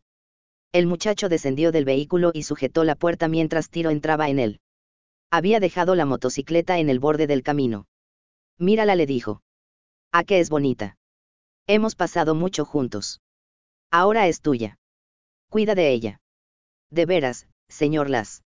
El muchacho no podía creer lo que oía. Llévatela. Yo no puedo seguir con ella. Alguien ha de conducir este vehículo. Estoy seguro de que tú sabrás apreciarla como se merece. Oh, vaya, muchas gracias, señor Las agregó el chico mientras comenzaba a caminar hacia la Bertemati. No se preocupe, la cuidaré como a mi propia vida. Está en buenas manos, se lo aseguro. De repente, la portezuela del camión conducido por el señor Vinicius se abrió y su hija Lorne salió de él. La caravana se hallaba detenida a un lado del camino con todos los vehículos alineados uno tras otro. Entre el Unimog del señor Vinicius y el Hammer de mi socio, había cinco o seis vehículos que aguardaban el momento de reemprender la marcha. Lorne corría, alocadamente, hacia el Hammer mientras gritaba, Espérame, tiro, espérame. No me dejes. Cuando llegó hasta él, mi socio se estiró dentro del 4x4 para abrir la puerta del acompañante. La muchacha la empujó con el brazo y entró dentro. Se viene conmigo, señor Vinicius, dijo mi socio. Ya lo ha oído. Es su deseo. Era el momento de afrontar el problema. No quedaba tiempo para el diálogo y, además, me temía que de nada iba a servir a estas alturas. Liberé el seguro de mi arma tratando de que nadie se diera cuenta del gesto. Aún estaba sobre mi motocicleta y junto al camión del señor Vinicius. Este, al oír las palabras de mi socio, montó en cólera. Descendió del camión a toda prisa y dio un traspié que casi le lleva al suelo. ¿Qué diablos está diciendo? Gritó. A mi hija no se la lleva nadie y menos un condenado desgraciado como ese. Eh, oiga, intervine. No hable así de mi socio si no quiere tener problemas conmigo. Ya no me importaba mantener las apariencias. Todo había terminado y dentro de dos minutos íbamos a marcharnos de allí para siempre. Nunca más volveríamos a ver a los malditos colonos. Usted no se meta, el señor Vinicius se giró hacia mí. Voy a terminar con esta situación de una vez. Tenía que haberlo hecho hace tiempo y ahora me arrepiento de mi indecisión. Así que no se inmiscuya si no quiere salir dañado. Me está amenazando. Yo no amenazo a nadie. Actuó. Se giró hacia el camión y metió las manos dentro de la cabina. Cogió su rifle y verificó que estuviera cargado. Deje el arma de nuevo en el camión, dije. Déjela ahora mismo. Tenía mi brazo extendido hacia él y le estaba apuntado con mi semiautomática. Ahora es usted el que amenaza, Señores mal replicó sin dejar de manejar su arma. Vamos, dispáreme si ese es su deseo. Comenzó a caminar hacia la posición del hammer. Le seguí detrás sin dejar de apuntarle con mi arma. No quería dar un paso en falso.